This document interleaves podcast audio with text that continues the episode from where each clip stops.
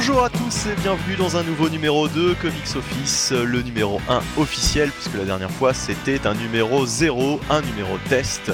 euh, pour cette nouvelle émission où nous allons parler donc de comics et euh, de tout ce qui fait l'actu euh, dans le petit monde des comics, aussi bien en VO qu'en VF, plutôt en VF et puis en VO dans l'ordre, c'est mieux. Euh, pour ça, je serai avec euh, mes chroniqueurs habituels, euh, en tout cas pour l'instant, hein, le chroniqueur habituel au bout de- de- du- d'une seule émission. Euh, donc avec euh, Marty déjà pour commencer, Salut tout le monde et Jonath. Salut à tous. Ah ouais, la Ouais. pêche, la, la motivation et tout.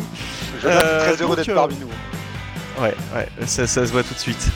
Euh, et ben alors on va pas déroger à la règle qu'on s'est fixée la dernière fois, hein, euh, puisque euh, c'est euh, c'est ce qu'on avait commencé. euh, c'est comme ça qu'on avait commencé cette émission. Donc euh, la news marquante du mois pour vous, messieurs. Qu'est-ce qui s'est passé de d'intéressant, on va dire ce mois-ci? Qu'est-ce qui vous a le plus marqué?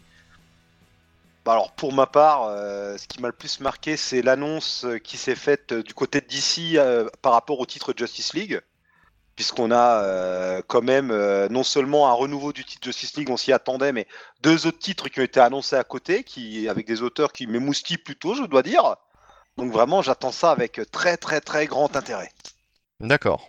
Bah de toute façon on va y revenir tout à l'heure évidemment. Euh, Jonath, toi de ton côté du coup? Bah honnêtement, euh, rien de particulier. On sent le mec qui aime les comics. Et, euh, Et, toi, euh, Bunny et bah moi, bah moi euh, quand même euh, l'annonce de qui va reprendre Amazing Spider-Man, puisque ce sera quand même Nick Spencer sur Amazing Spider-Man, donc à mon sens plutôt bon choix. Je suis assez satisfait de de ce nom-là. Puisque bah, finalement Nick Spencer, Secret Empire, c'est quand même le truc que j'ai le plus apprécié chez Marvel cette Mhm. année. Et puis, Donc- et, et puis on se souvient avec émotion de sa série The Superior Foes of Spider-Man. Enfin, du moins, moi je m'en souviens avec beaucoup d'émotion, j'ai vraiment adoré, donc je suis Ouais. super heureux que ce soit lui. Ouais, ouais, ouais, beaucoup d'humour. euh, donc, euh, donc sur Spider-Man, euh, ce serait. Enfin voilà, ça a du sens quoi. C'est, ça peut être, ça peut être vraiment sympa. D'autant que c'est Ryan Otley donc au dessin, donc de Invincible et c'est cool. Franchement, ça me donne Ah. envie quoi d'aller voir Ah. ce titre. Il a un trait dynamique, assez frais, euh, un peu rond, qui va tout à fait euh, pour un titre Spider-Man, je trouve. Totalement, Et totalement. puis, et puis Spencer euh, nous a montré qu'il connaît bien l'univers Marvel, donc euh, il est capable de sortir des vieux trucs rigolos derrière les fagots, donc j'ai hâte de voir ça. Euh, donc euh, voilà, donc on va enchaîner tout de suite avec la partie VF de cette émission et euh, bah, quelques petites euh, news Panini du coup, hein, euh, avec alors la semaine dernière, le, le mois dernier pardon, lapsus, j'avais commencé avec une rubrique qui s'appelait présent et avenir. Et c'est là où on se rend compte que les nouvelles émissions, les émissions zéro ne servent pas, enfin servent à quelque chose justement, puisque bah, c'est complètement con, vu que présent, non, puisque euh, la dernière fois, le, présent de maintenant est l'avenir de la dernière fois, donc euh, enfin il n'y a, pas, il a pas à faire de, de rubrique euh, présent et avenir quoi, puisqu'on a déjà forcément parlé de, de, de ce qui est arrivé ce mois-ci. Oui, bah du coup, c'est seulement l'avenir. Donc, donc, donc, donc cette émission zéro montre bien que cette rubrique, euh, c'était une rubrique à la con. Euh, donc euh, voilà, à défaut d'avoir un nom, on va quand même parler de ce qui va se passer donc le mois prochain en VF. Avec donc bah, cette, ce, ce mois très Avengers du coup. hein. Bah oui, en même temps, il y a un petit événement qui va se passer fin avril, début mai. Je crois que c'est fin avril, si je dis pas de bêtises. La C'est la dernière semaine d'avril que sort un petit film indépendant. Euh, Ave- Avengers Infinite War, Infinity War, quelque chose comme ça, il me semble, non? Surtout, euh, ne, ne m'aidez pas. Je- Je te laisse dans ta vanne. Je te laissais euh, parce que c'était. ça, ça- ça- je- ça nous montre aussi à quel point vous avez l'air impatient de voir ce film. Moi, ouais, oui, bah bien sûr. J'adore les adaptations ciné. Non, bon, oh, moi j'ai très hâte de le voir quand même. Et donc oui, euh, forcément, euh, les Avengers, Thanos, l'espace, ben, Panini se donne un cœur joie de ressortir euh, des titres qui ont un rapport avec ça. Et puis tant mieux, hein, parce que nous promet de belles choses. Alors, belles choses, enfin, beau pour son côté histo- historique, c'est la sortie enfin chez Panini de Contest of Champions. Le- la, la toute première mini-série événementielle crossover de Marvel, hein, sortie en 82.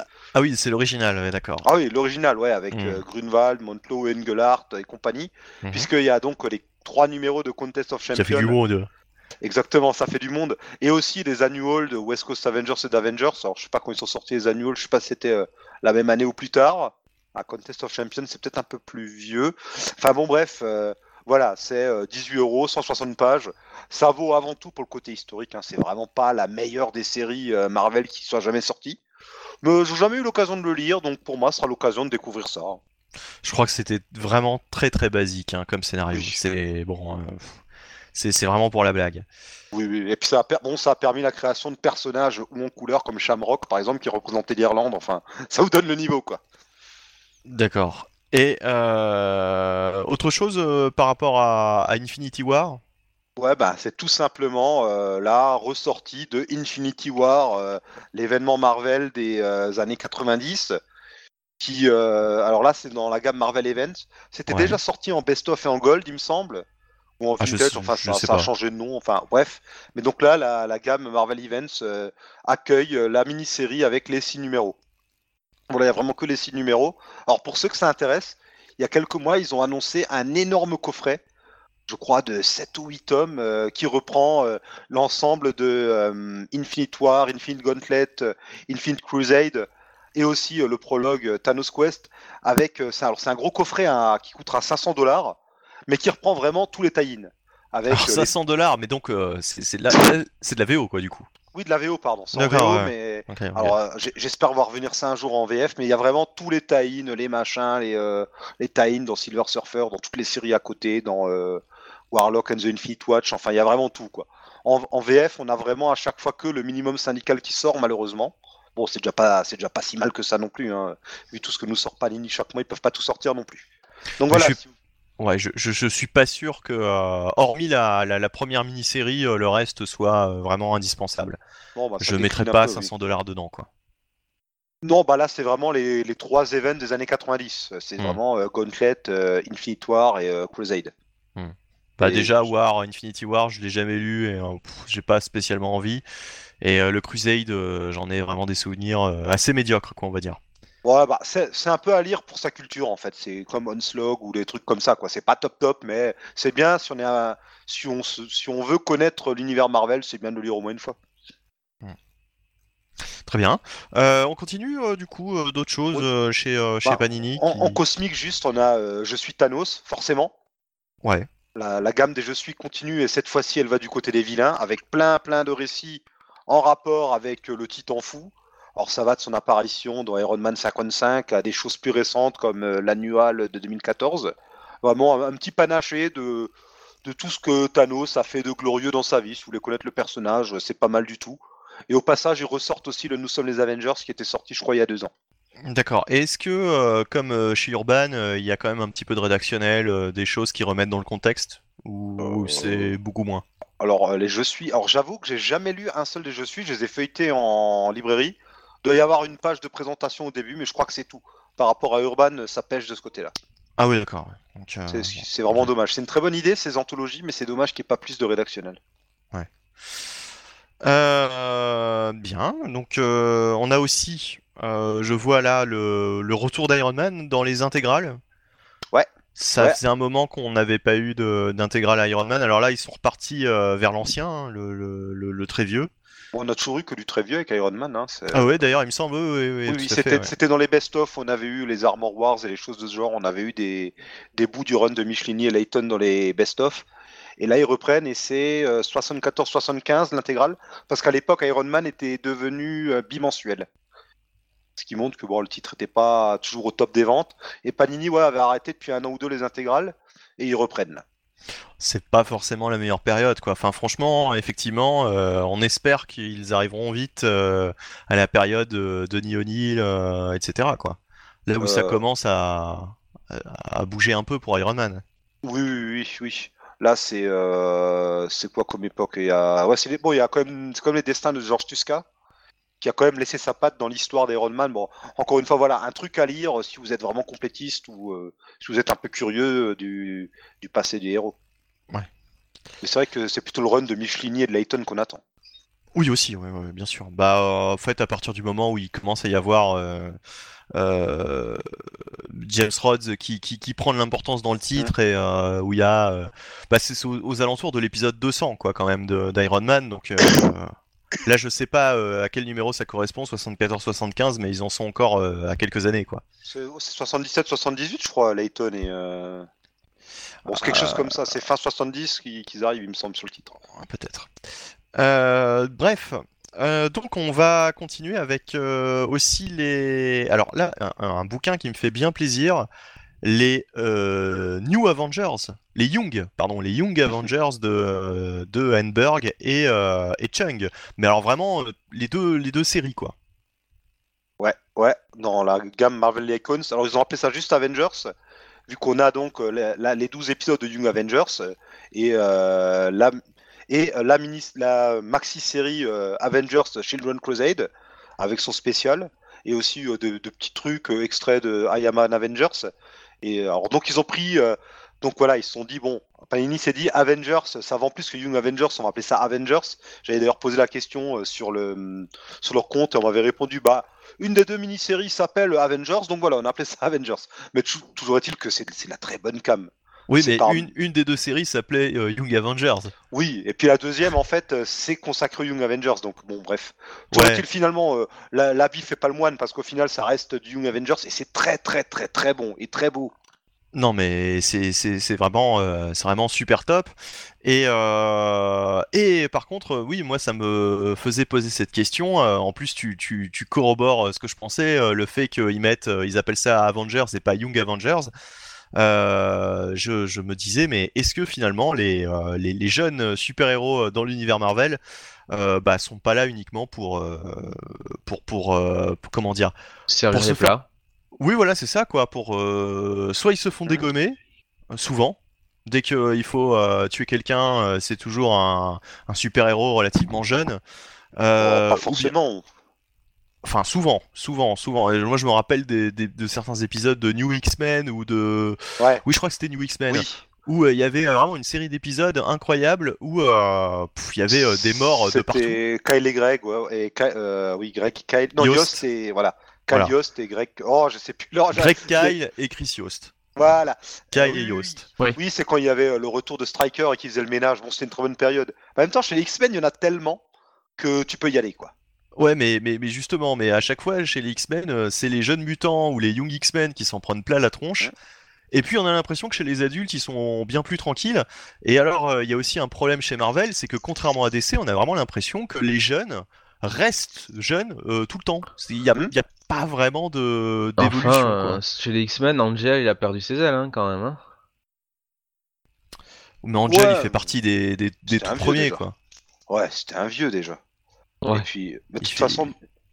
Oui, pardon, Jonathan, je t'en prie. Non, non. De toute façon, on l'a bien vu, ne serait-ce qu'avec Spider-Man et son traitement, euh, on préfère faire un pacte avec le diable que le faire divorcer, qu'on que chez Marvel, ils ont cette obsession de garder les héros jeunes, de surtout ne pas les faire vieillir. Donc, mais euh, du côté, bah, à l'époque des Young Avengers, bon, c'est quand même sorti, euh, mine de rien, il y a ouais, 2010, 2005. C'était il y a un moment. On était à une période où vraiment, on, est, on a eu plusieurs vagues où on a vraiment essayé de mettre en avant des nouveaux héros. Euh, 2005, c'était l'époque des Young Avengers. Euh, c'était 2003, je crois, qu'ils ont lancé les nouveaux New Mutants, sont devenus les New X-Men ensuite. Ils sont quand même restés un moment euh, sur le devant de la scène. C'était l'époque où on avait des séries comme euh, le deuxième volume d'Amazing Fantasy, où on introduisait des héros. Je me rappelle, il y avait un numéro, bah, le 15, qui était sorti comme Regardez le numéro, on introduit plein de héros qui vont compter dans la suite. Bon, à part Amadeus Show, il n'y en a aucun qui a passé, mais bref. Enfin, il y a vraiment eu des périodes où ils ont essayé de mettre en avant des nouveaux héros. Il y a eu ça bah, depuis 2012 aussi avec les, les Miss Marvel, les, euh, tous, ceux, tous ceux qui ont suivi là. Mais euh, ça ça prend pas, quoi. Ne- soit, soit ça prend pas chez les fans, soit à un moment, il y a les auteurs qui ont envie de revenir au basique. Donc au final, ils sont condamnés chez Marvel Bah. et les jeunes héros à être éclipsés. Ce qui est, ce qui est, ce qui est vraiment dommage, c'est qu'avec Young Avengers, ils avaient euh, des, de très bons personnages, des personnages attachants. Il y a quand même un couple gay. Ouais. Déjà à l'époque, et on n'en parlait pas, on en parlait beaucoup moins à l'époque. Ah si, ah si, sur les forums, ça a jasé. Oui, non, mais d'accord, mais sur, sur, euh, dans, dans la communauté, on va dire, euh, la communauté des fans. Mais je veux dire, maintenant, on te dit, euh, ah bah tiens, maintenant, Bah. quand quand quand quand il y a quand quand il y a un couple gay, on te dit tiens, ils prennent des risques, c'est bien, il y a bah, de la sais- diversité, ils s'ouvrent. Bah, tu Mais- sais pourquoi? Il y a deux raisons. le cas avant, quoi. Bah, il y a deux raisons. De un, c'est parce que c'est vraiment, et c'est tant mieux, hein, ça, je trouve ça bien, c'est que c'est vraiment, sont vraiment devenus des problématiques qui sont entrées clairement dans le débat public de manière générale. Et de deux, bah, les films. hein. Les films ont popularisé les comics. Maintenant, lire des comics, c'est cool. Les gens s'y intéressent de près ou de loin, mais ils s'y intéressent. Donc c'est pour ça, c'est parce qu'on a un coup de projecteur dessus. Oui, mais ils avaient déjà, ce que je veux dire par là, de, de- de très bons persos Oui. euh, qu'ils auraient pu continuer à utiliser Mhm. plutôt que de créer des personnages fades. Par exemple, euh, il y avait un- aussi un Captain America Black dans Young Avengers, justement, que Ah vous allez pouvoir génial. retrouver. Alors, je, je me rappelle plus comment il s'appelle. hein, C'est pour ça que je dis euh, le- euh, Patriote, ouais, mais son, son nom civil, je, je sais plus. Elijah, c'est le, oui, c'est le petit-fils du Cap Black qui avait été introduit quelques, pas très longtemps avant. Bah de de de du- de, de l'époque, hein, puisqu'il y a eu Ouais, un Captain America noir euh, dans les années, alors si je dis 40, pas de bêtises, 40 ou 50. Oui, dans les années 40, c'est une mini-série qui est sortie qui révélait qu'à côté, euh, ils avaient testé le sérum sur des, sur des Afro-Américains. Ce qui, ce qui est, ce qui est intelligent en en plus. France. hein. Oui, Ouais. oui, ce qui est la mini-série malheureusement n'a jamais été traduite en France, et euh, alors que ça a l'air super intéressant. Euh, bah d'ailleurs, ouais, ce serait l'occasion un jour de la, de la ressortir euh, aussi bien en VO d'ailleurs Ouais. qu'en VF. hein, c'est un truc Mhm. intéressant, quoi. Euh, moi, je, je- Ouais. pareil, je l'ai jamais lu. Bah, la bonne presse en plus, donc ouais, ce serait surtout ça.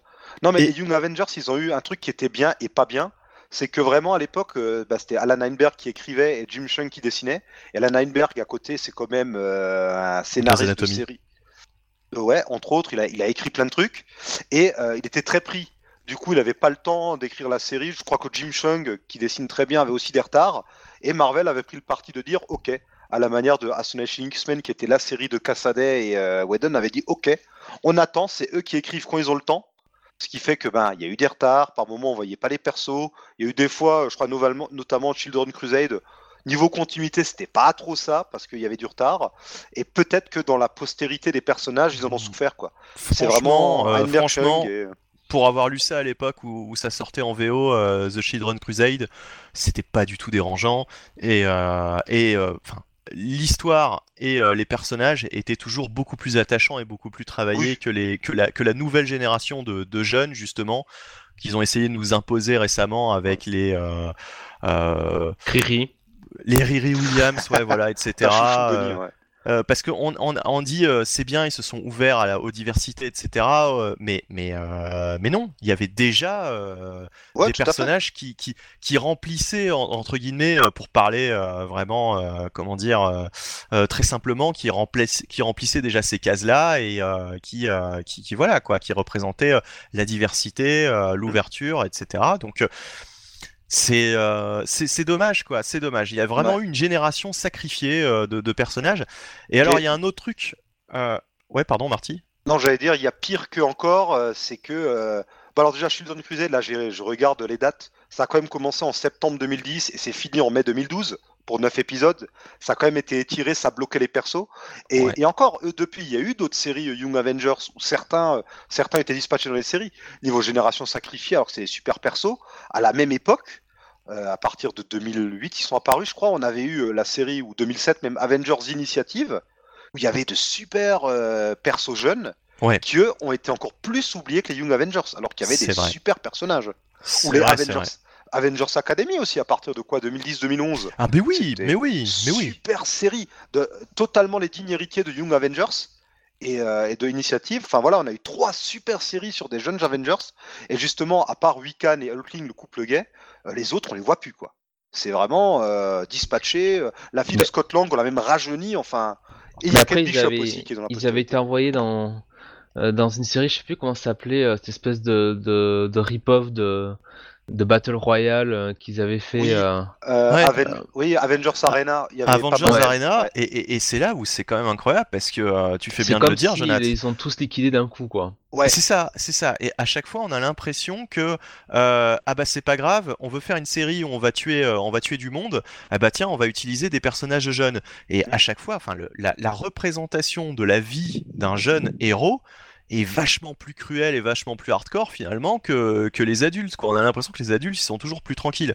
On parlait des New, new euh, X-Men pardon euh, tout à l'heure.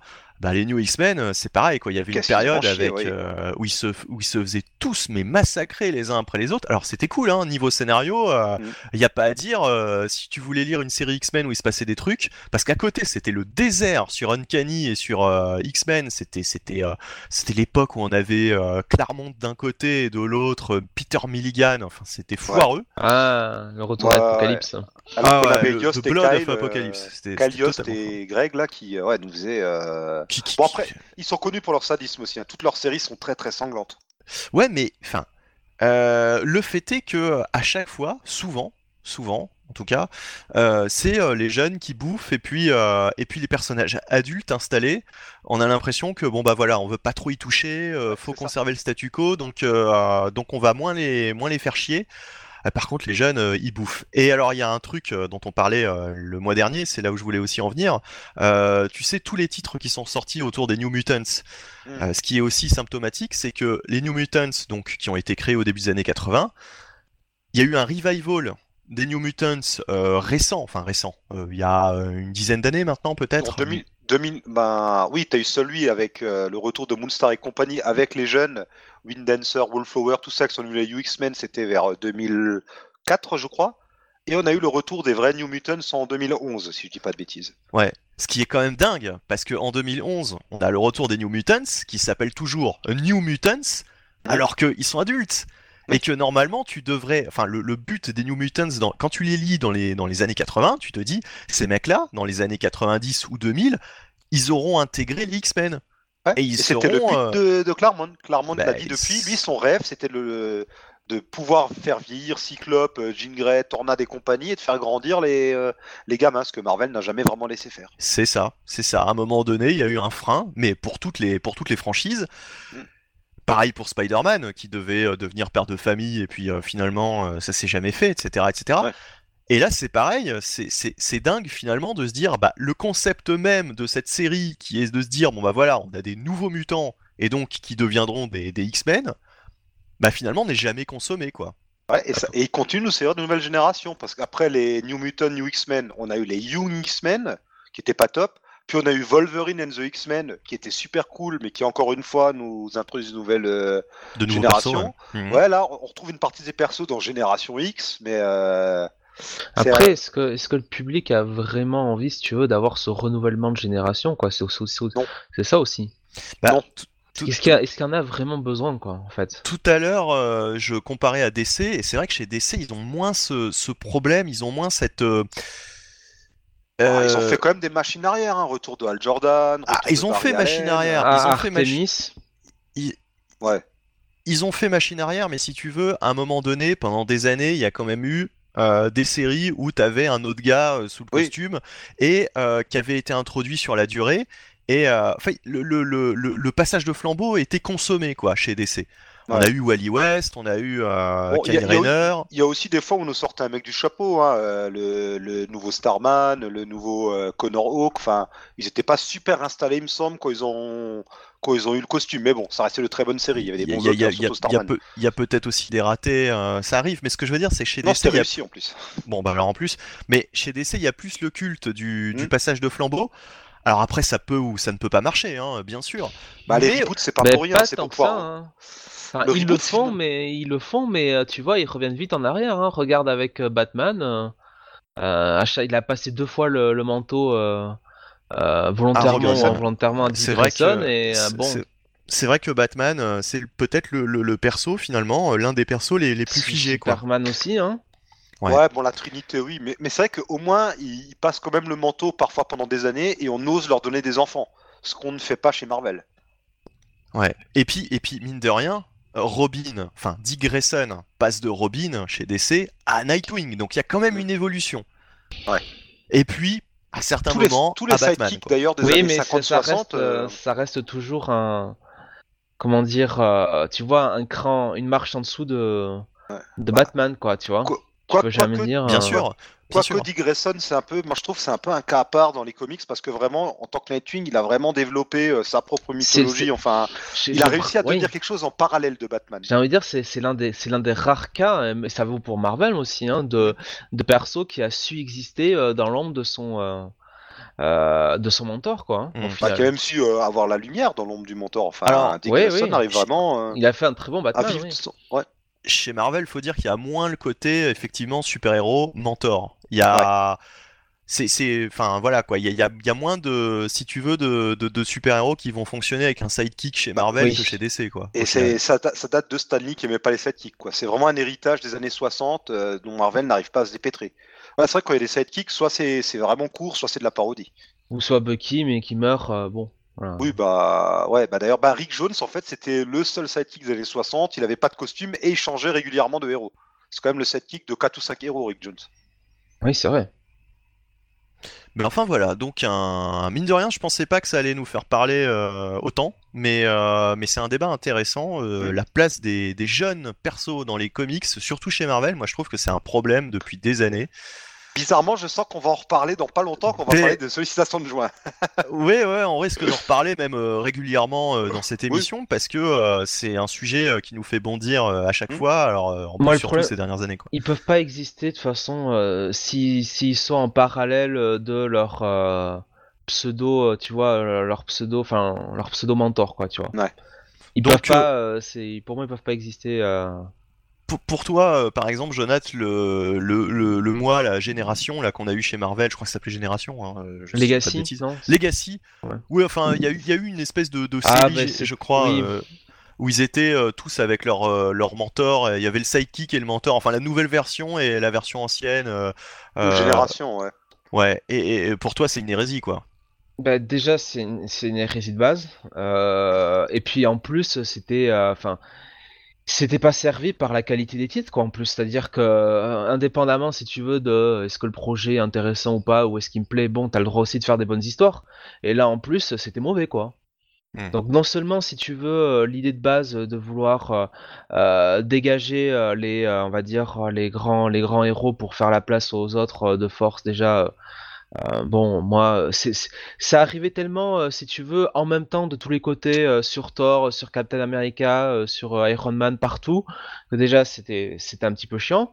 Et comme en plus les histoires bah elles étaient mauvaises bah non moi ça m'a pas ça m'a pas du tout intéressé quoi et la preuve bah c'est qu'au final ils ont fait machine arrière hein, très vite Ouais, ouais, il y a un rejet euh, de, de, ces, de, ces- de cette nouvelle génération.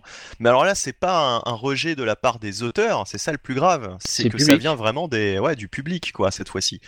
Autant je pense que les gens auraient accepté de, de retrouver les Young Avengers de, de Henberg, euh, qu'on vous encourage d'ailleurs à lire. hein. Franchement, ce, Oui, ce- allez-y. ce Marvel Icon. Ouais, ou les New Mutants de. Enfin, voilà. Ouais, ouais, ouais. Non, mais vraiment, les, Aven- les Avengers de Heidenberg et Schung, mais c'est bien, c'est beau, enfin, allez-y, c'est génial. Non, mais enfin, franchement, euh, voilà, on, vous- on y, on vous y encourage. Alors que là, euh, il y a eu un rejet euh, catégorique euh, d'un certain nombre de nouveaux persos créés par Marvel, et à juste titre, comme tu dis, Jonathan, puisque bah, les histoires, les Puis- histoires étaient, étaient Puis en mauvaises. plus, la polémique aussi, la c'était que les, euh, les, les dirigeants, en plus de Marvel, qui n'étaient visiblement pas des pros en communication, avaient, si tu veux, euh, comment dire, euh, répondu à ce euh, mini backlash de la part du public en disant que ça venait d'une part de public un peu, euh, tu vois, on appelait ça un peu euh, conservateur, voilà. Conservateur, ouais, un- ouais, un ouais, pays- ouais, ouais. un, un public, tu vois, très, con- très conservateur, euh, qui du coup, finalement, n'était pas pour les nouveaux persos et aussi la diversité, tu vois. C'est-à-dire que en plus, si tu veux, de te, euh, te dire que t'étais un des vieux cons, on te disait en plus que t'étais limite, euh, je vais pas dire raciste, mais presque, parce que t'étais pas prêt à accepter les, euh, les nouveaux persos euh, qui étaient soit un Thor féminin, soit, ça. Mm. soit une, Captain- enfin, une Iron Man noir euh, et, et féminin pareil, un Captain America noir. En fait, en fait, on, te faisait, on, on te faisait passer ce message-là, quoi. C'est quand même un petit peu une communication maladroite, je dirais. Oui, voilà, c'est ça. C'est-à-dire non seulement tu, tu lis des mauvaises histoires, mais en plus euh, on t'insulte, on, on t'accuse d'être euh, euh, ou raciste ou rétrograde. Toutes les histoires étaient pas mauvaises non plus. hein. Ou, ou- ou d'être entre guillemets un mauvais lecteur, un mauvais fan de Marvel, Oui, quoi, tu vois. oui, ça par contre. Ça c'est ça c'est quand même c'est quand même assez euh, agaçant euh, quand tu mets en plus de l'argent euh, dans une société euh, d'être reçu comme ça on va dire quoi. Ouais. Euh, Après, il y avait des réactions extrêmes dans les deux camps. Faut dire Ouais, ça aussi. ouais. D'ailleurs petite parenthèse, euh, moi euh, Thor euh, au féminin euh, donc euh, Jane Foster en, en Thor, euh, pour moi c'est un très bon passage et c'est euh, Oui. ça fait partie de ses réussites quoi. Mais c'est pas pareil parce que peut-on dire que Jane Foster est un est un nouveau perso quoi tu vois Non, encore Non, une et, fois, puis, et puis Thor est toujours là à côté. Voilà. Puis, Il, y a- il c'est- avait une, une série en parallèle, tu vois, c'est pas comme si on te l'avait tué pour... euh, allez hop. Alors on va, Ouais. on va replacer le mot pour la première fois, et le, le fameux mot hein, de la première émission. ça a été fait de manière organique. organique. Et du coup, euh, ça Organique, fonctionne. je sais quoi. pas, pour le coup, mais euh, ça a Oh été bah fait Jason. Aaron a, a bien prévu son coup euh, dès le début euh, et a bien amené ça. Enfin, il a pris le temps, quoi. C'est, ça se voit, tu vois, à la lecture Oui. de, de Thor que, que voilà, c'est pensé et réfléchi. C'est pas comme l'introduction de Riri Williams dans, euh, dans Iron Man, Non, qui, qui- qui arrive comme un cheveu sur la soupe. La meuf euh, construit une armure dans son garage et puis, et puis basta, quoi. Et, et aime-la, quoi. C'est tout. D'ailleurs, pendant que tu parles du Iron Man de Bendis, on peut aussi dire que ce mois-ci chez Panini sort euh, en librairie la mini-série International Iron Man pour ceux que ça intéresse. Oui, qui revient sur, en fait, euh, la, enfin, le, la recherche de Tony Stark, enfin, la de ses parents, quoi. Voilà. On Oh là là là. on n'en dira rien parce que sinon on va encore dire du mal. Une souffrance.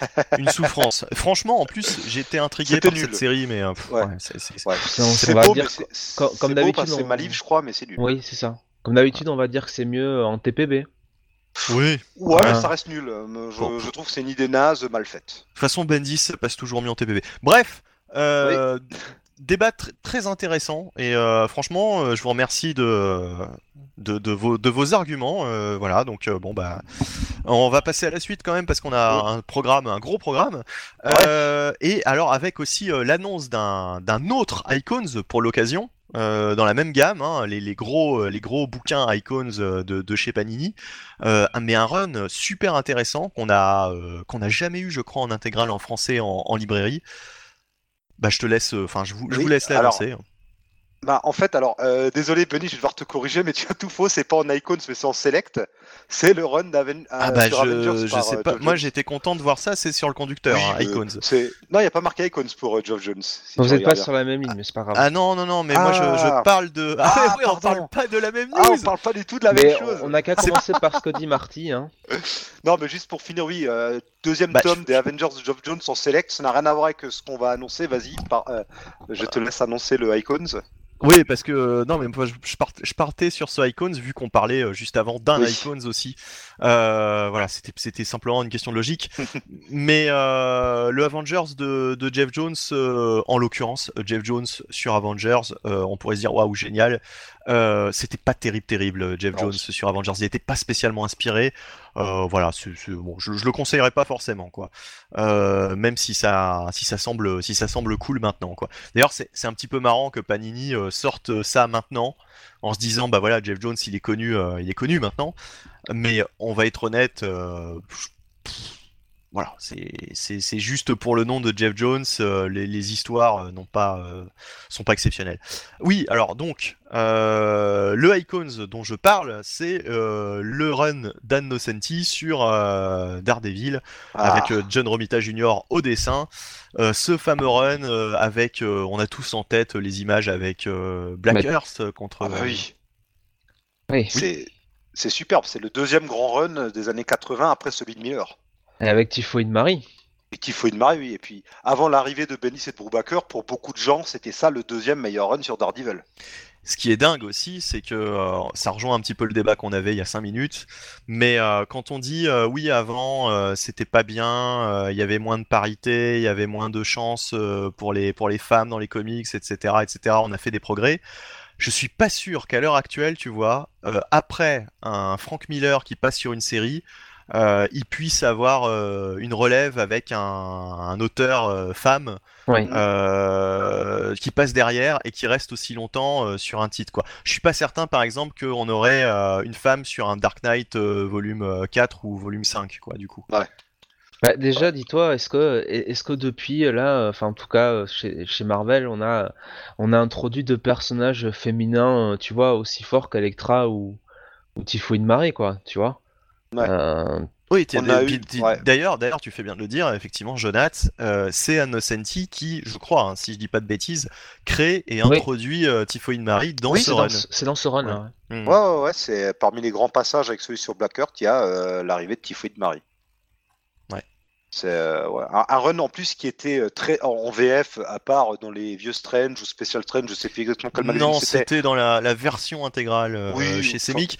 Et, ouais, voilà, et- bref. et- et franchement, avec euh, une période, en plus, c'était toujours une période où il y avait quelques pages de censurées pour des questions simplement de pagination ou de censure pure et simple parce qu'on estimait que c'était trop violent. Donc, je suis même pas certain qu'on n'ait pas eu des épisodes un petit peu, comment dire, bah, raccourcis. Mhm. Euh, Oui, c'est possible, ouais. voilà. Et- Donc, Mais ce qu'il y a, c'est que jusqu'à il y a quelques années, c'était même dur à trouver en VO. Il me semble que ça fait pas Ouais. super longtemps que c'était collecté. Effectivement, effectivement. Euh, Enfin, ça a été une, euh, une réédition euh, anarchique en VO, euh, avec des différents formats euh, de TPB qui avaient même pas les mêmes, euh, les mêmes dos. Donc, Ouais. euh, de toute façon, c'était un petit peu euh, compliqué, on va dire, de s'y retrouver. En tout cas, là, c'est quand même une belle brochette parce que euh, d'épisodes qui vont nous être proposés, puisqu'elle était, elle est quand même sur Daredevil du 236 au 291 avec 2-3 numéros euh, où c'était pas elle sinon. Ça fait quand même euh, plus de cinq- 50 épisodes en gros, si on enlève ceux où elle est pas là. Ça va nous faire deux ou, je pense qu'on est parti pour euh, deux ou trois icons là. Ce qui, ce qui est fou, ce qui est fou d'ailleurs, parce que euh, encore une fois, euh, c'est une femme sur un, un personnage fort, c'est une licence Mm. forte à l'époque. Il y en a pas 36 000 des licences euh, chez Marvel, des super-héros, euh, on va dire comme Daredevil. Surtout que là, ben, on sortait du run de Frank Miller, donc vraiment Daredevil, c'était c'était l'une des séries phares, quoi, quand même. C'était l'un des gros titres. Euh, et, euh, et elle reste 50 épisodes et personne ne enfin en tout cas c'est le ressenti que j'avais à l'époque. Euh, personne se disait euh, bah tiens euh, c'est extraordinaire euh, elle est restée euh, 50 euh, 50 numéros c'est une femme elle est restée 50 numéros quoi. On disait c'est cool elle est restée 50 numéros elle a fait 50 bons numéros elle a fait un putain de run mais on n'était pas là à s'émerveiller du fait que voilà tiens on a laissé c'est enfin ce que je trouve justement dommage et inquiétant c'est que finalement on en soit à, à trouver ça euh, surprenant euh, maintenant quoi.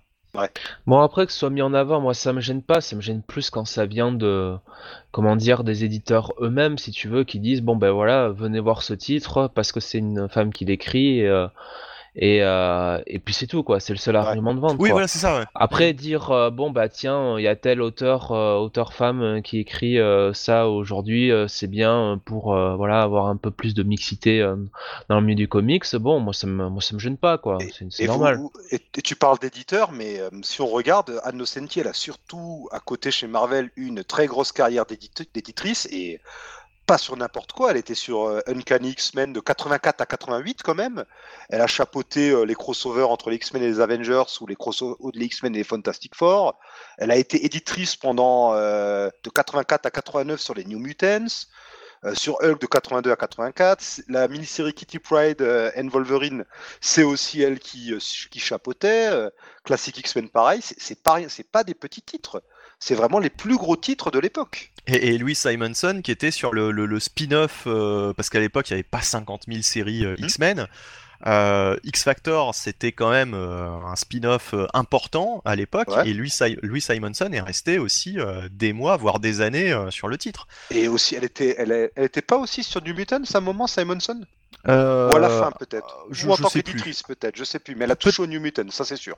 Enfin, quoi qu'il en soit, voilà, c'était quand même, euh, il y avait quand même des postes à responsabilité, et puis en plus, euh, résultat, c'est que on avait aussi de, de bons titres, de bonnes histoires. Bon. Euh, c'est vrai que maintenant, comme disait Jonathan, on a plus tendance à voir des éditeurs qui te vendent des séries en te disant, bah regardez, c'est une femme qui écrit, achetez-la, c'est parce que c'est bien, quoi. Oui, mais enfin, ça suffit pas, quoi. Il faut que les histoires suivent, il faut que, Voilà. il faut que voilà, quoi. Que, Mais- qu'on- Ça, ça, je pourrais le décliner euh, même à, certains éditeurs qui te disent tiens venez voir cette série, il y a tel auteur qui l'écrit quoi, tu vois. Bien sûr. C'est Ah oui, juste non, euh, voilà, ça- ça- c'est ça un point marche aussi, général. euh, voilà. ça, ça marche aussi pour ça. quoi. Mais enfin Ah voilà. non, bah, si tel auteur qui écrit, mais c'est un auteur qui est connu pour être bon, quelles que soient euh, ses origines, euh, là j'y vais. Moi, Mais ça m'attire. bah, c'est- oui, ça- ce, je- euh, ce que Jonathan disait, c'était justement dans le cas de figure où euh, bon, c'est c'est pas c'est pas forcément le cas quoi. Dire. Euh, Oui, ok. ouais. Puis bon, bon, lui, euh, n'importe quoi, Anne Nocenti, bon, ce qui est un peu dommage, c'est que sa carrière, elle est un peu derrière elle. On l'a pas mal vu chez DC depuis les New 52 et c'était pas terrible, quoi. Oui, enfin bon, on, à part, on, on parle de, de gens euh, qui étaient euh, qui étaient vachement actifs dans les années 80. Oui. Euh, Non, mais juste voilà, pour dire bon, que le- on est en le- 2018 quoi. Non, mais son talent, elle l'a un peu perdu, quoi. Ou tout du moins, elle écrit des, des histoires qui sont peut-être plus adaptées à nos jours. J'ai envie de dire comme beaucoup malheureusement. Ouais, de- oui. de- Ra- Rares sont ceux finalement comme Peter David, je trouve, qui sont qui sont toujours bons. Ouais. Mais euh, Chris Claremont, quoi. Je veux dire, Oh là Claremont, oh là c'est- là. c'est une catastrophe quoi. Ah, c'est une Bref. catastrophe depuis les années 90, Claremont. Mais c'est un autre débat. On en parlera une autre fois, je pense. Ouais. ouais, On ouais. finira par y arriver à Chris Claremont, c'est sûr. Donc finalement, euh, voilà, bon, Panini euh, nous aura fait parler euh, ce mois-ci pour, pour la VF euh, et on n'a pas fini de parler de VF puisqu'on va passer à Urban, sauf si vous avez encore un truc à dire je suis sur Panini, mais je pense qu'on a fait le tour. Non, c'est bon, je pense. On peut toujours, hein, mais on, on va s'arrêter là. On va s'arrêter là, ouais. Euh, donc euh, très vite, du coup, euh, je pensais pas qu'on allait passer autant de temps sur Panini. Urban, du coup. Ah bah, Urban, euh, Jonathan, tu veux peut-être en parler? Non, il n'a Urban. pas envie. Non, mais on a euh, donc euh, The Button qui euh, va sortir, euh, enfin le, le badge en français qui va sortir euh, donc en deux mensuels. Euh, donc euh, ce mois-ci, donc Batman euh, Rebirth euh, 11 et euh, Justice League Rebirth 11, puis Ils en librairie dans, dans nous DC Universe. Rebirth.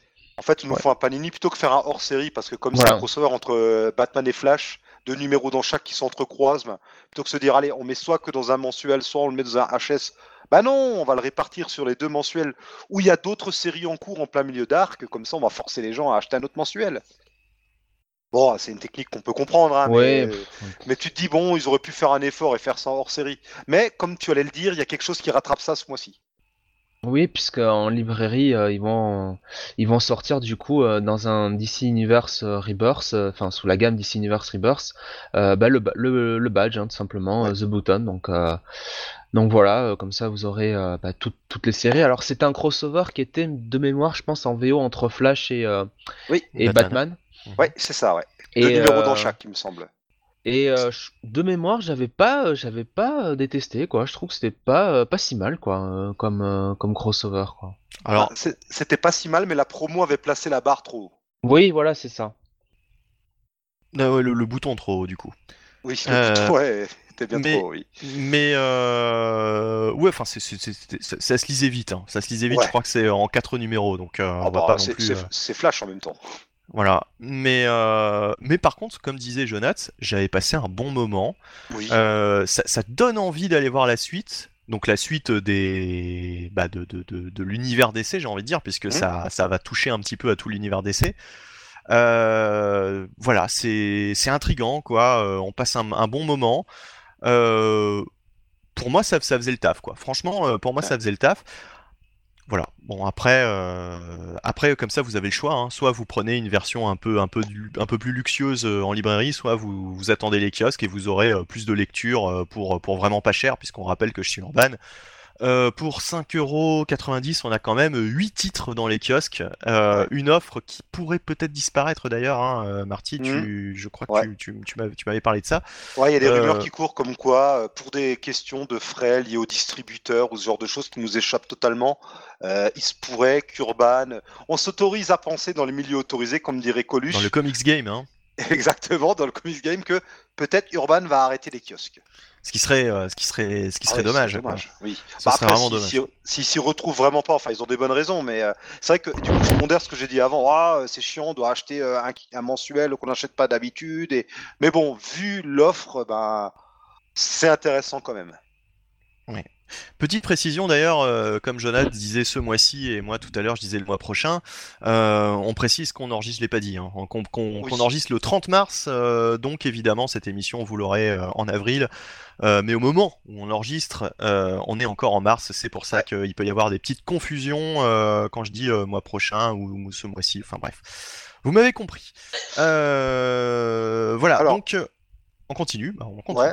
Alors là, il y a, euh, donc, euh, on avait eu un petit coup de gueule de pas mal de gens. Il y a, c'était, bah, c'était l'an dernier quand euh, Urban avait annoncé que le run de Geoff Jones passait en intégrale, des intégrales qui reprennent, je crois, trois tomes, il me semble, de des Geoff Jones présentes. Sauf que du coup, euh, il continuait pas la gamme Geoff Jones présente.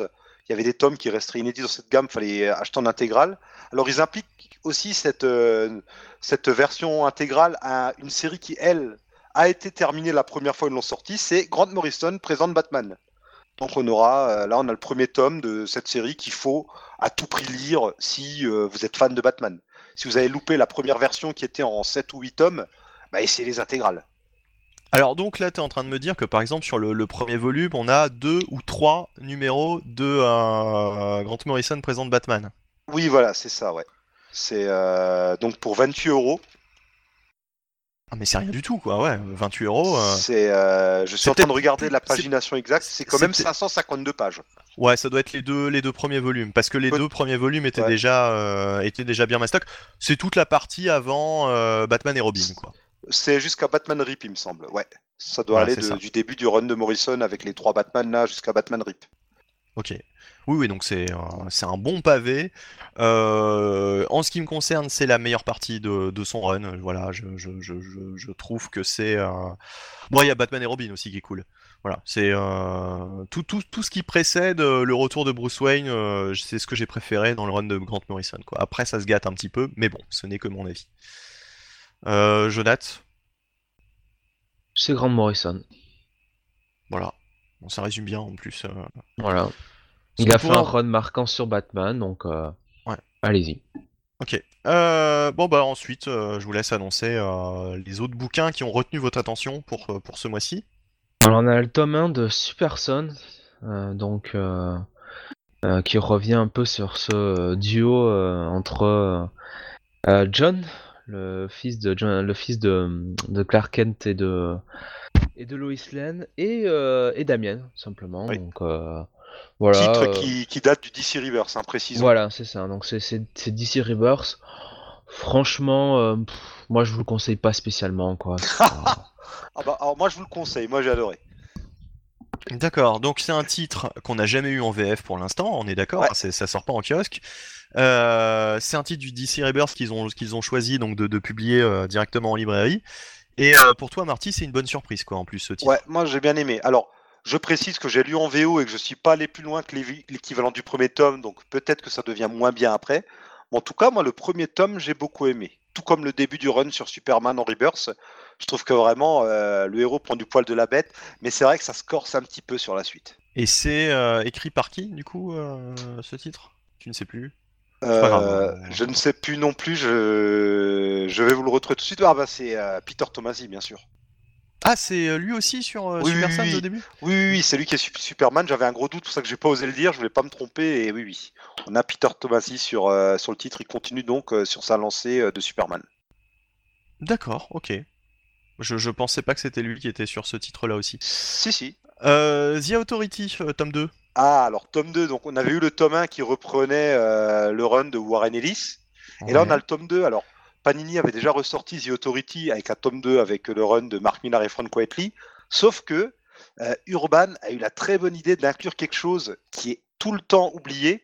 Euh, c'est les épisodes, c'est je crois 4 ou 5 épisodes écrits par Tom Payer avec des dessins de Dustin Nguyen Ouais. qui sont en fait c'est une parenthèse dans le run de Millard en fait dans le run de Millard de, de The Authority à un moment l'équipe est remplacée par euh, des faux Authority je crois que c'est le gouvernement ou je sais plus qui qui les a envoyés et euh, alors c'est un arc dans l'arc en fait c'est des épisodes qui peuvent être totalement enlevés de l'arc principal de euh, Millard et Quitely et c'est ce qu'avait fait euh, Panini c'est ce que faisait en fait euh, d'ici en VO depuis des années en VF, on les avait eu dans la première version euh, de la série sortie par euh, Semic. c'était quoi C'était Semic, voilà. Ouais, ouais. Et là, voilà, Ur- Urban, ils se sont dit, ben, on va remettre ces épisodes là-dedans et je suis très content parce que enfin, on a une version intégrale de ce premier volume d'Authority en VF et c'est c'est- c'est très bon. C'est du bon Millard par rapport à.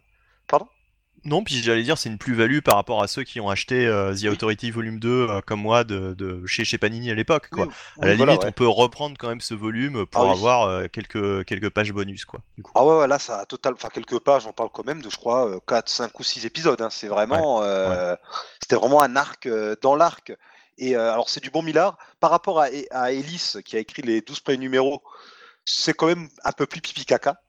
Moi, j'ai hein. préféré. Moi, j'ai préféré. Moi, enfin, Mais j'ai adoré, oui. Mais j'ai adoré aussi. j'accroche pas. Donc, euh, euh, The Authority euh, par Warren Ellis, j'ai pas vu moi le, la, la claque que certaines personnes y ont vu à l'époque. Bon, j'ai lu ça des années après, hein, faut dire. C'est qu'on a, on a lu après aussi. Il fallait le lire après The Ouais. Ultimate et compagnie, je pense. Ouais, ouais. Enfin bon, voilà, moi j'ai pas du tout accroché. Par contre, le run de Millard, j'ai bien aimé quoi. Voilà. C'est vraiment euh, le run de Millard. C'est un peu pipi caca. Il se moque même de Jack Kirby. C'est pas très gentil, mais euh, avec ce Ouais. vilain euh, qui a ses 1 milliard de pouvoirs, dont, dont celui de faire caca radioactif, je crois, ou un truc du genre. Enfin, c'est- c'est complètement con. C'est tout le monde en prend pour son grade. Quietly en super forme. Enfin, moi, je vous le conseille. Si- C'est un morceau d'histoire du comics, encore une fois, et, et c'est c'est bien. C'est- Il faut le lire. Lisez-le. Et sinon, euh, le tome 2 d'un truc qui pour moi a été un, un petit coup de cœur, euh, en tout cas quand c'est quand c'est sorti, euh, quand est sorti le tome 1, c'est euh, Black Hammer. Ouais, Black Hammer, bah vas-y, parle-en. Tu. J'ai toujours pas lu moi le tome 1, donc tu en parleras mieux que moi. Ah oui, alors donc Black Hammer, qu'est-ce que c'est? Euh... bah, Jonathan, Jeff que tu- Lemire, déjà Oui, oui. Et, et, euh, Jonathan, est-ce que tu l'as lu Black moi, Hammer moi, j'ai pas lu hein, Black Hammer. D'accord, d'accord, mais c'est pour savoir si. euh, Parce que bon, pour pas que je monopolise la parole, mais du coup, Black Hammer, oui, euh, Jeff Lemire, euh, je n'ai plus le dessinateur en tête, en tout cas, les dessins sont somptueux. Ici, c'est euh, Dean Ormston dans ce deuxième tome. Je sais pas si c'était lui sur le premier. Je sais plus, franchement, je ne sais plus. Je pas, je l'ai pas, euh, j'ai pas mon, mon exemplaire sous les yeux, mais en tout cas, Black Hammer, comment le résumer C'est des espèces de super-héros déchus, voilà, que tout le monde a oublié, dont tout le monde se fout actuellement. qui vivent dans une, dans une espèce de ferme et qui, euh, qui, qui, rêvent un petit peu de revenir euh, sur le devant de la scène et de, euh, de, de, de- bah voilà quoi, de, de, de, reprendre leur carrière de, de, super-héros quoi, dans un monde où tout le monde se fout, tout le monde se fout des, des, super-héros et euh, où tout le monde les a euh, totalement, euh, totalement zappés. Ouais, le, le premier, le premier tome m'a- bien plu, quoi. C'est euh, c'est vachement dépaysant, c'est euh, avec des personnages super bien travaillés, super touchants, super profonds. Non, franchement, c'est euh, c'est une bonne petite lecture agréable, ce, ce tome 1. Et euh, du coup, bah, je, je, je lirai avec plaisir le, le tome 2. Je ne sais pas combien de, de, de, comment dire, de numéros il y a aux États-Unis, si la série s'est arrêtée ou pas. C'est une série. Je crois que c'est une série continue, non? Oui, d'accord, mais c'est peut-être euh, terminé. Enfin, c'est Ah, ça la question. Je, je sais pas. pas suivi. euh, J'attends euh, de me prendre en VF. Là, j'ai du retard là-dessus. En tout cas, si vous aimez Black Hammer, l'univers s'étend. Il y a déjà eu des spin-offs. Et il y en a un nouveau qui vient de tomber, alors on anticipe un peu les news VO, c'est Black Hammer The Quantum Age. Ce sera une série ou une mini-série, je sais plus exactement, qui sera, euh, qui se passera dans le futur de cet univers. Vraiment, Jeff Lemire a prévu de, de continuer à étendre cet univers. Et vu que c'est un peu un plébiscite, euh, j'ai envie de dire tant mieux. Très bien. On en a terminé avec Urban et on va passer à Delcourt. Oui, alors Delcourt, rapidement, on peut noter en avril le troisième et dernier tome de Strangers in Paradise, le chef-d'œuvre de Terry Moore, qui, alors là, c'est pas du tout du super-héros, hein, c'est de la tranche de vie, mais euh, c'est une série culte pour beaucoup. Euh, Certains diront même que ça a changé leur vie, mais on peut comprendre pourquoi. C'est une série euh, qui a été créée dans les années 90, qui parlait déjà d'homosexualité, de choses de ce genre, mais de manière très juste et très belle. Et voilà, c'est en matière de comics indé non super-héros, ça fait partie encore une fois des choses à lire. Moi, j'ai que le tome 1, mais que j'ai beaucoup aimé, et il me tarde de rattraper mon retard là-dessus. D'accord. Euh, également, une autre petite news euh, Delcourt. Oui, alors un truc que j'ai vu passer euh, sous le statut de quelqu'un sur Facebook, mais Thierry Mornay, donc le responsable comics chez Delcourt, a laissé entendre que la mini-série Dracula de- du grand Roy Thomas et du grand Mike Mignola, qui avait été sortie chez nous, euh, c'était il y a il y, très longtemps, ça devait être chez euh, Comics USA ou un truc du genre, sortira peut-être en 2019 euh, chez Delcourt. Donc voilà, ça c'est un truc que j'ai vraiment envie de voir. Mike Mignola, Monsieur Hellboy sur Dracula, ça m'intéresse. D'accord. Et sinon, chez Bliss, du coup? Alors, chez Bliss, sorti enfin de l'intégrale Bloodshot, la première série, qui, était, qui avait commencé chez Panini et que Bliss avait fini uniquement en numérique. Ça y est, l'intégrale sort ce mois-ci. Tout comme euh, le premier volume de la nouvelle série de XO Manoir. Bon, alors là, euh, XO jusque-là, c'était trois grosses intégrales. Là, ce sera euh, des petits volumes, vu que c'est la série qui a commencé la semaine dernière, euh, l'année dernière. Ça devait sortir le 13. La semaine dernière, ouais. C'est, Ouais. ouais. Ça ferait peu Oui, à publier, là, par contre. C'est oui, Ouais, c'est la temporalité dans les comics, tout ça. Non, et, bon, alors petit retard chez Bliss, ça devait sortir le 13 avril. Finalement, ça sort le 27, mais petit problème d'édition. Mais ne vous inquiétez pas si vous les trouvez pas, ça sort fin du mois et ça y est, enfin, on va pouvoir découvrir la première série Bloodshot. alors je je sais plus, j'ai un doute. Je crois que c'est un seul intégral pour euh, pour euh, toute la série. D'accord, parce qu'on a eu on a eu Bloodshot et ensuite Bloodshot et Hardcore. Je ne sais pas euh, s'il y a les deux. Alors là, il y aura tout. Oui, il y aura il y aura tout. Il y aura Bloodshot et Bloodshot and Hardcore. La série a été renommée du 14 au 23, puis le 24-25 est redevenu Bloodshot. Et en fait, Urban a pris le pari de remettre Arbiter's Wars dans ce tome parce que Harbinger's, Wars, pardon, c'était donc un crossover entre Harbinger et Bloodshot. C'était une mini-série de. J'ai l'impression que tu as dit Urban, mais euh, Bliss. Ah, Bliss, pardon, oui. Euh, c'était une mini-série de 4 épisodes avec à côté euh, un arc tie-in dans Harbinger et un arc tie-in dans Bloodshot. Et donc on avait eu l'intégrale Harbinger où la mini-série était dedans avec l'arc de Harbinger. Et là, il y aura de nouveau la mini-série avec l'arc dans Bloodshot. Comme ça, les gens qui n'ont pas acheté les grosses intégrales Harbinger bah, ne seront pas lésés ils pourront aussi euh, totalement comprendre euh, l'arc dans, dans, Bloodshot, qui est quand même difficile à saisir si on n'a pas lu la mini-série principale. De toute façon, le prix, euh, ça change pas, c'est toujours le même format, donc on est sur une, cinquantaine d'euros, c'est ça? 49 euros pour. alors, j'arrive pas à trouver la pagination, mais voilà, on en est. Oui, pour, un, pour un pavé, quoi. Oui, un, voilà, truc avec lequel tu peux tuer quelqu'un facilement. Oui, voilà. et puis, c'est que 4 épisodes, la mini-série, donc le doublon est justifié et n'est vraiment pas dérangeant à ce niveau-là. D'accord.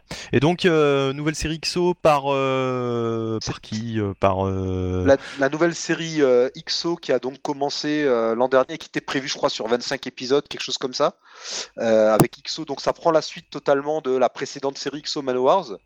Et donc, c'est écrit par Matt Kind, qui est un peu euh, le monsieur à tout faire chez, chez Valiant, j'ai l'impression. Oui, avant c'était Robert Venditti, hein, c'est ça. Hein, oui, c'était Venditti qui est quand même resté, mm. je crois, 50 numéros sur XO. Mm. Là, c'est Mankind, avec comme artiste Thomas Jurello euh, et un plus connu Doug Braithwaite, et euh, à la couleur Diego Rodriguez. D'accord. Et, j'ai pas dit sur Bloodshot, c'est Edwin Swerzinski, avec des invités comme Joshua Dysart et Christos Gage au scénario, et comme artiste Manuel Garcia, Arturo Lozzi et plus connu Barry Kitson ou euh, Emmanuel Lupacchino. Oui, j'avoue du bon. exactement. voilà. Et on va passer à iComics, du coup. Ouais, iComics, alors on l'avait déjà annoncé, ils vont sortir la trilogie, euh, bah, c'est pour toi Bunny, du Warren Ellis. la trilogie euh, Black, Summer, No Heroes, Super God. Bon, on va pas s'étendre dessus. Hein. C'est pour moi, je vais le dire franchement, dispensable et, et, super trashouille, super violent, trop trop violent. Moi, ça m'a dérangé euh, nos héros. Euh, Avec Juan euh... Rip dans les trois cas, qui, euh, je crois que c'est lui dans les trois cas, ou au moins pour les deux premiers, et qui explose tout. Mais en fait, le, le, le, le problème, c'est que graphiquement, c'est très bien, hein, c'est très bien, mais scénaristiquement parlant, les... au début, c'est intéressant, et puis ça va trop dans le trash et trop dans le, dans le n'importe quoi. Ouais. Voilà, au bout d'un moment, j'en peux plus, quoi. J'en peux plus. Black Summer est peut-être le plus digeste euh, de tous, peut-être. Sans doute. Euh, Super God, je l'ai pas lu, mais j'avais bien aimé Black Summer et pas trop nos héros. Ah, Super God, Super God est euh, incompréhensible pour moi, c'est du grand n'importe quoi. Ah, c'est nos héros est vraiment trop trash. Travers, comme Injection et compagnie, quoi. Oui, voilà, c'est des espèces de combats de dieux, enfin, c'est c'est totalement what the fuck. Euh, donc ouais, je, je, vous encourage pas particulièrement à lire ça, mais de toute façon ça se vendra, ils ont pas besoin de moi. Euh, Warren Ellis, euh, Juan Roserip, en tout cas graphiquement voilà, graphiquement ça envoie du, ça envoie du très très lourd. Si vous aimez Rip, il tout le monde n'aime pas, mais si vous aimez, ça envoie du lourd. Oui, puis ça se vendra, ça va aider peut-être iComics aussi à soutenir des projets plus confidentiels comme la sortie de The Few ou des choses de ce genre. Faut voir ça comme ça.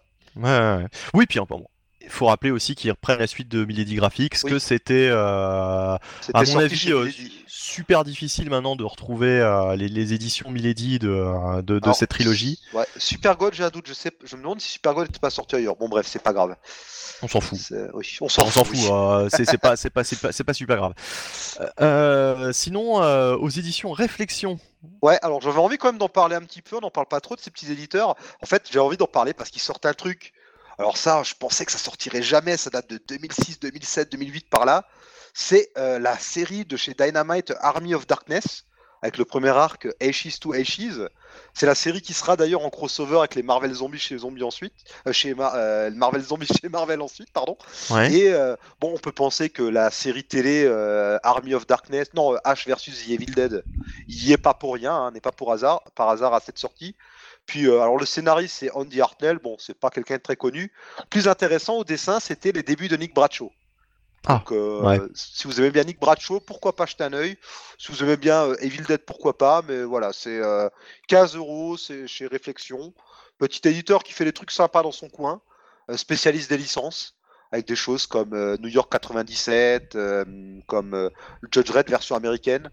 Donc voilà, c'est si, vous voulez jeter un œil à ça, si vous aimez bien Evil Dead, pourquoi pas. Ouais, pourquoi pas. Euh, et chez Delirium, qui est euh, quand même un, bon éditeur, hein, qui nous a sorti les Eerie, Creepy, etc. Euh, et du Judge Dredd. On a encore du Judge Dredd, justement, avec les, affaires classées, volume 3, puisqu'il réédite tous ces, toutes ces énormes intégrales, hein, puisque au fait, c'est les intégrales de Judge Dredd. Et le précédent éditeur, je crois que c'était Soleil, était arrivé mmh. jusqu'au volume 4. Donc on verra si euh, Delirium euh, passe le volume 4. Euh, voilà. Alors, les éditions Delirium sont un peu plus luxueuses que les éditions que les éditions Soleil. Il y a des pages couleurs, je crois, qui sont insérées. Peut-être. c'est un plus gros format avec un, meilleur papier. Enfin voilà, donc c'est voilà, c'est intéressant. C'est 32, 32 euros, mais c'est quand même 312 pages, c'est pas rien. Oui, oui, enfin voilà, euh, niveau pagination, prix, euh, c'est normal. Euh, pour ceux qui sont passés à côté, surtout des, précédentes éditions, bah, bah voilà quoi, c'est l'occasion de lire du, vieux Judge Dredd. Et moi j'aime beaucoup, donc bon, après, après voilà quoi. Et puis, bah, alors chez Delirium, comme on l'a dit, ils aiment bien les éditions luxueuses. Et là, il y a un petit projet. Alors, vous avez parlé d'un projet le mois dernier. Là, je vous en parle d'un autre qui sera peut-être quasiment fini. Là, on est à J-7, donc sera peut-être fini d'ici là. C'est euh, la sortie de Grave de Richard Corben. C'est euh, des hommages au conte de la crypte euh, sorti par Richard Corben. Alors, Richard Corben, c'est un des maîtres de l'horreur qui a été primé à Angoulême justement cette année. Et euh, alors, on a vu passer plein d'articles, dont certains qui disaient des conneries incommensurables sur Corben. Il a notamment mis en image des poèmes de Poe. Enfin, si vous aimez tout ce qui est comics d'horreur, vous pouvez pas ne pas connaître Corben. Et donc voilà, c'est les hommages des contes de la crypte qu'il a publié en 2016 et 2017 aux États-Unis. Et là, euh, il y a euh, y a sur la plateforme KissKissBankBank euh, un Delirium a lancé un projet donc de financement participatif pour avoir une édition luxueuse en coffret de grave. Vous avez plusieurs paliers. Enfin, on vous mettra le lien sur Facebook. The Grave. The Grave, pardon, oui. Je mettrai le lien tiens, sur Facebook avant la fin de, de l'opération. Voilà. Si ça vous intéresse, allez jeter un œil. C'est vraiment pas grave. Un, genre d'initiative que je trouve intéressante. Oui, alors très bonne initiative maintenant. Euh, c'est vrai que euh, quand on voit que Delirium a besoin euh, d'aller dans le comment dire dans le financement participatif pour sortir des bouquins, ça laisse à penser que effectivement euh, les plus petits éditeurs de voilà bon ils ont quand même besoin après du, coup de pouce des lecteurs donc euh, c'est à soutenir euh, en même temps c'est une édition luxueuse moi je sais pas tu me parles d'un truc ça a l'air effectivement d'être assez assez gros ah quoi avec un en plus, Corben a été consulté il a fourni du matériel en plus de ce qui a été fourni en VO c'est vraiment un truc aux petits oignons hein. voilà les expressions, euh, les expressions de Marty. Euh, les, fameuses... expressions. Ouais. Euh, bah écoutez, on a terminé, je crois, avec la VF. On va peut-être réentendre Jonath du coup dans cette émission. non. on va réanimer Jonath, ne vous inquiétez pas. j'espère, j'espère, j'espère. donc voilà, donc on va passer à la VO, autre grosse partie évidemment de cette émission. Hein, la VO avec euh, déjà DC Comics et euh, on part directement sur les sollicitations du mois de juin. Euh, comme le, mois dernier, hein, qu'est-ce que vous avez repéré, messieurs, dans les sollicitations qui vous ont fait tiquer, qui vous ont fait rêver bah Déjà, il y a le, lancement, enfin le, renouveau, j'ai envie de dire, de la Justice League, ah. par, écrit par Scott Snyder avec, bon, bah, pour le premier numéro, Jim Chung au dessin. Euh, alors, C'était viril ça. Alors au deuxième, euh, déjà dès le numéro 2, c'est euh, Jorge euh, Jiménez. Donc euh, bon, euh, Jim Chung visiblement. euh, ah, ça c'est drôle. Il est, Ouais. il, il est Ça, pas je- connu pour sa vitesse, Jim Je savais pas ça. Ouais, donc euh, le, le bimensuel, ça va pas trop le faire pour lui. Donc du coup, c'est une relance euh, de la Justice League par Scott Snyder, donc euh, en suivant les événements de No Justice. Et euh, l'équipe qui nous est euh, proposée, donc le line-up qui nous est proposé pour cette nouvelle Justice League est, est, euh, largement, je dirais, inspiré euh, de la, la série euh, de- des dessins animés Justice League. Et après euh, Justice League Unlimited. Puisque on retrouve donc forcément la trinité Batman, Superman, Wonder Woman, Flash, Martian Manhunter, Green Lantern, donc Al, Al Jordan, non justement, John Stewart, Mhm. et puis Hawkgirl et Aquaman, et bien sûr Cyborg qui est là hein, pour les portails. Voilà. Donc, euh, donc voilà. Donc à part, à part Cyborg, en fait, on retrouve euh, là l'équipe, euh, l'équipe de, euh, l'équipe de la Justice League du dessin animé. Alors plus, plus Aquaman, hein, du coup, qui, qui n'apparaît, je crois, que dans la saison 2, il me semble de mémoire. Bah, il, appa- il apparaît Mais- dès la première, mais en guest, et il Voilà. devient membre à partir de la saison 2, et il est plus dans la saison 5 d'ailleurs, pour les raisons habituelles de chez DC, de personnages bloqués pour d'autres séries. Ouais, ça.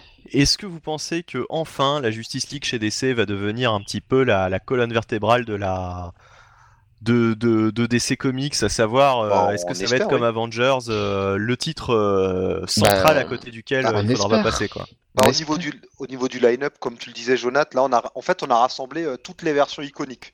Il y a tous les personnages euh, de la version classe, des 7 classiques, que ce soit les 7 classiques euh, de- du dessin animé, les 7 classiques de, euh, des New 52 ou les 7 classiques de, des origines avec euh, à la place de Green avec un Green Lantern bon, qui n'est pas le même et bref Et enfin voilà il y a vraiment tous les membres iconiques des différentes périodes donc on l'espère là vraiment Enfin, c'est pas le Green Lantern n'est pas le Jordan, par exemple. Oui, non, mais oui, je veux dire, voilà, ils pouvaient pas. Alors, ils auraient, ils ont pas mis Al Jordan, mais je veux dire, voilà, tu vois, c'est vraiment, euh, on y retrouve un peu les membres iconiques de toutes les périodes. Et surtout, enfin, le Martien est de retour dans la Justice League. Il était temps. Enfin, ce personnage malmené depuis le début du New Bah, 52 va avoir droit, je l'espère, à de Après, l'angle des New 52 d'en faire un peu un, je dirais, un leader euh, d'une autre équipe de Justice League un peu, euh, finalement presque un, un équivalent à Superman, c'était pas non plus, euh, finalement c'était presque une promotion quoi sur le papier Oui. par rapport au rôle un peu de vraiment du sidekick du sidekick qu'il avait dans le Justice League avant. Sur le papier, oui. Mais c'est juste que c'était mal écrit. Ouais. Et, puis, il y, a y ce mystère qui a jamais été résolu de l'épisode, je crois, 7 ou 8 de Justice League, où euh, visiblement il avait intégré la Ligue par le passé, il s'était retourné contre eux. oui. Et je crois que ça n'a jamais été retraité. euh, tout Ça- ça. Le truc, c'est ce que tu dis, Bunny, par rapport à est-ce que la Justice League va retrouver euh, une place centrale? Le problème, c'est que ça avait été le cas de la, du New 52, ça avait même été le, je dirais, le, comment dire, le, le gros gros blockbuster euh, euh, du New 52, c'était la Ouais. Justice League. Le seul problème, c'est que les histoires ne suivaient pas derrière, quoi. Et, Et- encore une fois, euh, c'est la qualité des- du titre qui va Et- te dire si c'est central ou pas, quoi. Ouais, mais enfin c'est quand je disais ça, c'est euh, chez, chez Marvel vraiment, on sent que euh, ce qui se passe dans Justice League Dans impacte- Avengers, impacte dans, dans, dans dans, Avengers. impacte vraiment euh, l'univers euh, Marvel. Bah, en euh, ce tout- moment. tout- tout- toutes les, tous les titres autour sont impactés par ce qui se passe dans, dans, dans Avengers. Pas en ce moment. Euh, bah, il y a eu Secret Invasion quand même, quoi. Euh, Putain, le mec est totalement à côté, quoi. Ouais, mais ça, c'est plus, c'est plus quelque chose qui dérive de, de Captain America, ça. Le titre Avengers, aujourd'hui, comme il est, hein, aujourd'hui, euh, sincèrement, euh, c'est un titre anecdotique, hein. Tout ce qu'il y a de plus anecdotique, hein. Oui, parce qu'on est dans le, en plein dans cette espèce de. de. de. de, de- je sais pas, pas si c'est- enfin. De, de, de 52 du pauvre euh, sur Avengers, euh, ce titre mensuel, euh, enfin voilà, qui est un, qui est un non-événement, mais Oui, c'est veux pas dire- terrible. la, la plupart du temps, la plupart du temps, ces dernières années, ces, ces dix dernières années, Avengers était quand même Ah, euh, l'espèce de noyau central euh, de, de, de la, de la gamme Marvel. Et euh, souvent, quand tu lisais Avengers, tu te sentais un petit peu obligé d'aller lire euh, d'autres titres. Alors que chez DC, si tu veux, tu as la, t'as la gamme de titres euh, Justice League d'un côté, la gamme Batman, la gamme. c'est- Enfin, toutes les gammes C'est- sont beaucoup plus séparées chez Bah, DC. Que peu chez la Marvel. de- c'était un peu la faute de Snyder qui faisait son Batman sans lire ce qui se passait dans les autres titres, dont les titres Batman. Mais, mais euh, c'était, enfin, même, Green Lantern, hein, tu vois, tu peux prendre séparément Green Lantern, tu peux prendre séparément Oui. Superman. Oui, Geoff Jones, était- qui, Geoff Jones qui ignorait totalement ce qui se passait du côté de Green Lantern et qui ramenait un Hal Jordan normal alors qu'il avait le Gone Corona dans, euh, dans son titre à lui. C'est vrai qu'il y avait un gros, il y avait des gros soucis de continuité à la fin des New 52. Mais, C'était, c'était bizarre, quoi. Mais après, la Justice League en soi, euh, je veux dire, euh, euh, n'a pas forcément besoin d'être centrale pour être bien. Je veux dire, Darkseid War, quelque Oui. part. Ah, mais pour être bien, non. Euh, moi, ce que je veux dire, c'est une stratégie, euh, tu vois, commerciale qui a fonctionné pour, euh, pour Marvel. Ouais, Euh, mais ils ont essayé de faire la même sous New 52. C'était exactement la même que ce qu'avait fait Bendis avec euh, Disassemble. Enfin, de remettre les Avengers au centre de l'univers Marvel à partir de 2004-2005. tu Et Justice pouvais League, lire, ça n'a pas, ça n'a pas. tu pouvais toujours lire les autres titres sans lire Justice Ah League bien sûr, pas, mais après, c'est c'est dans la. Enfin, moi, quand je parle, si tu veux, d'être au, d'être au centre aussi, c'est tu vois ce qui est le plus poussé, quoi, entre guillemets. Qu'est-ce Oui, qui est le, Oui, oui, oui, qu'est-ce qui est vraiment en le avant, titre, quoi. le titre flagship, quoi, tu vois. Mmh, mmh, mmh. Et pour le coup, euh, bon, euh, là, le, le- sur le New 52, c'était vraiment Justice League. Souviens-toi que Jeff Jones était à, à l'écriture, que tous les gros events euh, découlaient de là, que ce soit Forever Evil, euh, qu'est-ce qu'il y avait aussi juste avant? Il y avait euh, Trinity Wars. Euh, il y avait quand même cet énorme build-up euh, avec euh, démarré avec le FCBD euh, de 2012 autour de autour de la Trinity Wars avec la Justice League. Donc, euh, enfin, je veux dire, le travail avait quand même été fait, quoi, malgré tout. C'est simplement que bon. euh, la qualité n'a pas toujours suivi quoi. Elle, et, Ouais. et finalement, elle a suivi vraiment, je dirais, euh, pour Darkseid War où là vraiment c'était quand même, euh, c'était quand même du très haut niveau. Et la Justice League, euh, bah finalement, euh, à ce moment-là, euh, avait repris un peu, enfin avait été passé un peu au, au second plan euh, derrière, euh, bon bah euh, le Batman de, de Scott Snyder, derrière Jeff Jones lui-même qui avait repris Superman, enfin des choses comme ça quoi. Ouais.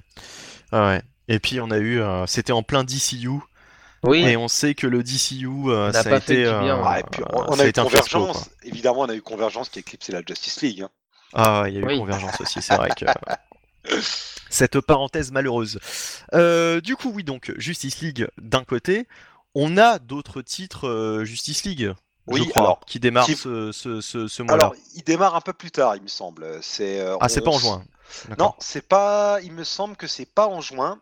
C'est un peu plus tard. Alors, on a le retour de Justice League Dark qui, qui va revenir Enfin, avec. Le retour, c'est c'est pas la même Justice League Dark que, que Bon, la dernière fois, quoi. Il y a des liens. Il y a, alors, il y a encore euh, Zatanna. Il me semble qu'il y a encore euh, John Constantine. Alors, on a une image qui est sortie. hein.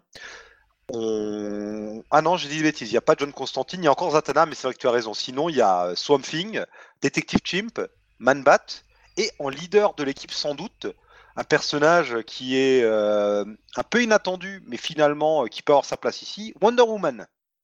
Ouais, qui- donc, euh, bon, une, une équipe, comme je disais un petit peu sur le conducteur, un petit peu what the fuck. Mais c'est pas tout. Non, alors juste pour finir, c'est euh, James Tynion Ford qui écrira. Et euh, au dessin, on aura Alvaro Martinez et Raúl Fernandez. Alors James Tynion Ford qui a quitté Detective Comics, sur lequel il a quand même fait de très bonnes choses. Ah bah c'est même pas, il a quand même, c'est c'est- pour moi, Detective Comics, c'est le meilleur titre du Rebirth. Voilà. Bah, ouais, bah, c'est ce qui me donne envie d'aller voir euh, ce titre en plus. Euh, il garde un petit pied à Gotham comme il y aura Man-Bat. Et il garde un petit pied du côté des détectives comme il y a Détective Chimp. Donc euh, voilà, je suis très curieux de voir ce que ça donnera. Et à côté, oui, on a un autre titre, et là ça m'émoustille encore plus, c'est Justice League Odyssey, en référence, le titre est en référence à la célèbre mini-série Cosmic Odyssey. Alors c'est Joshua Williamson, qu'on connaît notamment pour euh, Birthright, un titre que j'adore, qui est publié euh, par Delcourt en VF, faut à tout prix que vous lisiez ça. Et au dessin, c'est ni plus ni moins que Stepan Sejic, un artiste qui fait les merveilles depuis quelques années, et donc à titre cosmique, puisqu'ici on aura Cyborg, Starfire, le Green Lantern Jessica Cruz, euh, Azrael, le, célèbre remplaçant de Batman, et un jeune Darkseid qui formeront donc cette équipe. Est-ce que le jeune Darkseid euh, serait non du coup c'est pas le le fils de Ah, je pense que si. Je pense que ça doit être lui. D'accord. Alors donc c'est une équipe cosmique, hein, c'est des héros. Alors à part Azrael, on sait pas trop ce qu'il va faire là. euh, c'est des héros plutôt cosmiques. Vu Bah que oui, ça, Cyborg, euh, vu, vu que Cyborg euh, il détient son pouvoir d'une Motherbox, il, il a un petit côté cosmique quoi. Voilà, Ouais. C'est vraiment la Justice League cosmique. Ouais, enfin, vraiment la Justice League, la Justice League cosmique, comme tu dis, il y en a Ouais, certains pour lesquels c'est on se du demande. hein. Euh, C'est- bah. C'est- pour donner Bah, quelque chose à Cyborg, hein.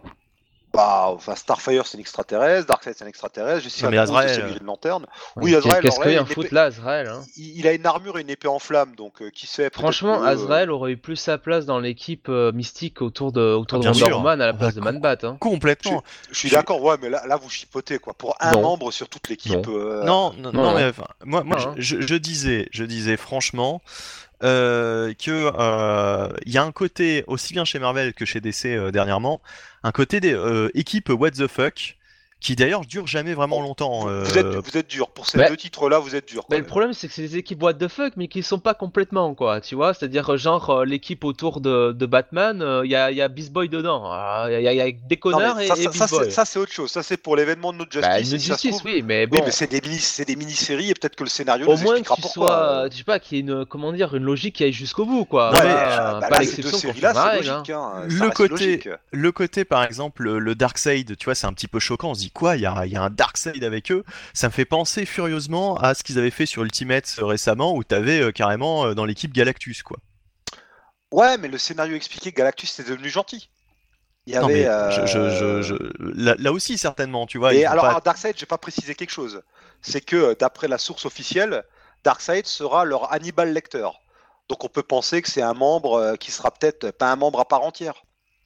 Vous voyez, c'est un membre Oui. qui aura peut-être un statut spécial. Ça se trouve, sera leur prisonnier ou ils seront peut-être forcés de collaborer avec lui. Bon, faut, faut pas mettre la charrue avant les bœufs non plus. Souhaitons à euh, Starfire qu'elle soit la Clarence Sterling de l'histoire. Oh, tout de suite.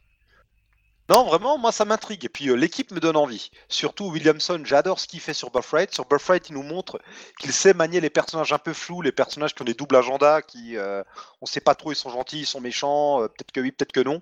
Pour ça, moi je lui laisse totalement le bénéfice du doute. Et surtout, je préfère qu'on ait euh, des titres Justice League parallèles qui sont bien distincts, plutôt que d'avoir une Justice bis avec des membres, l'équipe B, quoi. Là, vraiment, on aura des équipes qui auront des objectifs et des univers bien différents. Ouais, ouais. Bon, enfin, on verra. Ouais, coup, mais bon, euh, enfin, ce ouais. coup toujours de vouloir, euh, tu vois, faire des équipes un peu, euh, un peu hétéroclites, un peu comme ça, un peu, enfin, un peu what the fuck pour faire du what the fuck, euh, c'est, euh, Oh, moi C'est j'aime, pas faut, que- faut the que ce soit, là. voilà, je, je rejoins Jonathan là-dessus, faut que ce soit vraiment euh, justifié par le scénario pourquoi cette Moi, équipe est composée de parce cette que manière. historiquement, si tu veux, en tout cas sur les dernières années, hein, j'ai même envie de dire depuis euh, bien 2010, j'ai toujours ce, ce truc de me dire que dès qu'il y a des équipes comme ça un peu faux folles, euh, c'est que derrière, euh, le, enfin, ça suit pas au niveau du scénario, quoi. C'est-à-dire que le titre tient sur la composition de l'équipe et pas euh, sur l'histoire qu'on va te, qu'on va te proposer, quoi. C'est toujours ça qui Oh, m'emmerde, des, quoi. des équipes faux folles, on en a eu plein. Pensez aux Defenders par exemple, euh, c'était fou fou aussi, avec des persos qui avaient rien à voir, qu'on assemblait ensemble. Mais c'était euh, c'était dramatique, hein. Defender, c'était nul, quoi. Ah non, le- euh, je le parle de la Defenders très vieille, je, par- Ah oui, je oui. parle de la version Ouais, moi, moi, je- 70 oui, mais moi je te Mais- parle mais- euh, depuis 2010, quoi. Je Voilà, dis c'est ça, ouais. je- Depuis les dernières, euh, les dernières années, quoi. Très clairement, euh, moi, quand Marvel et DC m'annoncent euh, des équipes comme ça, bon, je. Et ben moi j'y crois. Il y, avait pas eu un truc avec euh, Clayface et Batwoman dans l'espace à un moment si, donné? c'était dans Batwoman. Alors ça, c'était très what the fuck, ouais. Ouais. Alors, je crois que James Tanyon Ford le référence même dans son run sur Detective Comics. Alors, Detective Comics pourrait être, tu vois, l'exception qui confirme la règle. Mais sauf que bon, dans l'équipe de, de, de, de Batman, bon, c'est quand même le seul membre qui, qui fait un peu tâche là-dedans, c'est Clayface à la limite, quoi, tu vois. Mais, Et encore, encore, il fait mais partie encore, de la Bat- de, enfin, de l'univers Batman, quoi. mais encore, Bah, ce qui est intelligent avec euh, James Tanyon Force, c'est qu'il justifie la place de chacun en faisant limite un arc sur chacun des, des membres de l'équipe, quoi. Bah, ce sera peut-être le cas là. Ah, ce sera peut-être le cas là, mais justement, il faut que ce soit, il faut Oui, que ce voilà. soit comme ça. C'est la seule manière pour laquelle euh, ça peut fonctionner, c'est qu'il justifie vraiment pourquoi il y a la formation de euh, de telle ou telle équipe. Et trop souvent, récemment, euh, là, c'est là où je rejoins Jonath, depuis 2010, enfin depuis ces dernières années, que ce soit chez Marvel, surtout chez Marvel d'ailleurs, ou chez DC maintenant, oui, oui. on a l'impression que euh, voilà, euh, on te fait surtout des équipes what the fuck et qu'en fait elles durent 6 mois euh, avant qu'elles soient démantelées Mm. et surtout on t'explique pas pourquoi finalement telle personne se retrouve avec telle autre quoi. Tu vois, c'est jamais, il y a Oui, jamais, c'est pas fait de manière organique, on, on y revient encore, mais voilà, il y a pas ce côté, c'est, c'est- on a l'impression à chaque fois chez Marvel qu'ils tirent au sort des, des papiers dans un sac et qui se disent Allez, Greenland. Euh, Oui, mais là on est chez Euh. DC, on n'est pas chez Marvel, donc euh, laissez-leur le Ah, bénéfice du doute. Oui, oui, mais fait, je veux dire, moi, ça m'a, ça m'a fait un petit peu sourciller Ouais, quand j'ai vu euh, quand, ces équipes. euh, quoi. Justice League, euh, alors c'est Justice League of America, je crois, euh, la Oui. relance de, Oui, euh, de ouais, New alors, 52. Ouais, alors là où ça a Eh, pas duré Souvenez-vous, longtemps, de... oui. ouais, mais tu te souviens de cette équipe quand même, parce que là, pour le coup, dans le n'importe quoi, euh, Ouais. Bah, ils avaient tenté de justifier ça en mettant justement le Martian pour euh, montrer Superman machin, mais a été, to- Katana, bon. la, Et ça a la série a été phagocytée par euh, les crossovers et elle a pas survécu à euh, à Trinity Wars qui a suivi la Forever Evil. Et, et même, durant les New 52, Jonathan fait bien de le dire, avec euh, Martian Manhunter, il y avait Martian Manhunter qui se retrouvait dans Stormwatch. Oui, et on avait eu la Justice League International aussi, oui, on avait eu des Là, Stormwatch, là je suis d'accord, c'était n'importe quoi. Qu'est-ce qu'il venait foutre là-dedans Mais Enfin, le, voilà. problème, le problème de Stormwatch, c'est qu'on reprenait un nom connu en mettant une partie de membres euh, habituels et une partie de membres what the fuck. Là, ce sont de. Pour l'un des deux, c'est un nouveau titre, et pour Justice League Dark, on reste quand même dans le côté enquêteur du paranormal ou euh, membre lié à la magie. Bah écoute, on- peut faire confiance à mon avis pour euh, Oui, sur bon, James Tynion Ford pour faire pour faire Oui. du bon boulot. Euh, voilà. Après, on verra. c'est c'est plus sur l'autre euh, l'autre équipe quoi. Je bon. Bah, Ben, Odyssey, ah non, moi je- je- j'attends de voir Williamson. Là, je l'attends de pied ferme. Mais est-ce que ça tombe pas du coup le mois où euh, James Tynion Ford euh, prend un peu de, de recul par rapport à Detective alors, Comics? alors, écoute, là je regarde, et en fait, dans les sollicitations du mois de juin de Newsarama, les deux titres n'apparaissent pas, alors que dans la news de Comic Books Resources, ils nous disent que les deux titres commencent en juin. Donc au final, je sais pas s'ils commencent en juin ou en juillet. euh, Enfin, j'arrive Ouais. pas. Il y, a- il y a conflit entre les sources là. On verra bien. Non, On Detective Comics. Detective Comics en juin est écrit par un certain Brian Hill, Ouais, il y a plus, euh, il y a plus Tanyon. Oui, donc euh, bon, euh, qui sera déjà parti quoi. euh, au moins, enfin, si tu veux, si si euh, Tynion Ford doit écrire euh, euh, sa Justice League à ce moment-là, au moins il sera euh, cons- euh, enfin, Oui. concentré seulement là-dessus, quoi. Ah, de toute Il- façon, il ça va va pas se barrer, oui. Il va pas se disperser, quoi. Bon, Oui, à oui, voir, oui. euh, Bon, on, vous, on vous fera la review des. Moi, je m'y engage. On fera la review des deux premiers numéros, des, des premiers numéros de chaque série. Bon, très bien. Bah si tu t'y engages, euh, comme ça on pourra te te frapper si jamais. si je euh, le fais pas. Voilà.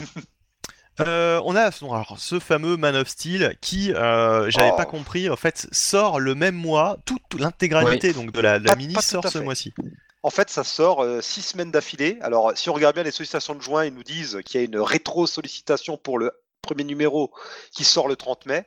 Et il y a une advance sollicitation pour euh, le 6 qui lui sortira le 4 juillet. Et on a donc les numéros 2 à 5, donc 4 numéros qui sortiront les 4 mercredis du juin. Et donc 6 mercredis d'affilée, vous aurez la mini-série. D'accord, parce que c'est, enfin, ce qui est totalement crétin, c'est que dans les sollicitations de juin, on te met euh, les six titres, quoi. Ouais, Donc euh, tu fais bien de préciser que. euh, Ouais, et c'est marqué euh, tout en bas de la ride de la seulement du texte que euh, attention, ça c'est sorti le mois dernier ou ça sort le mois prochain. C'est Ouais. un peu ouais. Mais bon, au moins comme ça, on a les six d'un coup. Vous savez quand ça sort. on en avait parlé le, le mois dernier. Enfin, les, six à la suite, ouais, voilà. Voilà, ouais. pas de- mini-série qui qui va retracer la nouvelle continuité de Superman parce qu'il va y avoir encore des changements. C'est sa gimmick, quoi. Oui, C'est le, le mec euh, qui, euh, tous les 36 du mois, euh, a une nouvelle, euh, une nouvelle origin story. Ouais, bah, ça fait au moins trois ou quatre origin story depuis les New 52 là. C'est ça commence à faire beaucoup. Pas tous les 36 du mois, en l'occurrence, tous les 6 Ouais, mois, c'est un peu ça, ouais. Ouais. Euh, ok, ok. euh, bah, est-ce que, enfin, Bon, on verra ça de, base, On en a de déjà base, parlé. Man of Steel de Bendis, ça vous intéresse ou pas, quoi? Bah, on l'avait dit, hein, de toute façon. euh, Oui. Bon, euh, pff, y a, pff, moi, j'attends, enfin, j'attendais. J'attends rien, mais euh, j'aurais aimé Bendy sur euh, sur autre chose que euh, que du Superman, quoi. Ouais. Voilà. Pareil. Après, euh, bon, je Pareil. lui donne sa chance, hein, voilà, Pareil. on verra bien. Hein. Il a peut-être qu'il peut-être qu'il a des idées. J'espère Mhm. pour lui, mais euh, si c'est bon, euh, euh, là, j'ai, enfin, là, vaguement, j'ai regardé un peu ce qui s'annonce euh, sans trop spoiler. euh, ça me ça m'enthousiasme pas des masses, quoi. Vraiment, euh, le le- l'angle qui est un peu pris, euh, non. Mais Puis, bon. Moi, je crains qu'il retconne l'existence euh, du fils John, parce que la série Super Son s'est arrêtée. J'ai pas l'impression, en tout cas, en voyant Et- les citations. Ouais.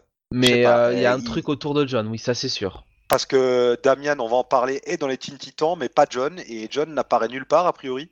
Ben, je pense qu'il va peur. y avoir, euh, va y avoir un truc, un- là-dessus, quoi. Oui, ça c'est. un- Ça fait quand même le deuxième enfant euh, qu'on leur supprime. Il y avait déjà eu le fils de Zod qu'ils avaient adopté euh, à, à l'époque de Infinite Crisis ou juste après, je sais pas. Ah, bah, encore heureux qu'il est abandonné. Ouais, mais ils avaient déjà un fils, ils euh, ils l'ont abandonné. Maintenant, s'ils abandonnent John, euh, et euh, l'autre, le, le Superboy clone qui lui Après, aussi a bon, tout disparu. euh, dépend, tout dépend de la manière dont, euh, enfin, John est abandonné ou doit partir. Euh, S'il part, euh, enfin, pour, euh, tu vois, une, une bonne raison entre guillemets, euh, qui puisse un peu euh, changer le statu quo de Superman, euh, pourquoi pas, faut voir. On verra. Mais c'est dommage, c'était une belle avancée, la famille. Moi, je suis très fan du, de- du, du super fils et du super papa. Donc, je serai le premier peiné si ça de- s'il devait Bah, euh, disparaître. De toute façon, c'est pas dans les discussions avec Bendis. Ça se trouve, Bendis, bon, il a dit, écoutez, euh, moi je reviens sur DC, euh, je veux faire Superman, et puis, euh, euh, mais je veux pas, je veux pas, je veux pas m'occuper de ce perso, quoi. J'en veux pas, quoi. John, euh, ça m'intéresse pas, quoi. Ça se trouve, il y a ça qui rentre dans la balance, quoi. Donc, euh, Ouais, bon, on verra. ils peuvent, tu sais, faire comme dans les Feux de l'amour, hein, tu vois, euh, l'envoyer dans un pensionnat en Suisse. euh, Oui. voilà. Et elle reviendra six mois plus tard, mais il aura pris 10 ans. ouais, c'est ça. Enfin bon. C'est Bon. vrai, c'est pas t- On verra. On verra. Et euh, on va passer à, enfin, toujours dans les sollicitations, euh, les, les, les titans. Ouais, il y a, deux numéros 1 special pour les Teen Titans et les Titans. Alors Dan Abnett reste sur les Titans. Les Teen Titans, c'est Adam Glass qui reprend euh, l'équipe avec des nouveaux membres. On a euh, bah, hum, donc Damian qui euh, sera le chef de l'équipe. On a le Wally West noir, donc le deuxième Wally, Wally West des New 52 qui sera dans l'équipe et la sœur de Green Arrow qui sera là en tant que Red Arrow. Alors, Mais en- il, a pas, il est apparu dans les New 52 ou dans le Rebirth, du coup, hein, le, le Wally West euh, Ah noir. non, le, le Wally West noir, il apparaît euh, avant le Rebirth, c'est dans les New 52. D'accord. Avec les mais c'est le Wally West normal qui revient. D'accord. J'ai Il un dit le deuxième bleu, parce que chronologiquement, c'est le deuxième à être Il apparu euh, il pas de un manière costume bleu éditoriale. Dans les New 52 Non, non, il Le a un Wally West. costume. euh, non, non, Le euh, Wally West noir non, non, il a le costume euh, jaune et noir, Dans le jaune New et 52, rouge. hein. Ouais, le costume bleu, c'était un Wally West du futur. D'accord, ouais. Donc euh, voilà, et il préfigure. En fait, c'est euh, un numéro spécial. Et euh, le mois suivant, Special. spé- Special. Ça y est, je, mélange les langues. Et on aura, je crois que c'est le mois suivant, bah, qu'on aura le vrai Teen Titan numéro 1, avec une toute nouvelle équipe, avec plein de membres formidables, extraordinaires, dont on n'a rien à foutre, dont euh, je crois que c'est la fille de Lobo, si je dis pas de bêtises. Ah bah là, tu vois, quand on parlait des équipes What the fuck, après Oui. la fille du Joker, on a une équipe avec la fille de Lobo, euh, Crush. C'est comme ça Ouais. Crush. Voilà. Et en plus, c'est l'idée réchauffée, parce que Lobo était déjà devenu l'île Lobo, alors je crois que ça c'était le temps d'un arc des années 90, et surtout dans Young Justice, pendant, je sais plus, je crois 30 numéros, on avait eu Slobo, un clone jeune de Lobo. Donc comme quoi, vraiment, c'est du, du réchauffé au possible, là. D'accord. Euh, ouais. Et on aura d'autres nouveaux caractères, enfin, personnages, pardon. On- alors qu'il y a tellement de sidekicks qui traînent dans tous les coins, malheureusement, ils, sont, ils continuent, le Team Titan, ils continuent de nous mettre euh, des membres dont on n'en a rien à faire. Ce rebelle de l'anglais, Marty. Ah oui, non, là, Alors, euh, par- parle-nous- tout donné là. Parle-nous des nouveaux caractères euh, que, euh, qui, qui seront peut-être dans un retour de, des Outsiders. Enfin, tu, tu, tu, tu- je crois que c'était toi hein, qui voyais peut-être un retour des Outsiders du coup. Euh, ouais, je sais, on en a discuté en off alors, parce que ça me dit quelque chose cette histoire, mais. euh, Bah, c'est sur le ah oui, non, hein. retour des Outsiders, c'est pour autre chose. C'est parce qu'on a un one-shot euh, Batman euh, Black Lightning, Ouais, et visiblement, c'est censé déboucher sur autre chose ensuite. d'accord. Donc certains se disent ah tiens en plus Black Lightning bah il y a la série qui a commencé il y a quelques temps maintenant Mhm. Donc euh, tiens qui sait peut-être que euh, certains s'autorisent à penser que peut-être derrière euh, bah, les outsiders tels qu'on les connaissait avant pourraient revenir D'accord, d'accord, d'accord. Et oui, bah du coup, tout ça me faisait penser que bah, on rejoint un petit peu le débat qu'on avait tout à l'heure. On va pas refaire le débat, hein, mais quand je parlais effectivement des titans euh, d'origine qu'on retrouve encore en tant que titans, euh, ça prouve que même chez, euh, chez DC, au final, bon, bah, il y a une, une évolution à deux vitesses, quoi. hein. ça, ça, ça dépend pour quel personnage, quoi. Puisque c'est assez marrant de, revoir encore une fois les, les titans d'origine revenir sous le, la même appellation, quoi. On a l'impression qu'il n'y a rien à faire. Dick Grayson, il pourra jamais dépasser le stade de, de Nightwing, quoi, en gros. Il est Bon. condamné à toujours revenir à Nightwing. Mais bon, heureusement, Nightwing est un très bon rôle. Bah, il faut toujours revenir à Bruce Wayne en Batman. alors, hein. De toute Bah, façon, il, oui. il- il est bien dans cette formation encore, hein. des Titans. Euh, ouais, je crois. Oui, oui, oui. Et il me semble que Raven va intégrer les Titans, si je dis pas de bêtises. Bah, de toute façon, Raven qui était euh, une Titan euh, de base, hein, les Oui, Teen voilà, Titans de base, euh, voilà. Ok. Euh, bon, on va pas enfin, en discuter plus longtemps. Il y avait aussi Robert Venditti, donc qui quitte Green Lantern. Ouais, alors en juin, il y a le 46 et le 47 qui sortent, et le 50 sera le dernier de numéro de Hal Jordan and the Mhm. Green Lantern Corps que scénarisera Robert, ce brave Robert, mais Robert qui est déjà Robert. dans Robert qui est déjà dans les sollicitations de ce mois-ci, puisque il relance un titre ben, que vous attendiez tous avec impatience, Hawkman, incroyable, Hawkman est de retour. Bah, enfin, euh, ça peut être pas mal, hein, cela dit. Oui, non. Je dis ça parce que le, le début du New 52 était laborieux. Là, il y a quand même Brian Hitch qui le dessinera. Bon, Non, c'était génial avec euh, Rob Liefeld. Oh là là. et- ah, oui, avant Rob Liefeld, c'était euh, je sais plus quel euh, Philippe Tan ou je sais plus qui. Enfin, au dessin du moins. Enfin, c'était pas terrible, quoi. C'était. euh, Oui, enfin, en fait, Hawkman, s'il revient, c'est parce que euh, il est de retour dans Dark Knight's Metal. Bah, l'événement qui finit ce mois-ci, si je dis pas de bêtises. Exactement, bah, cette semaine même. Ouais, cette semaine. Et qui commence très bientôt en VF chez Urban. On en avait parlé dans la dernière émission. Donc, ne vous inquiétez pas, quand ça sortira en VF, on vous en parlera. Oui, on, vous- on va vous en parler. euh, moi, j'ai pas lu le dernier numéro, donc euh, effectivement, euh, bah, je ne pourrais pas en parler maintenant. je peux pas donner mon avis global sur cette saga. Mais, mais t'as lu le reste. Mais j'ai lu le, j'ai lu le reste. Et alors, Et- t'en penses quoi comme ça? Ah, ça démarrait bien. Et puis, euh, pff, allez, on va dire que les deux premiers numéros sont, sont plutôt sympas, surtout le premier hein, qui pose pas mal de, de questions. Et après, c'est, euh, bah, ça part en grosse baston, ouais, du bien contre le mal, quoi. C'est-à-dire Oh. qu'on a des, des, des méchants, euh, des méchants très méchants contre les héros, les héros d'essai, quoi. Bon, moi, je me suis un peu ennuyé, quoi, sur les, euh, les, les numéros suivants, quoi. À partir du numéro 3, euh, c'est-à-dire qu'à chaque fois que je revenais sur Dark Knight Metal, je me souvenais plus de ce que j'avais lu le- la fois précédente, quoi. J'étais obligé Ah, de refeuilleter. euh, donc C'est problématique. Ouais, ouais. Alors que le premier m'a vraiment euh, laissé un bon souvenir, quoi. Ça se terminait vraiment sur un bon cliff. euh, Il y avait. euh, J'avais lu le premier aussi, ouais, j'avais bien aimé. Et c'est juste là où Urban a annoncé qu'ils allaient tous sortir dans des belles éditions avec tous les Je me dis, ok, c'est bon, j'attends la VF. Ouais. Et puis alors bon, les tie sont totalement dispensables, quoi, la plupart. Honnêtement, hein. Très Franchement. franchement, euh, voilà. Il y a plein plein de tie là pour cet événement euh, qu'on peut ne pas lire. euh, pff, voilà. Bon alors, pff, bah, comme d'habitude avec Snyder, hein, ça commence très bien. Au début, c'est ambitieux. Euh, tu te dis, bah ça y est, je vais, je vais lire un, un grand truc. Et au final, euh, bah non, ce sera pas encore pour cette fois, quoi. Ah, souvent. dommage. Bon, enfin, en tout cas, j'ai pas lu le, le dernier, donc peut-être que euh, le dernier va être une grosse claque ou, ou peut-être pas. On verra. Euh, bref. euh, Donc voilà, Hawkman, bon, on verra ce que ça donne. hein. Il y a... Ils repartent sur ces histoires de réincarnation et compagnie, donc bon, on verra ce qu'ils en font. C'est un personnage un peu casse-gueule quand même, Hawkman. Tiens, en parlant de, de, casse-gueule, donc on a dit, euh, euh, enfin, euh, donc Robert Venditti quitte euh, Green Lantern, mais je vous posais cette petite question sur le conducteur. alors vite fait, est-ce que à ce stade, vous estimez, messieurs, que Green Lantern est une franchise qui a besoin d'un petit coup de polish, qui, qui a besoin d'être un peu secouée? Parce que c'est vrai que ça fait longtemps que, bon bah finalement, Venditti a pris la suite de Jeff Jones et j'ai pas l'impression que euh, la, la, franchise Green Lantern euh, soit vraiment. euh, Enfin, elle reste un petit peu dans l'ombre de ce qu'a fait Jeff Jones, quoi. J'ai pas l'impression que ça. Non, bah, ça n'a pas retrouvé son niveau dessous de Jeff, Jeff Jones. C'était dur de repartir de façon après le, le dernier titre de Jeff Jones.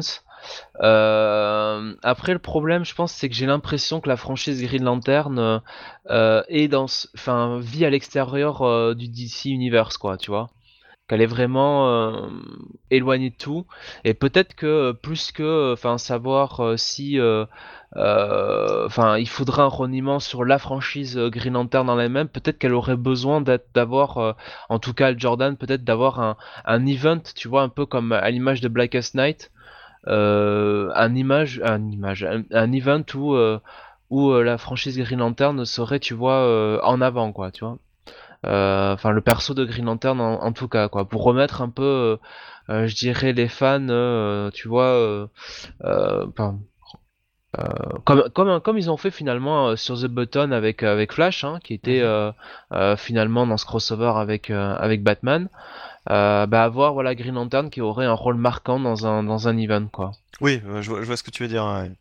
bah ouais, Ouais. Je pense que plus que tu vois euh, avoir un remaniement euh, dans la série en elle-même, euh, genre allez on, on, fait table rase, on, on vire, enfin on vire tous les autres les autres Green Lantern, Simon Bass, tout ça.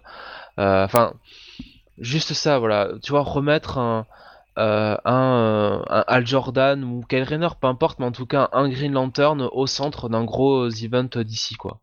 Ouais. ouais. Et puis on constate qu'ils ont totalement laissé tomber pour l'instant l'idée de faire des séries sur les autres corps. Oui.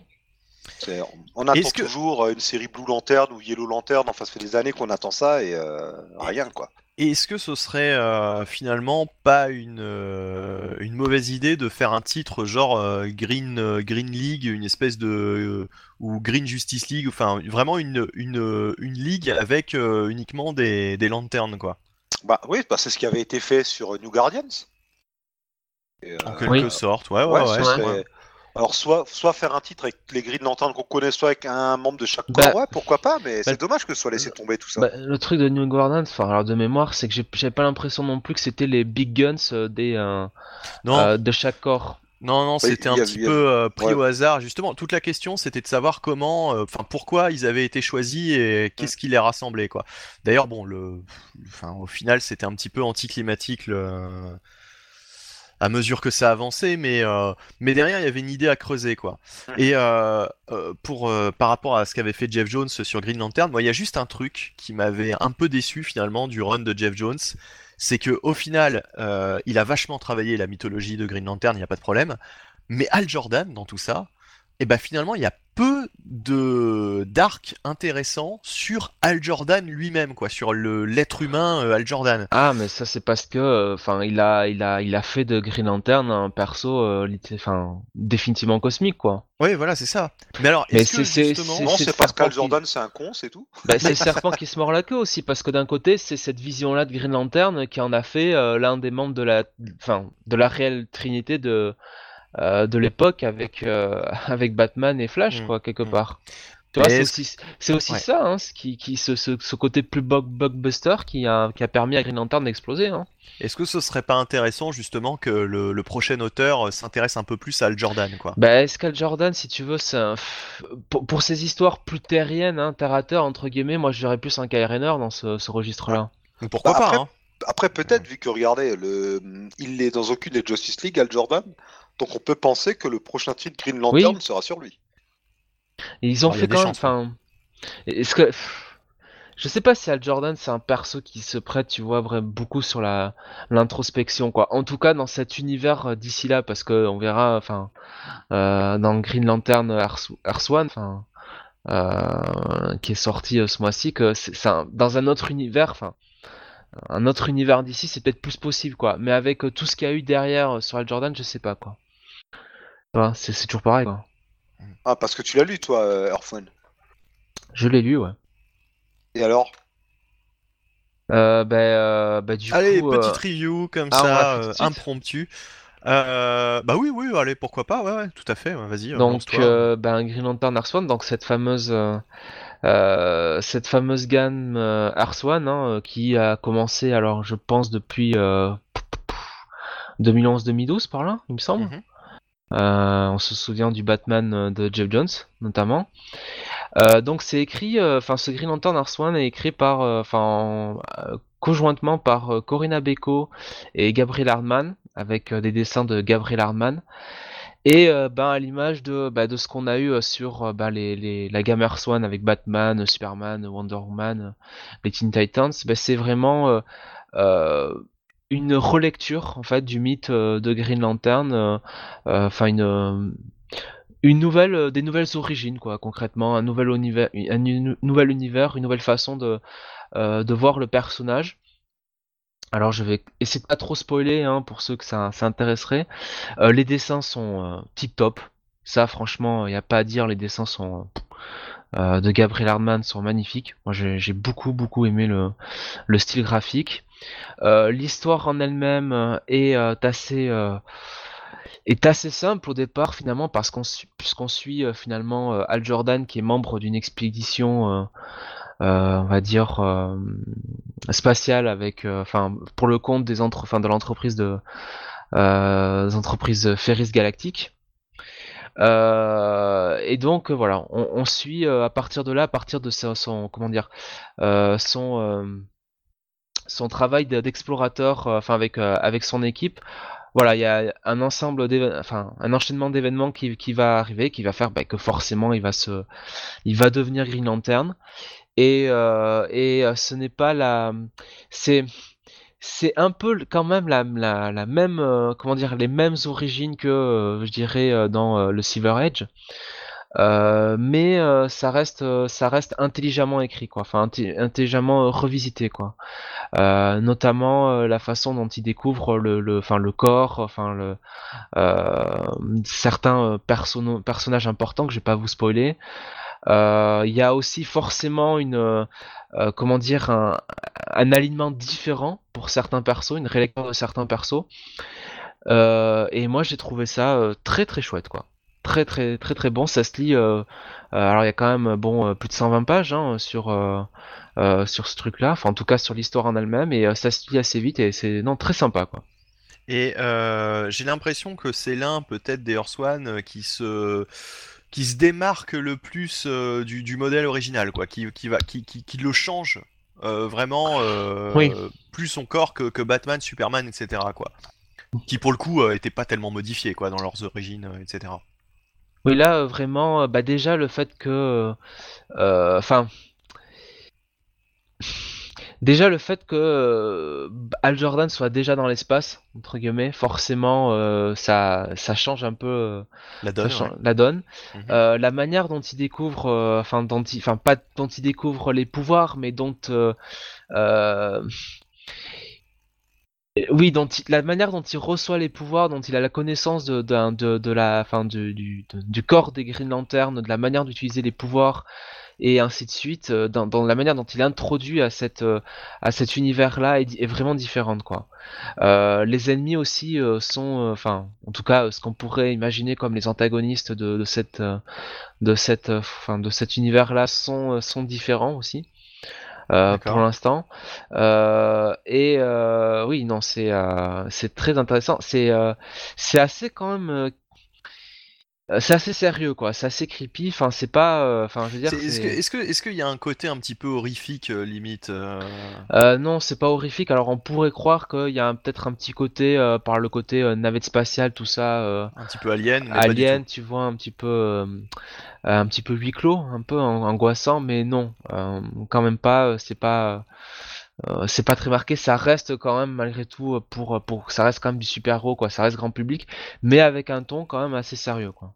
Est-ce que ça vous intéresserait pas J'ai cette idée d'un seul coup, euh, vous allez peut-être trouver que c'est une idée totalement à la con, mais si DC faisait par exemple une gamme où au fait ce serait la réinvention de tel ou tel personnage, mais sur un thème différent à chaque fois le thème de l'horreur, le thème de la romance, le thème ah. de. Bah, ça, ça rejoint les Elseworlds qui ont déjà été faits, mais ouais, pourquoi pas oui, mais là, précisément, tu vois, avec un thème, euh, par exemple Batman, bon alors c'est tout con, Batman ça pourrait être le, le, le, film d'horreur, parce que évidemment, euh, Batman c'est quand même assez creepy euh, de base.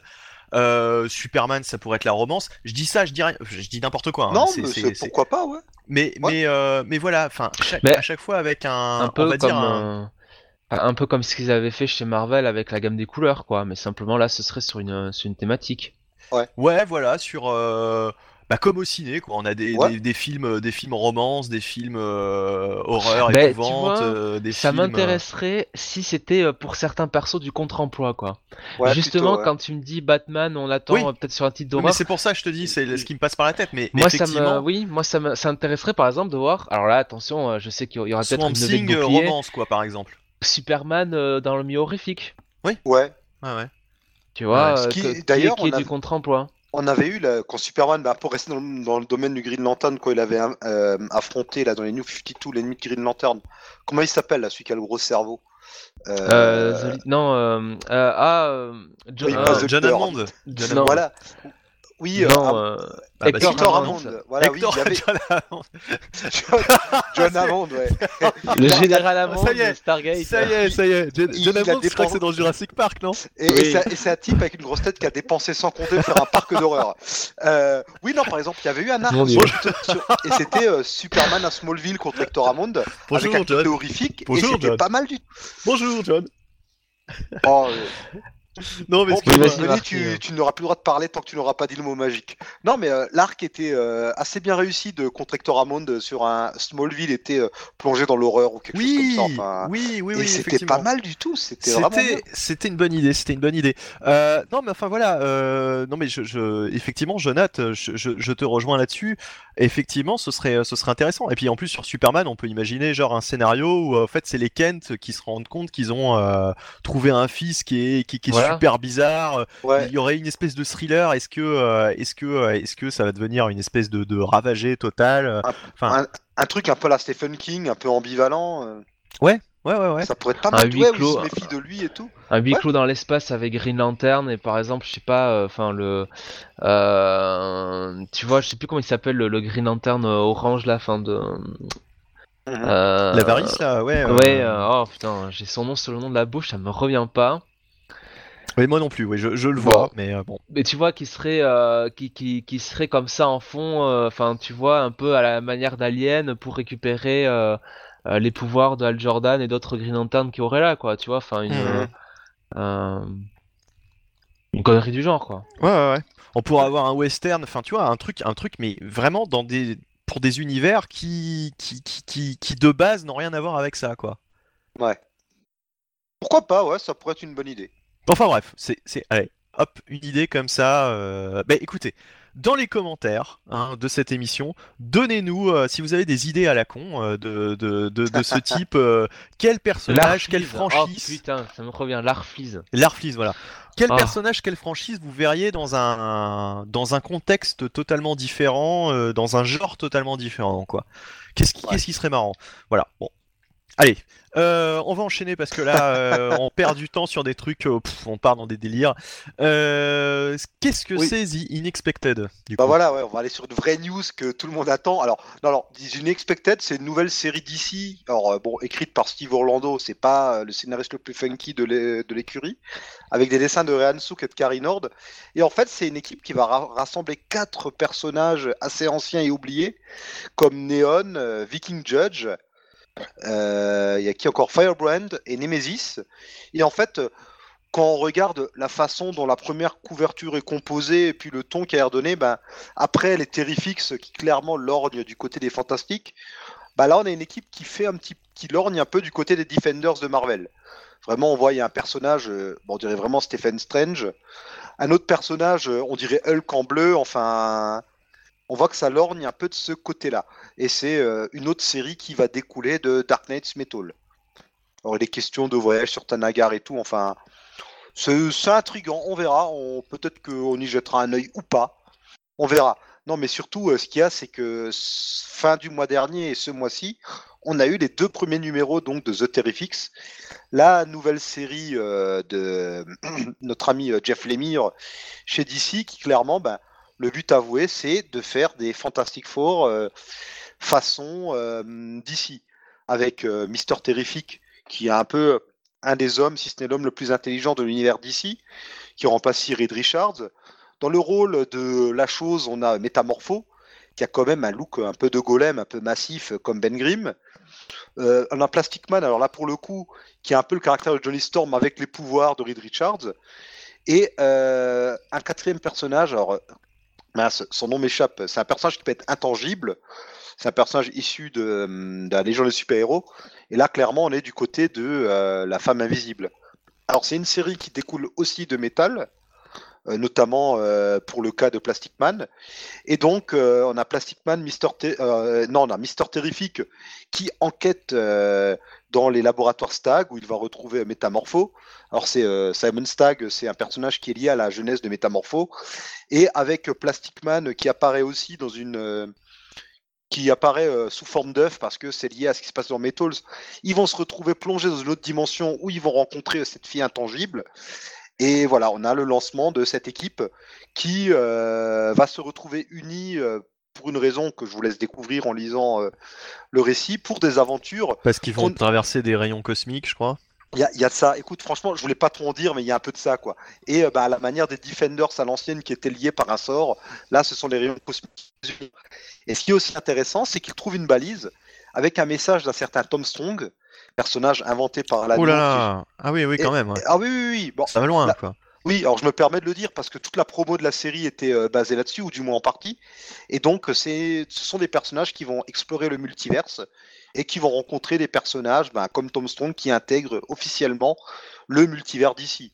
En même temps, Mais- euh, Mais, vu mais ça a été introduit dans Doomsday Clock, ça m'étonne pas. ça a l'air pas mal du tout, dis donc. Ah, euh, c'est très sympa. Ah, euh, vraiment, c'est deux très bons numéros. Alors, le premier arc, Contrairement en- à Damage, quoi. Parce que moi, j'avais lu oui. Damage dans cette nouvelle gamme et euh, franchement, c'était euh, Ah oui, rien à voir. c'était très Ah oui. mauvais, quoi. Oui, Et, j'aurais pensé qu'au lieu des Terrifix, ce soit les, les New Challengers qui aient un petit peu ce rôle de, de fantastique euh, fort. On aurait pu penser, mais euh, alors j'ai pas lu New Challenger. Si ça Bah, se trouve, c'est pas encore sorti, je crois, hein, le, Ah, le premier numéro. Oui, alors pour replacer, bah, les Challengers of the New Unknown, c'était une équipe de cinq personnages créés par Jack Kirby dans les années 50 et qui préfiguraient en fait les fantastiques. Ouais, voilà, c'est pour ça. Donc c'est pour ça, et puis c'est pour ça que finalement que d'ici fasse ces fantastiques, ben c'est un peu euh, la balle qui retourne à l'envoyeur. hein. Et euh, donc pour revenir sur les Terrifix, ben ouais, c'est pas mal. Le premier arc est en trois parties et là, ben les deux premières parties forment vraiment un très bon numéro d'introduction. Euh, Mhm. Moi, il me tarde de lire ça. Alors là, c'est une une équipe euh, faite de membres qui ont jamais collaboré ensemble avant. Mais je trouve ça cohérent, ça, et ça fonctionne bien. On sent déjà qu'il y a une alchimie entre eux. J'ai pas trouvé ça du tout what the fuck. Euh, le, le choix de ces personnages, ils se complètent bien par leur pouvoir et leur caractère. Et euh, ouais, il me tente de voir la suite, ce, ce côté exploration et tout, ça manque. Chez DC qui a quand même été euh, bien sombre, et euh, Doomsday Clock en ce moment est quand même très sombre aussi, ça fait plaisir de voir un truc qui nous promet de l'aventure et de l'émerveillement. Surtout que Tom Strong, c'était un personnage qui était hommage au pulp, euh, au côté euh, science-fiction un peu joyeuse. Donc j'espère que le titre ira dans ce sens-là. Ok, bah, juste- ça a l'air cool. Ouais, c'est cool. Et pour terminer, euh, les dessins, bah, c'est principalement Yvonne Rice, qui d'ailleurs est mis au même rang que Jeff Lemire comme storyteller dans les crédits.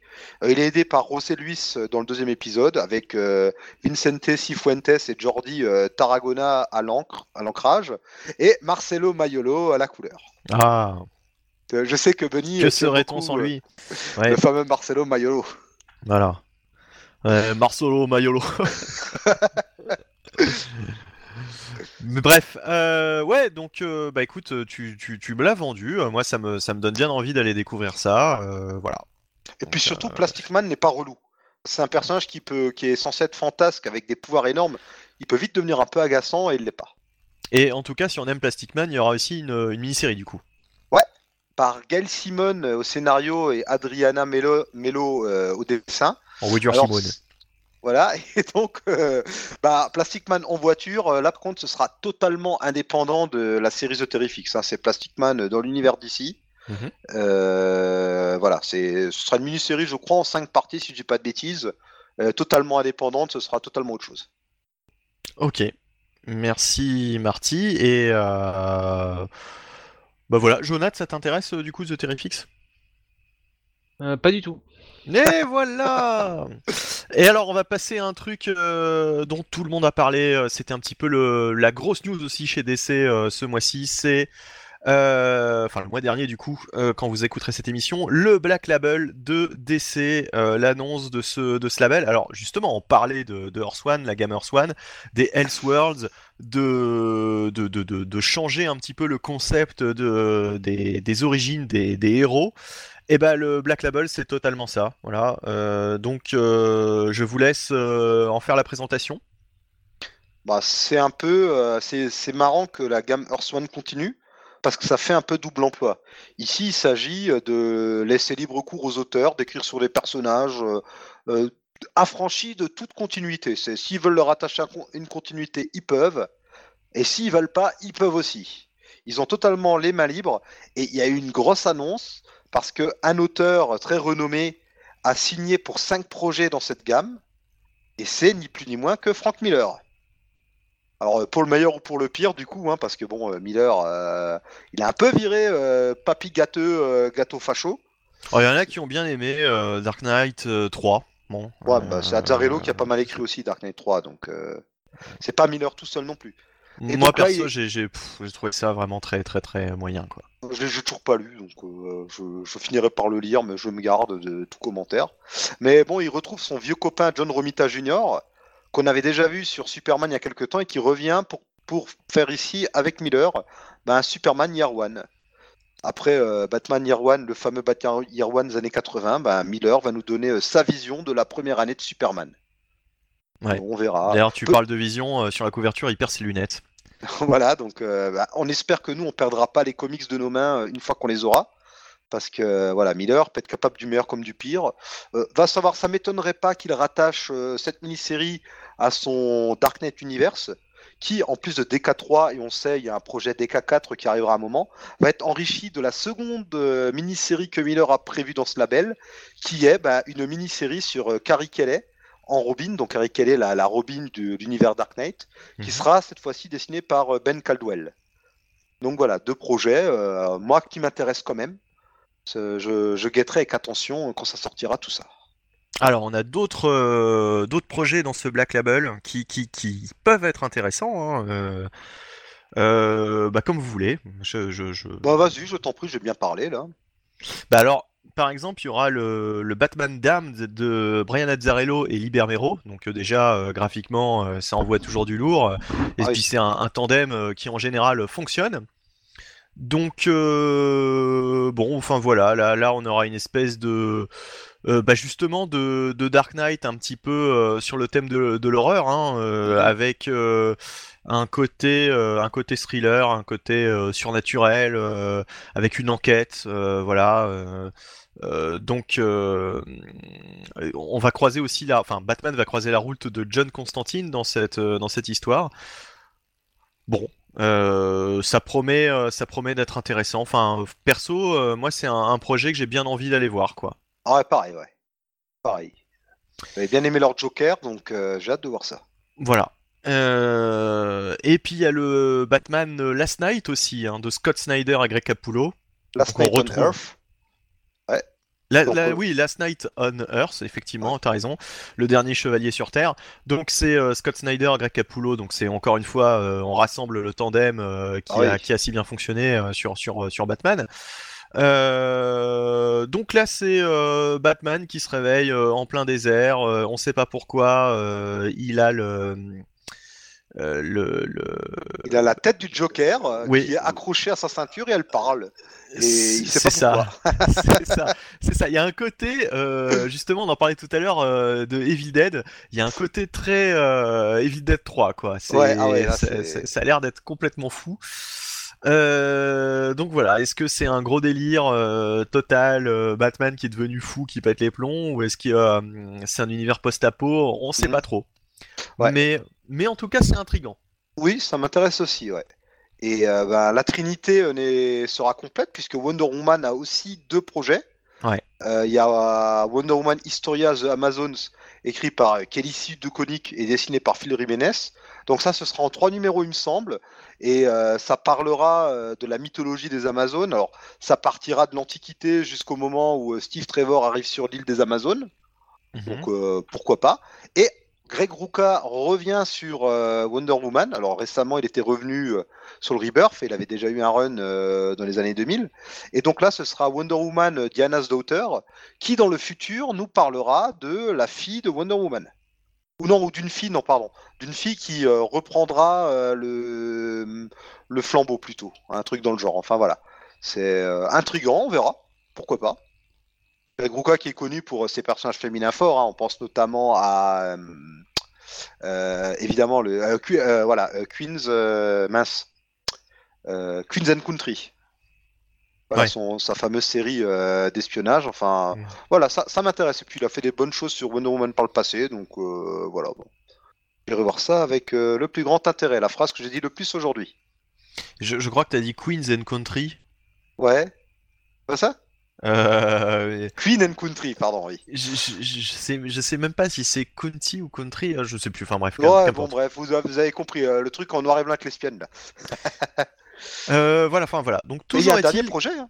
Ah, il y en a un autre. Il y a Euh, The bah, Other. Story of DC Universe, Ah oui, oui, oui. qui, alors à la base, qui était peut-être pas annoncé dans Black Label, mais qui a dû être par la suite rattaché de euh, John Ridley. Et je, je crois que ça va parler des héros méconnus de DC ou un truc dans le genre, ouais, euh, notamment les héros issus des minorités, euh, Vixen, René Montoya, John Stewart. euh, Je crois qu'il y a Supergirl qui sera aussi euh, hum, concerné. Enfin, voilà. C'est euh, sur des persos plus secondaires et souvent issus euh, des minorités ou alors euh, voilà ce genre de choses. Pourquoi pas avoir On a bien X-Men Grand Design dans, un peu dans le même genre qui était pas mal du tout chez Marvel, donc j'attends de voir ça.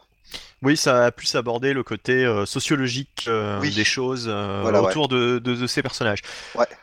Euh, bref, hein, toujours est-il que ça soulève euh, une question euh, que je vous ai posée, messieurs aussi, c'est est-ce que finalement, avec les Horse One, les, le, Black Label, bref, est-ce que sur, en tout cas, les personnages principaux, est-ce que il faut pas des Elseworlds pour pouvoir vraiment se lâcher et raconter de vraies bonnes histoires ou est-ce que vous pensez que euh, bah, on peut tout à fait euh, écrire des histoires aussi osées, aussi euh, intéressantes euh, dans les titres euh, classiques quoi, en continuité?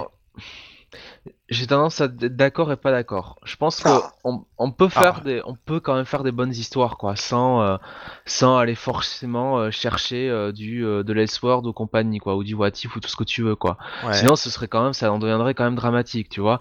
Euh, bon, Darkseid War euh, que je citais précédemment, bon, il n'y a pas eu besoin de de faire de faire un Elseworld, c'était contenu dans euh, dans les New 52. Pour autant, euh, l'histoire était très bien. Euh, là, on voit bien que James Tynion Ford sur Detective Comics, eh ben, il fait de très très bons trucs. Mhm. Voilà.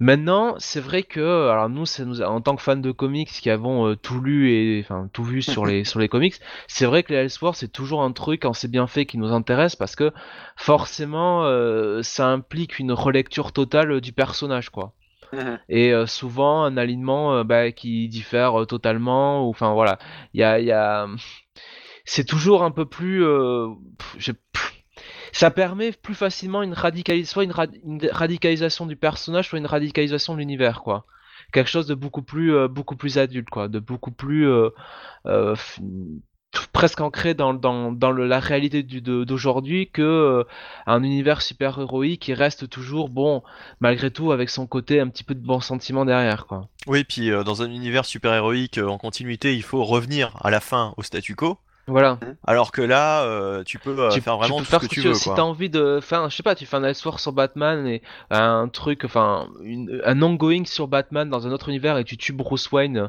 euh, à la fin du premier arc, t'es pas obligé de revenir quoi. Tu peux, tu peux continuer là-dessus, ça fait partie de l'histoire.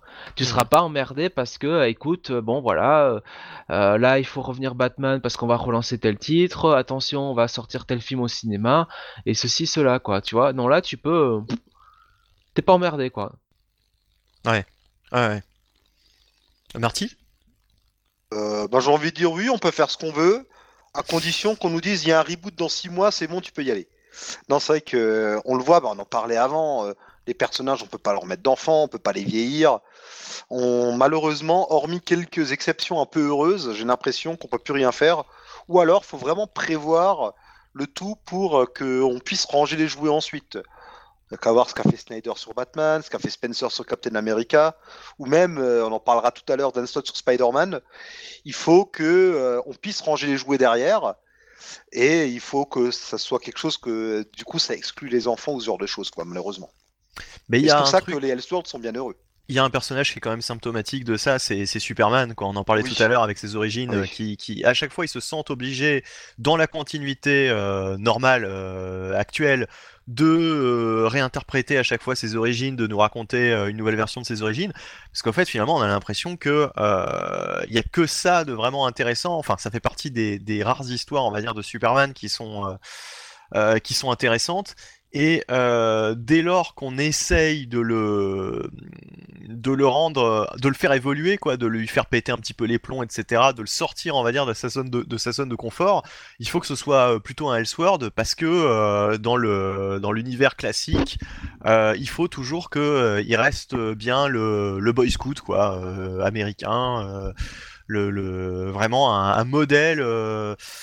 Qui, euh, qui, qui voilà quoi, qui, qui, qui, qui finalement euh, est prisonnier un petit peu de son, de, de son statu quo quoi. Puis en plus il est trop puissant quoi, donc euh, non seulement il faut qu'il soit, qu'il soit un modèle de, comment dire, de, de, de représentation, mais en plus qu'il soit, ouais, c'est difficile quoi de, de, de gérer les pouvoirs de ce mec là quoi.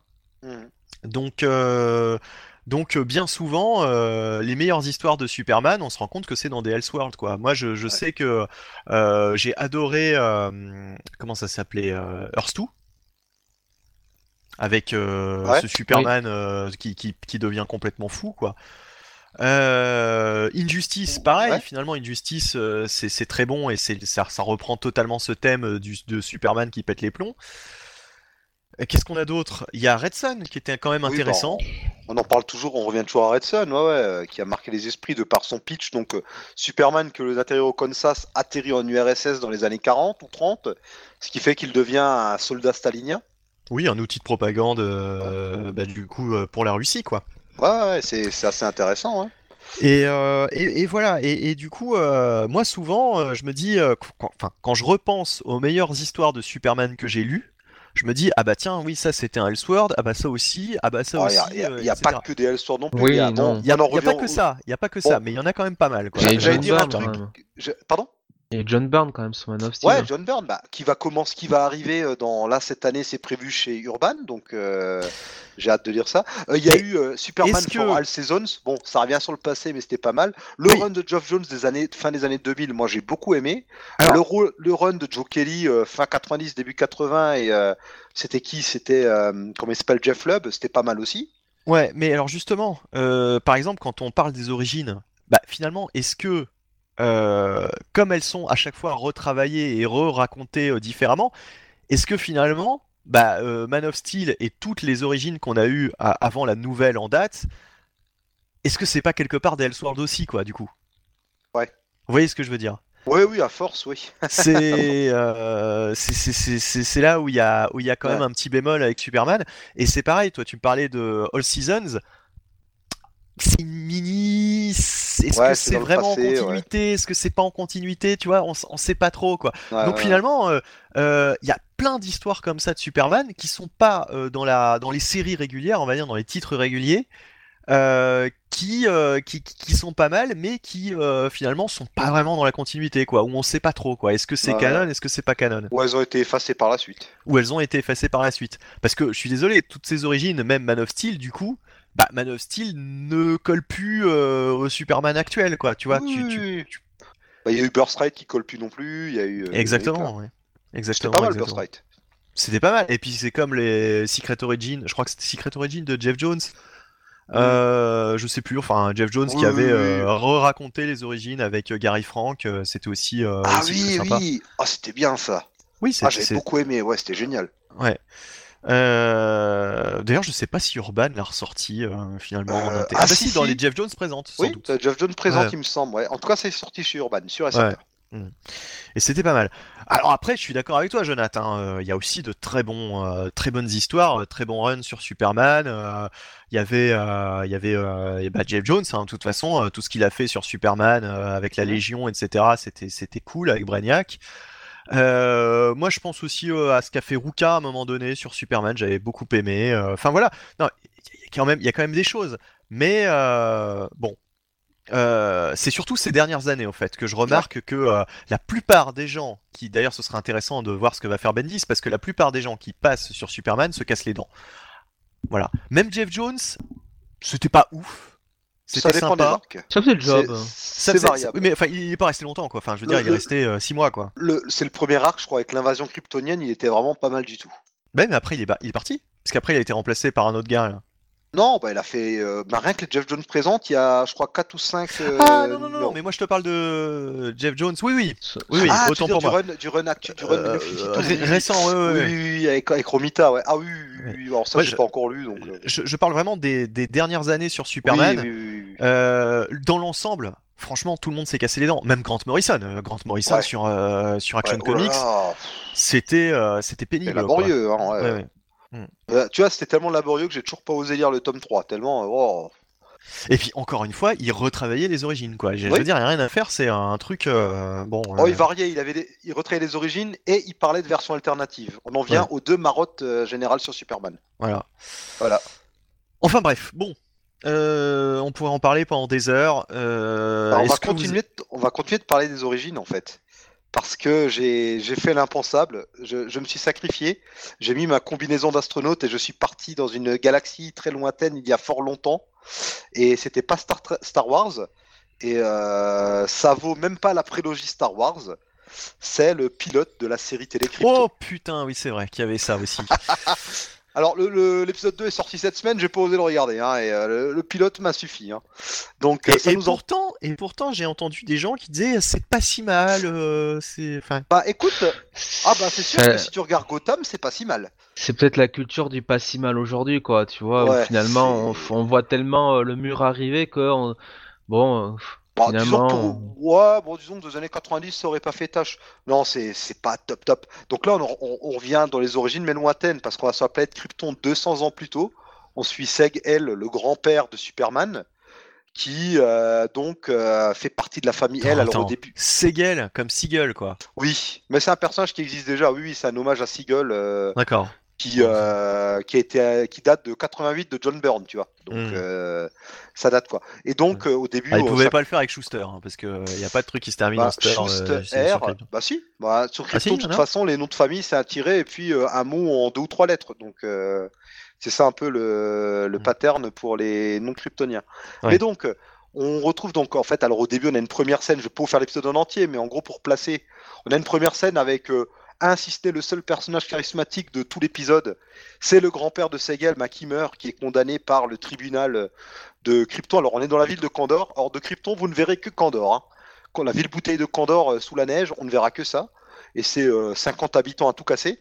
Et donc, euh, le grand-père qui est condamné par euh, le tribunal, puisque maintenant la ville est dirigée par le culte de Rao. Rao, donc le dieu kryptonien, c'est le nom de- du soleil, il me semble. Donc, euh, en, en Krypton sombre dans une espèce de dictature Est-ce qu'il est sur un grand cheval noir. Non, D'accord. je vous laisse. euh, Est-ce qu'il porte un casque euh, d'or Ah, il a un casque en or, Rao, oui. Est-ce qu'il a des lunettes? Non, il est, pas Est-ce qu'il a une plus. cape Alors, euh, non, il a une toge. Est-ce qu'il a une gueule un peu de ravagée Non, mais il a un casque, c'est comme Janus, sauf qu'au lieu d'avoir deux visages, il en a genre trois. Est-ce qu'il qui mesure, s'appelle Jaggy? Est-ce qu'il mesure euh, 5 mètres de haut et fait euh, 4 mètres de large Non plus. Et il a pas trois bras, quatre jambes, et ce n'est pas le cowboy de Tchernobyl ou je ne sais quelle blague idiote. Et euh, Ah bah il y avait un petit côté de Tchernobyl sur les oui. gens. hein. oui, oui, oui, oui. Et donc voilà, bah, oui, euh, ouais, je préfère plaisanter avec vous que raconter ce qui se passe. Et donc le grand-père est condamné pour hérésie car il le proclame, la vie existe ailleurs. Et il est foutu dehors, la famille, elle, est euh, rétrogradée. D'ailleurs, ça se symbolise par le fait qu'on enlève les, si- les signes Superman accrochés avec du scratch sur leur toge. Et donc, ils sont rétrogradés, ils deviennent des, pauvres. Du coup, on passe de mecs euh, habillés en pseudo-habits futuristes qui sont juste des pyjamas à des mecs euh, en habits euh, sans doute des restes du tournage de Vercingétorix ou un truc du genre. Parce que quand t'es pauvre, t'es habillé avec euh, des habits de pauvres de l'Antiquité.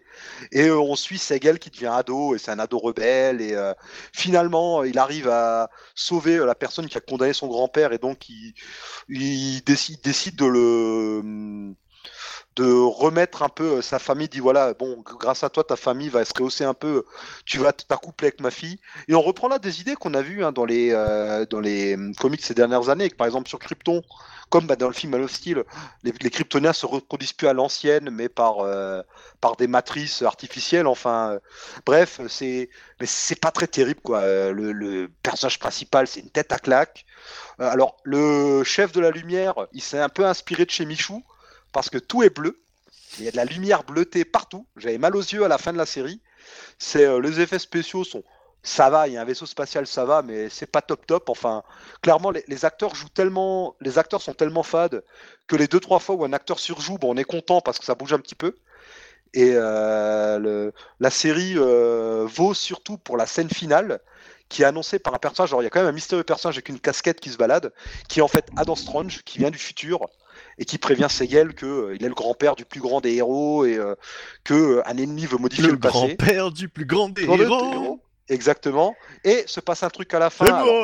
je vous le spoil parce que ben, ici que ça sort, ce sera sorti et que ça, ça a déjà fuité avant que l'épisode sorte et que c'est le seul truc intéressant de toute l'épisode, c'est ben, Brainiac qui arrive dans un vaisseau et là ça rappelle le fameux run de Geoff Jones avec le Brainiac là qui euh, qui est intégré à son vaisseau avec euh, les, les, villes en bouteille qui sont dans des boules euh, qui sont dans un vaisseau assez organique pour le coup c'est le seul plan réussi de tout le, tout, le, tout le pilote parce que clairement, ces plans-plans, c'est un, un, peu naze, quoi. C'est un peu chiant, ça, a l'air un peu cheap. Bon, c'est sci-fi, c'est sci-fi, ils sont capables du meilleur pour le et, comme du pire. Et en plus, c'est le pilote, donc on imagine qu'ils vont mettre plus dans le pilote que dans la suite. Bon, faut voir, tu sais, il y a toujours ce problème du pilote qui est retourné, recuté, enfin machin. Souvent, faut attendre quelques épisodes avant que ça explose vraiment. Puis quand ça marche bien, il remet de la thune. Euh, c'est pas le pire truc de SF que j'ai vu et ça a l'air quand même mieux que Gotham. Mais on a le même problème que un peu Gotham, c'est euh, en fait c'est une préquelle à rien parce que c'est déjà on sait que le héros va survivre vu que c'est le grand-père de Superman. Forcément, il faut que les personnes, euh, il y a aussi les ancêtres de Zod. Enfin, on sait qu'ils vont survivre. Et en même temps, c'est une préquelle à rien parce que c'est pas la préquelle d'une série télé ni d'un film c'est pas du tout lié à la série Supergirl a priori. Enfin, voilà, c'est un projet auquel je crois pas trop.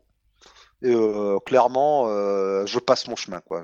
Oui, enfin, qui, euh, encore Gotham, tu vois, leur corps défendant, on peut se dire, bon, la ville, la, ville est quand même intéressante en soi, Gotham, et le personnage du commissaire Gordon, au début, on a peut-être envie de, de, le suivre. Là, honnêtement, moi j'ai jamais euh, de base, je me suis jamais dit tiens, euh, je vais m'intéresser aux Kryptoniens et, j'adore la mythologie euh, kryptonienne quoi, j'adore ce qui se passe sur Krypton. ça pourrait être bien. Quoi. Bah, ça pourrait être bien, il y a cette espèce d'oligarchie militaire, il y a, on parle de ben, un peu de name dropping, il y a quand on parle de Black Zero, un nom qui parlera aux fans de Superman qui ici est une cellule terroriste. Et si la série avait les moyens de ses ambitions, ce serait bien. Un truc avec du fric pour nous montrer vraiment, c'est un peu Inhumans quoi c'est Inhumans euh, chez Marvel, mais un peu mieux quand même. C'est pas Alors justement, j'allais euh, j'allais y venir. Par rapport à Inhumans euh, qui te montrait une espèce de société comme ça, euh, extraterrestre, enfin extraterrestre. Ouais, un peu quand même, ouais. Oui, enfin un peu quand même, voilà. Si on veut, dans l'esprit, oui, voilà. Oui. et enfin, c'est quand même mieux, voilà. C'est quand même plus réussi, quoi. Ouais, c'est un peu réussi, mais niveau pauvreté des décors, c'est un peu pareil. Niveau jeu des acteurs, c'est un peu pareil. Niveau FX, c'est un peu pareil. C'est moins consternant. Inhumans, j'ai pas fini le pilote, qui était un double épisode. J'ai vu que la première moitié, j'ai arrêté. Là, je suis allé au bout. S'il y avait vraiment rien d'autre à regarder, peut-être que je continuerais, mais euh, y a, niveau adaptation comics, il y a bien mieux. Donc, mais parce qu'il paraît que dans Inhumans, en plus, le, problème dans Inhumans, c'était que les Inhumains euh, se comportaient vraiment comme des, comme des salopards, quoi. C'est-à-dire que c'était ben, euh, limite des esclavagistes. Euh, enfin, c'était. Euh, enfin, moi, j'ai lu des trucs qui, me paraissaient assez hallucinants, quoi. Bon, je suis pas assez loin pour dire, mais là, euh, voilà, on essaie, on essaie un peu de nous faire Game of Thrones sur Krypton et on va voir Inhumans. C'est un peu l'idée, l'idée que ça m'a fait. Enfin, voilà, c'est clairement. Bon, vous pouvez quand même essayer pour vous faire votre avis, hein, mais clairement, sauf si vous voulez vraiment regarder toutes les séries dérivées de comics, passez votre chemin, votre chemin. Et je souhaite à Krypton de faire un truc que Gotham a fait. Alors Gotham le fait mal, mais au moins dans Gotham, ils ont compris au bout d'un moment qu'il faut s'affranchir de, du fait que c'est une préquelle et dire bah tant pis, on introduit quand même les vilains, on introduit quand même des costumes, quitte à ce qu'on se dise que c'est pas possible que dans le futur le personnage devienne ça. Au bout d'un moment, quand on est une préquelle à rien du tout, bah faut s'en affranchir quoi. Et j'espère que Krypton arrivera à le faire. Parce que là, cette histoire de voyage dans le temps, ça me saoule déjà. Ok. Bien, euh, on en a fini avec euh, la partie DC et malheureusement il nous reste. Oui. Quand ah. même, je voulais quand même dire, il y a quand même un projet de film New Gods. Ah c'est vrai. Je, veux le mentionner parce que le projet est vraiment en chantier. Il y a la réalisatrice euh, Ava Duvernay qui, en ce moment, il y a son film raccourci dans le temps qui est au cinéma. Une belle merde. D'accord, qui est, euh, qui, bah, elle est attachée au projet et il y a un scénariste euh, qui, qui a été engagé. Donc le projet est vraiment, vraiment court et en ce moment on sait que ça bouge chez Warner. On sait pas trop, on en parlera prochainement, on sait pas trop ce qui se passe, mais le projet est vraiment en chantier. Il y a des chances qu'il voit le jour. Alors, Voilà. Ava DuVernay, hein, pour être euh, tout à fait honnête, euh, elle a donc réalisé cette euh, immense, immonde bouse hein, qui s'appelle un euh, A Weekend in Time, donc un raccourci euh, dans le temps. Et par contre, elle a surtout réalisé précédemment Selma, hein, qui là, pour le coup, était un bien meilleur film que ça. plusieurs fois nominée et c'est surtout une réalisatrice qui est connue pour ses documentaires.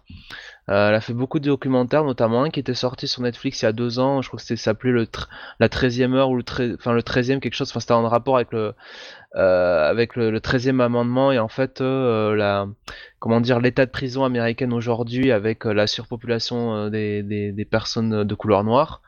Donc c'est bon, c'est quelqu'un qui a, qui a quand même du talent. J'avoue que j'étais aussi surpris par euh, la nullité euh, de euh, d'un raccourci dans le temps que par le fait que ce soit elle qui le réalise quoi. Donc euh, je sais pas, pour le coup c'est pas. Au euh, moins, t'as eu une surprise. Bah oui, une surprise dans le mauvais sens, mais euh, mais euh, Surprise je- quand même, hein, c'est toujours mieux que rien du tout. Oui, oui, bah, c'est-à-dire que quand j'ai vu que bon, c'était elle qui, euh, qui réalisait, je me suis dit tiens, bon, euh, même si c'est un Disney, ça peut, euh, ça peut donner un, un angle intéressant, un petit peu plus, euh, je vais pas dire cérébral, hein, ça reste du Mickey, mais tout de même. Et alors là, et non, pff, la vache quoi, qu'est-ce que c'était mauvais, mon dieu. Et alors vraiment, mais mauvais de chez mauvais, hein. Euh, et puis Ah, plein on de sent là que guimauve t'as en de plus. vider ton Ah, sac. et puis il y avait de la guimauve partout. euh, euh, Oh, c'est dégueulasse, ça colle. que- ouais, ça colle, ça a collé, ça a collé jusqu'au bout là. Et donc, euh, si elle est euh, plutôt euh, sur, euh, je dirais, sur ce qu'elle a fait pour, enfin, Selma ou, enfin le, le, le, le, le 13e, euh, c'est pour un univers aussi, enfin, compliqué que les New God. C'est pas idiot quoi en soi. C'est pas. elle, elle est, enfin, elle est capable de faire des trucs un peu intelli- un- un- intelligents quoi, malgré tout quoi. Bon, bon, on verra. Sauf, sauf chez Disney. Alors à noter qu'elle avait refusé de, enfin refusé, qu'elle avait été, euh, qu'elle qu'elle avait été contactée pour faire Black Panther. Ouais. Euh, et euh, bah, que finalement elle avait, Elle a dit non, j'ai Selma à faire, c'est mieux. bah écoute, Selma qui était, enfin nominée notamment pour l'Oscar du meilleur film, donc. Ah, quand ouais, même, non, ouais. ouais, non, non, c'est un, c'est un- probablement un des, ouais, dans le top 10 de 2015 quoi, pas loin quoi. D'accord, ok, bon, bah j'y jetterai un œil. Non, elle a, elle a surtout préféré faire euh, cet autre film que Oui. vient de voir Jonath et euh, Ouais, malheureusement, bah oui. elle aurait mieux fait peut-être de faire euh, Black Panther. Peut-être est-ce que que Black Panther euh, aurait été euh, est-ce plus qu'elle a- intéressant. est-ce- qu'elle a fait exprès de tanker le truc, tu sais, histoire que Disney ne le rappelle plus parce que c'est vraiment en fait une DC fangirl euh, euh, qu'on ne connaît pas, tu vois. euh. Peut-être. Euh, ça, ça m'étonnerait quand même parce que justement, euh, ça pourrait lui fermer des portes plus que ça pourrait lui Bah en oui, ouvrir. oui. quoi. Là, là, là, franchement. euh, pff. En plus, ça- en, plus, bon, elle est pas aidée parce que ça va faire un, un gros gros four au, au box-office, donc euh, ouais. Et pour et, et- et ces derniers temps, Disney a plutôt, euh, c'est plutôt facile pour eux de, de faire des films qui font du chiffre, quoi. Je veux dire, euh, même avec euh, Star Wars épisode 4 et épisode 5, euh, bon, tu dépasses le milliard, quoi. Donc, euh, On peut, on peut déjà, euh, je vais un peu plus vite que la musique, mais on peut, vu qu'on parle de Black Panther, Black Panther qui a dépassé quand même là le milliard.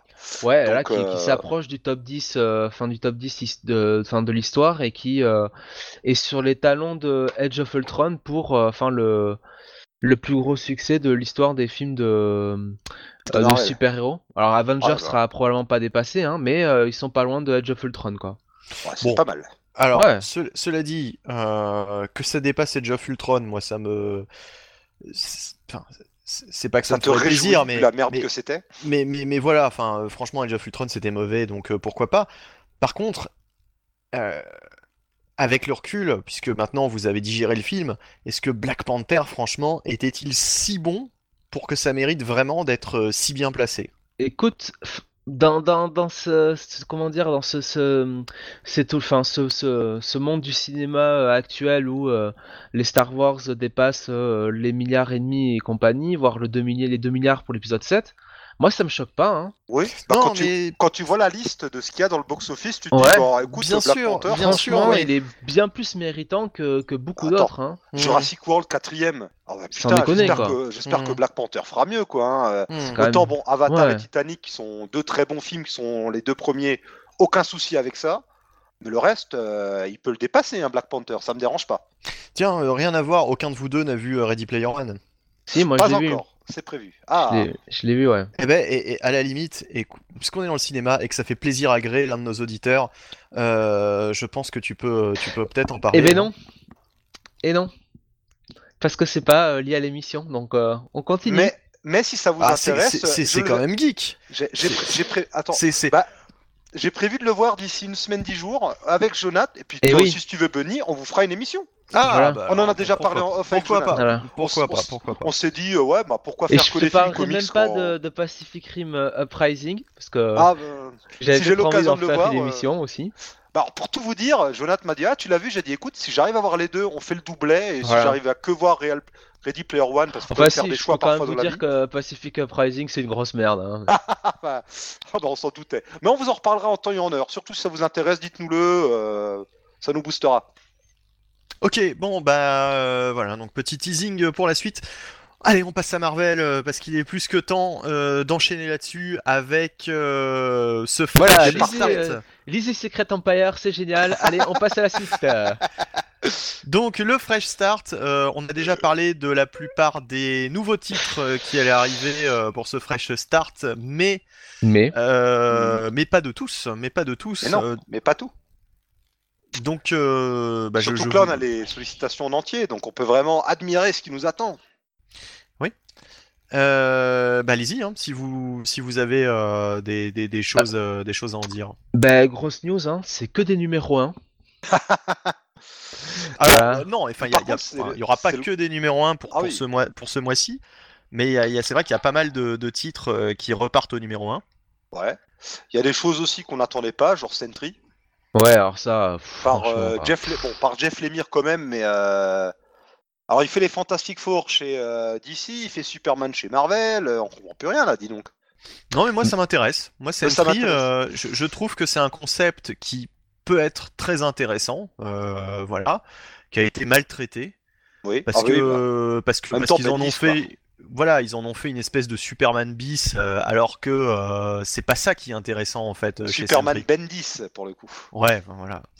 Euh, c'était le Superman de Bendis. et Ah bah, j'espère que c'est pas la preview pour ce qu'on va voir chez DC. Hein. Ah le bah, Sentry, le Sentry oui. de, de, de Bendis. Hein. Non, non, non. Bah, enfin, il y, a- il y a peu de chance. Il y a peu de chance parce que justement, Sentry a ce background euh, si particulier que, que Superman n'a pas du tout. Euh, background qui, on le rappelle, que euh, Sentry c'était au fait un personnage que tout le monde a oublié, euh, qui existait avant dans l'univers Marvel, qui avait disparu. Je et, sais euh, même pas comment s'appelle son alter ego du coup. Comment s'appelle euh, son Void, non, non Reynolds, non Non, Euh, euh, euh, ouais. Euh, quelque chose, Ryan- Robbie Reynolds, Ryan. Non, mais euh, l'autre, euh, la- l'autre, Oh, Bob Reynolds. l'autre, l'autre Donc personnalité là, Robert, quand il Robert tombe, de son prénom. quand il tombe Ouais. du mauvais côté là. Robert Comme Kinvey. C'est c'est officiellement allé trop loin, donc Sentry, personnage, et Marvel en 2000 ou 2001, quand ils ont sorti le perso, ils avaient poussé le délire au point de faire croire que c'était un personnage oublié. Enfin, un Oui, vrai c'est ça.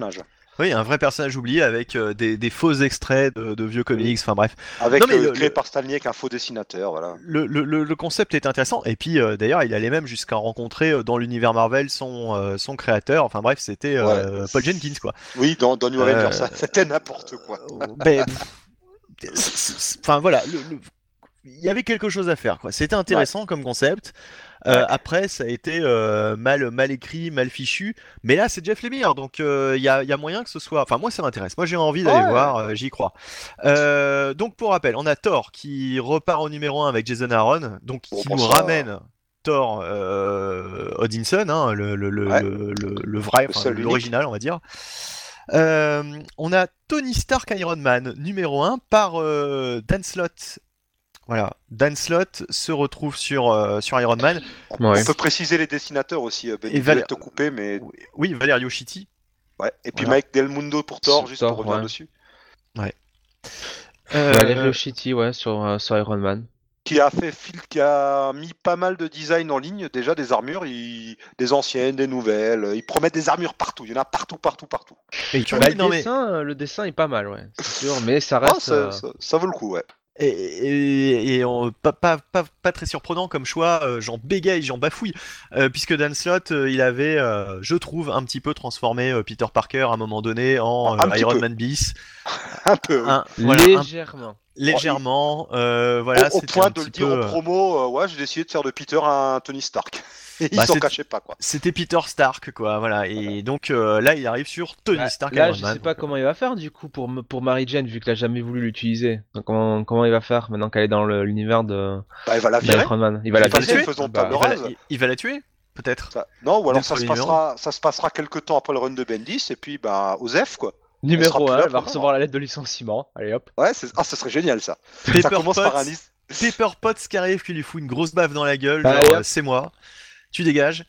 Euh, bon, alors Ouais. un autre titre qui m'intéresse, par contre, au contraire d'Iron Man, c'est Ah. euh, Immortal Hulk Ah, par Alley ouais. Wing euh, et Joe Bennett. Euh, le retour du vrai Hulk, hein, Bruce Banner, celui que qu'on aime bien, et bah Alley Wing, mine de rien, c'est un petit peu le, le scénariste qui monte et mm, je- je- je- j'apprécie quand même assez euh, ce qu'il a fait sur euh, certaines séries. Ouais.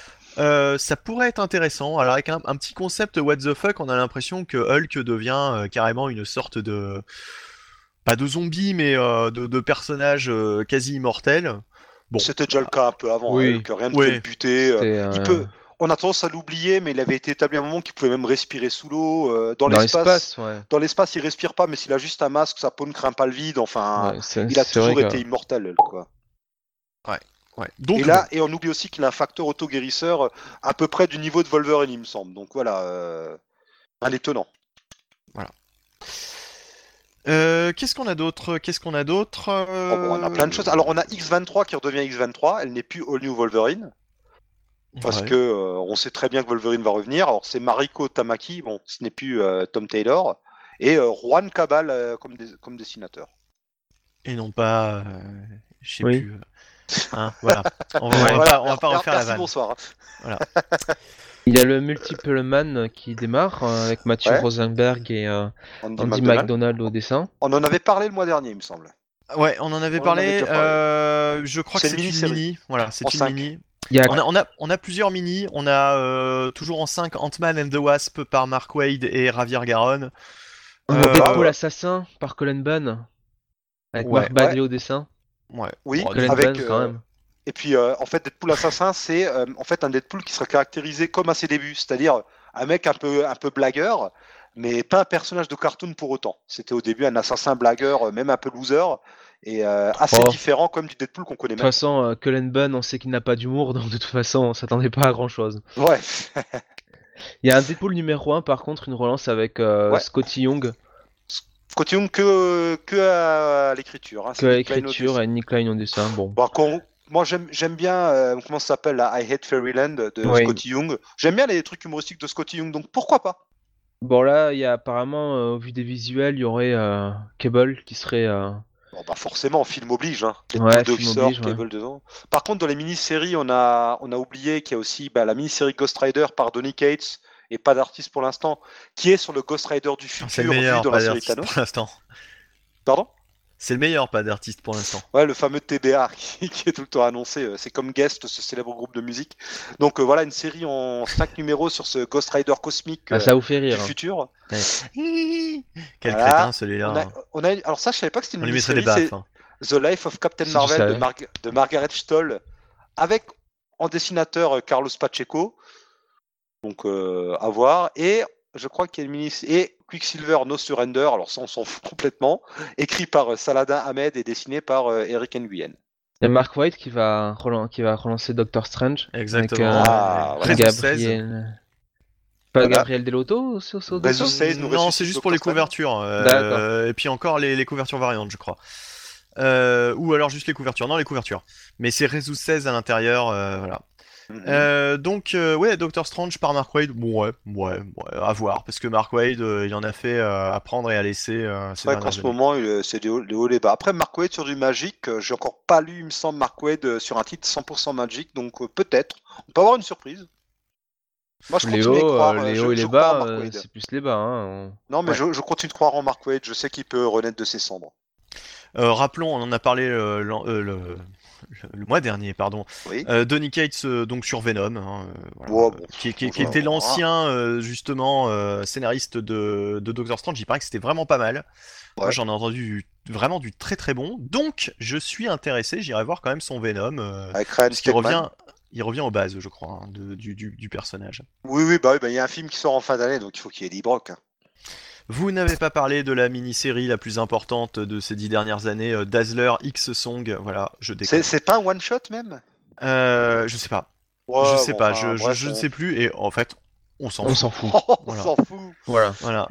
Et bon, Euh, Avengers par Aaron et Maggie Nesson, on en a déjà parlé, fout. donc euh, non, on Voilà. s'en fout pas, C'est le, le, le- le porte-étendard. Euh, est-ce que ça arrive? Alors, est-ce que ça commence? Je ne sais plus si ça Mm. commence en juin ou si Euh, ça oui. commence plus tard. Oui, ça, Oui, ça en commence en juin, non? C'est pas ça, c'est Non, en au juin mois de mai, hein. C'est Ah au non, ça numéro passe C'est déjà. 3. au mois de mai, oui. Ouais, c'est déjà en mai, ouais, ouais, On ouais, est- ouais. je crois que, enfin là, c'est ça va être le numéro 3 hein, sur le. D'accord, d'accord. Euh, Et- C'est fort possible. Et, et, Oui, et, et, surtout, et, Et, surtout, surtout, Spider-Gwen, Et surtout, Spider-Gwen. 33. hein. et- t'as t'as Nesty Coates euh, sur Black Panther et Captain America, c'est ça? On en a déjà parlé le mois dernier, donc. euh. euh, Captain America, non, je crois qu'on n'avait pas fait Ah non? l'annonce parce que c'était. euh, Ah C'était tombé avant, euh, enfin c'était Ah. tombé après euh, l'émission, D'accord. c'était tombé euh, tout début, euh, tout début mars ou toute fin février, je ne sais plus. Euh, on a enregistré le 28, c'était peut-être tombé le, le- on a enregistré le 27, c'était peut-être tombé le 28. Bref, euh, donc du coup voilà. Donc oui, euh, le scénariste de Black Panther arrive sur Captain America.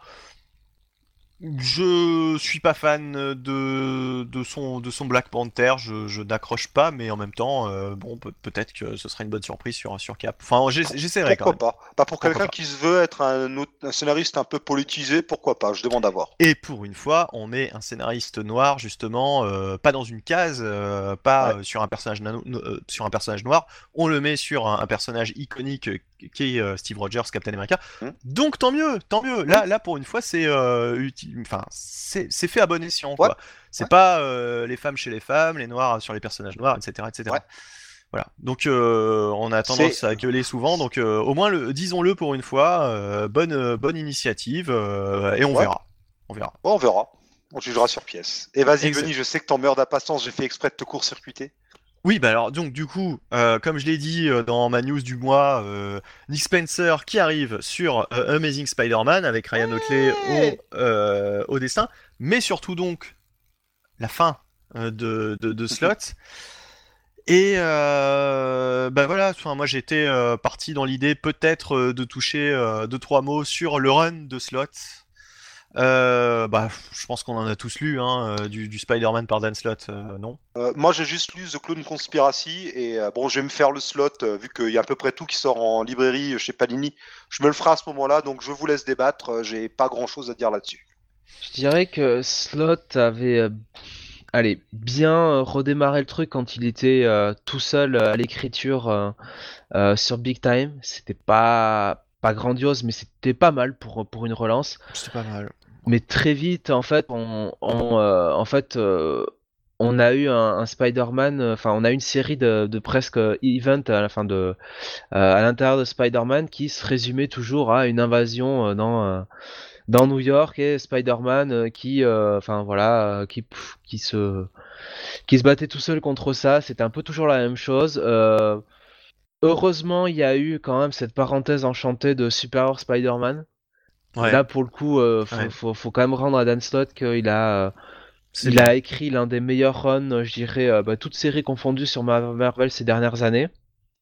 Ouais. Euh, malheureusement, alors, euh, c'est, je pense pas que ce soit totalement de sa faute. Il a fallu qu'il range les jouets parce qu'il y a Amazing Spider-Man 2 qui sortait donc euh, au mois d'avril ou mois de mars, peu importe, euh, 2014. Ouais. Et donc, du coup, il a. Catastrophe. Ben, catastrophe, déjà, le film est une catastrophe. En plus, c'est un film Sony, donc Marvel, en tout état de cause, n'avait pas, euh, n'était pas obligé, si tu veux, de ramener Peter Parker euh, pour faire la promotion de, d'un film que, qui finalement n'était pas fait par eux. Donc ça, Mhm. déjà, c'est un peu, un peu débile. Mhm. Et, euh, et ils ont rushé finalement le, le retour de. Oh, tu sais, Le- il y avait déjà des tractations pour lier Amazing Spider-Man aux Avengers et tout à l'époque. Hein. Faut se rappeler Ouais, ça. mais ça reste un film Sony, quoi, sur le papier. Et Ouais, franchement, mais si ça, mais si ça peut rapporter du fric. Ils avaient- euh, Mais Ils mais- étaient pas quelques mois après, franchement, ils ils étaient, il était pas obligé de, de faire, euh, enfin de que Slot rush le, la fin pour Oui, euh, ramener certes, Peter ouais. Parker. Puis- puis- franchement, euh, Puis en Ouais, plus, j'ai jamais compris euh, cette espèce de, de logique qui veut que si tu aimes un film, euh, alors même que t'es pas forcément lecteur de BD, parce que c'est quand même un truc particulier d'être lecteur de bande dessinée. Tu peux être lecteur Ouais. de romans, etc., mais tu lis pas forcément des bandes dessinées. Je vois pas pourquoi, euh, en sortant d'un film, tu vas te dire ah bah tiens, euh, je vais devenir lecteur de BD, quoi. Je vais devenir lecteur de comics. Il Mhm. y a quand même peu de chances que ça arrive. Je Et veux puis il dire, y a euh, tellement si de de base TPB pas attiré, euh, Et puis euh, les, per- les personnes qui ne lisent pas de comics, ils vont plutôt acheter des TPB que des singles, je pense. oui, oui. Enfin bref. Donc il y a assez de TPB qui sont, euh, qui sont abordables pour qui veut commencer. Euh, Oui, t'es pas obligé de lire du matériel actuel, tu, tu peux Oui. lire euh, des, des anciennes sagas, etc. Bref, tout ça pour dire que euh, on se pose souvent la question de euh, avant, est-ce que c'était mieux? Bah au moins avant. euh, je vais revenir à une saga dont je parle tout le temps, la, fameuse saga du clone des années 90. À l'époque, au moins, ils étaient pas tenus par le cinéma d'arrêter à, tel ou tel moment. Et du coup, bah voilà quoi, ils ont continué le délire autant qu'ils le voulaient quoi, avec tous les rebondissements que voulaient les auteurs de l'époque. Et là, ce qui est dommage, c'est qu'effectivement, Slot a été pris en otage par ça, et euh, on savait à quel moment, dès le début de, de Super Spider-Man, on savait à quel moment ça allait s'arrêter quoi. Hmm. C'est ça qui est quand même terrible.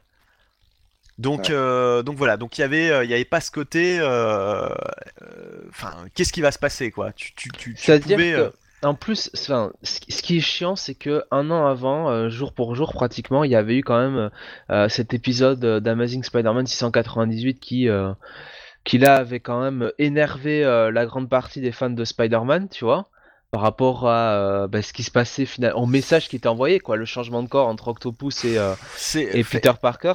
Le, pire, c'était même l'écriture, quoi. Enfin, le, le- numéro 700, en l'occurrence, je crois que c'était le 700, du coup.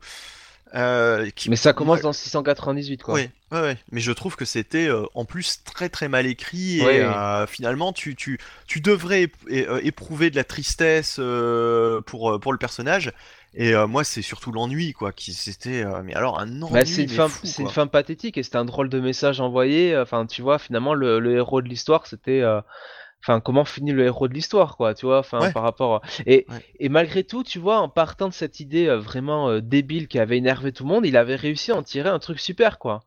Et, euh, et bon, bah, ça s'est fini, voilà, en quelques, enfin, en un an, quoi. En un an, c'était plié, il a rangé les jouets et euh, ils ont relancé le titre avec, alors là, bah, comme tu l'as dit juste avant, hein, un, un, Spide- un Peter Parker, Tony Stark, quoi, ou, ou non, c'était peut-être un peu après, enfin, je sais plus, mais enfin, ce qui- ce qui- ce qu'il a, enfin, la- la- ce- le Peter Parker qu'il a ramené, qui a repris la place d'Octopus, bah, finalement, euh, euh, bah, il était pas intéressant, quoi, tu vois. Et, euh, Le, le- enfin, le, le- le problème de Slot sur Spider-Man, pour moi, le problème essentiel, c'est que il ne sait pas écrire Peter Parker correctement. Et enfin, c'est pas tout à fait ça en fait. Euh, c'est qu'il écrit Peter Parker tel que Peter Parker était écrit dans les euh, 40 premiers numéros d'Amazing Spider-Man, euh, Oui. époque Stanley, Steve Ditko. quand il était au lycée, quoi. Euh, C'est ça, c'est ça. Il est vraiment écrit comme ça, dans le sens où euh, il a la fameuse Parker Luck euh, que, que finalement euh, Slot a, a remis euh, au goût du jour euh, ces dernières années et qui était pas si présente que ça, euh, à part de manière totalement épisodique euh, les, les 40 dernières années. Euh, C'est-à-dire que euh, Peter Parker, euh, Slot l'écrit comme quelqu'un qui a tout, souvent la poisse, quoi, qui est euh, Alors hyper que- malchanceux. Alors que sous Straczynski, euh, de ce que j'ai lu, j'ai pas l'impression que c'était ça. Non, Puis même dans les années chose. 70, 80, enfin, je veux dire. il y a- 90, etc. Il n'avait pas particulièrement la Ouais. poisse, au point même Ouais. que. Euh, en fait, c'est assez marrant parce qu'il y, y a ce shift. euh, on passe de Ditko qui en fait un gringalet euh, lunetteux, euh, qui a pas vraiment de succès avec les filles et qui a vraiment pas de chance, à John Romita senior à l'époque qui le, le dessine bah, plutôt beau gosse, hein, franchement. D'un seul coup, il devient beau gosse. Et d'ailleurs, c'est marrant parce que même dans l'histoire, Gwen Stacy, qui ne le remarquait pas avant, se dit Tiens, il est pas mal en fait, Peter Parker. Et, euh, et à partir de là, finalement, Peter Parker, pour toutes les années à venir, bah, c'est plutôt un héros qui, qui réussit bien euh, dans la Bah, vie, c'est. Casanova, quoi. Et, et- et oui, puis quand on, il y a un site internet, alors vous chercherez, qui fait la liste de toutes les conquêtes amoureuses, Ah oui, de toutes les petites amies qu'a eu Peter Parker, et je crois qu'au Bamo, il y en a eu une cinquantaine. Il peut se rhabiller, hein, Tony Stark. Hein. Ouais, Ouais, ouais. Une cinquantaine, je sais pas si vous imaginez, avant donc qu'il y ait, euh, qu'il soit euh, casé avec euh, Mary Jane pendant quelques années, il y a eu une quantité astronomique de, de petits amis. Il y avait même à l'époque où il y avait plusieurs titres, des petites amies différentes selon les titres. Oui, oui il y Ce avait qui- cette fameuse, pe- il y avait cette fameuse petite amie là dans Marvel Team Up où il y a eu des couacs au niveau continuité, il me semble. Il y en a Euh. une qui, qui, qui même euh, se révèle être une extraterrestre, enfin c'est n'importe quoi. Il y a euh, la Debra Whitman par exemple Oui. qu'on retrouve dans le dessin animé des années 90 qui était sa petite amie dans Spectacular Spider-Man alors que dans le par exemple dans Amazing c'était pas la même au même moment. Euh, bref, hein, il y, y- y a eu plein de trucs comme ça dans la vie de Peter Parker. Franchement, Peter Parker, si on a, on, on ne peut que rêver d'avoir la vie de Peter Parker, quoi. Il Bah a oui. une ascension sociale très, euh, bah finalement euh, très agréable, quoi. hein. Il se marie quand même avec un top modèle friqué euh, qui, Ah il, il- il mène, il mène la belle vie. Enfin, franchement. Il a un penthouse, enfin un penthouse, c'est un appartement à New York, au centre de New York. Ouais, ouais, ouais, ouais. C'est- vraiment pendant Il des a années. plus de problème de loyer. Non, non, non. Alors, il y a toujours quelques épisodes, quelques arcs où euh, d'un seul coup c'est le retour de, enfin c'est c'est le retour des emmerdes. Ça y est, c'est la, la, la descente. Euh, euh, Mary Jane perd son boulot ou elle est harcelée par quelqu'un. euh, Mm. Ils ont plus de thunes, mais mais ça dure jamais longtemps. Enfin, c'est c'est comme tout le monde. C'est dans la dans, dans la Oui. dans, dans la vie, on a on a des revers. Bon. Euh, mais le coup de Peter Parker, c'est un poissard, euh, il est incapable de, de, de, se trouver euh, une compagne, c'est un, une espèce de loser finalement. C'est vraiment Slot qui a remis ça au goût du jour en le calquant totalement sur le Peter Parker de Stanley Steve Ditko. Et c'est d'autant plus flagrant dès le départ que l'une des premières, l'un des premiers travaux qu'a fait Slot sur Spider-Man, c'est Spider-Man Human Torch. Et euh, ça montre bien qu'il adore cette période parce que à l'époque de Stanley et Steve Ditko, il y a plein d'histoires, enfin il y en a quand même pas mal, où euh, Spider-Man et Human Torch euh, forment une espèce de, de tandem et où il y a une espèce de rivalité entre Peter Parker et Tony et, euh, et Johnny Ah, Storm. Ça, ça date dès le Strange Tales annual 1 ou 2. Voilà, Dès euh, 63 ou 64, c'est dans la première intégrale de Panini. Et puis exactement. bah, la série Marvel Team Up, à la base, c'est quand même une série de team up entre Spider-Man et la Torche Humaine. Euh, le- Alors ouais, enfin au final il va il va faire euh, équipe avec plein plein plein d'autres Oui, gens, mais Et puis parfois c'est la Torche Humaine tout seul, mais à la base, il me semble que c'est ça. C'est euh, Ouais. principalement ça l'idée. Mais, mais en tout cas, Marvel Team Up, bon, c'est un peu compliqué parce que euh, est-ce que c'est vraiment canon ou pas? Enfin bref, c'est un peu Oui, enfin, compliqué ouais. de, de les placer. Mais toujours est-il que le, la, la rivalité et l'espèce de, de, de, de, comment dire, de les rencontres entre, entre Peter Parker et, et Johnny Storm, ça date vraiment de l'époque Stanley, euh, Steve Ditko. Et du coup, euh, on, sent bien que, que, Slott adore cette, euh, cette époque, puisqu'il n'a pas arrêté aussi durant son run de nous replacer Johnny Storm dès qu'il le pouvait. Quoi. Je vous rappelle que euh, il y avait même euh, cette, cette période où. alors, c'est peut-être pas lui, c'est Hickman en l'occurrence qui avait placé Peter Parker à un moment dans les 4 Fantastiques, mais Slott s'était fait un malin plaisir à faire plein d'arcs où il y avait toujours cette espèce d'opposition entre, entre Peter Parker et Johnny Storm. Et, euh, et, et voilà quoi, euh, il est vraiment, euh, il, il prend comme modèle ce, ce vieux Peter Parker. Le problème, c'est que Peter Parker, il est censé avoir évolué quoi, euh, avec les années. Donc, donc voilà quoi, écrire Peter Parker tel qu'il était dans les 40 premiers numéros, c'est ce qu'a fait Slott pour une majeure partie de son, de son run. Et, et ça va pas quoi. Enfin, pour moi, pour moi, c'est une erreur quoi. C'est- C'était un peu euh, le, le mot d'ordre aussi de Cruzada à l'époque. hein. On annule le mariage, on vient à l'ancienne, allez hop hop hop. euh, Ouais, mais là, c'est là, c'est même plus on revient avant le mariage, c'est on revient euh, Ouais. au, au- au- au Peter Parker lycéen, Et quoi. puis en plus, c'était une drôle de dichotomie parce que euh, Slot euh, introduit un Peter Parker euh, pour le coup chef d'entreprise, enfin thésard, enfin qui, qui qui a des doctorats en veux-tu en voilà, enfin qui a réussi, qui a monté un, un équivalent d'Apple à l'échelle Marvel et qui pour autant a en même temps euh, cette fameuse par par Parker Luck euh, qui fait que euh, il, tout va rien ne va dans sa vie quoi. Enfin tu vois que il se pend surtout. Enfin là. donc c'est un peu bon. Ouais. c'est un peu bizarre quoi. Ça, c'est, une drôle. Enfin, Enfin, je comprends que ça gêne certaines personnes de voir un Peter Parker un peu à la Tony Stark, un peu en chef d'entreprise comme ça, mais euh, notamment pour certains qui y voient, enfin je sais pas, une, une espèce de, de, enfin de, de, de, de vision sociale des choses avec Peter Parker, euh, le côté chef d'entreprise, tout ça, mais bon, euh, on peut faire ça sans avoir besoin de, comme dit Bonnie, de revenir sur euh, la Parker Luck et euh, toute cette, cette Mhm. personnalité du, du personnage qui est très, enfin qui est très gamine, quoi, qui est très lycéenne, qui Ouais. convient pas du tout avec le, le rôle finalement qu'il a, quoi. Je veux dire, c'est dur d'imaginer quelqu'un avoir autant réussi dans la vie et être aussi con, quoi.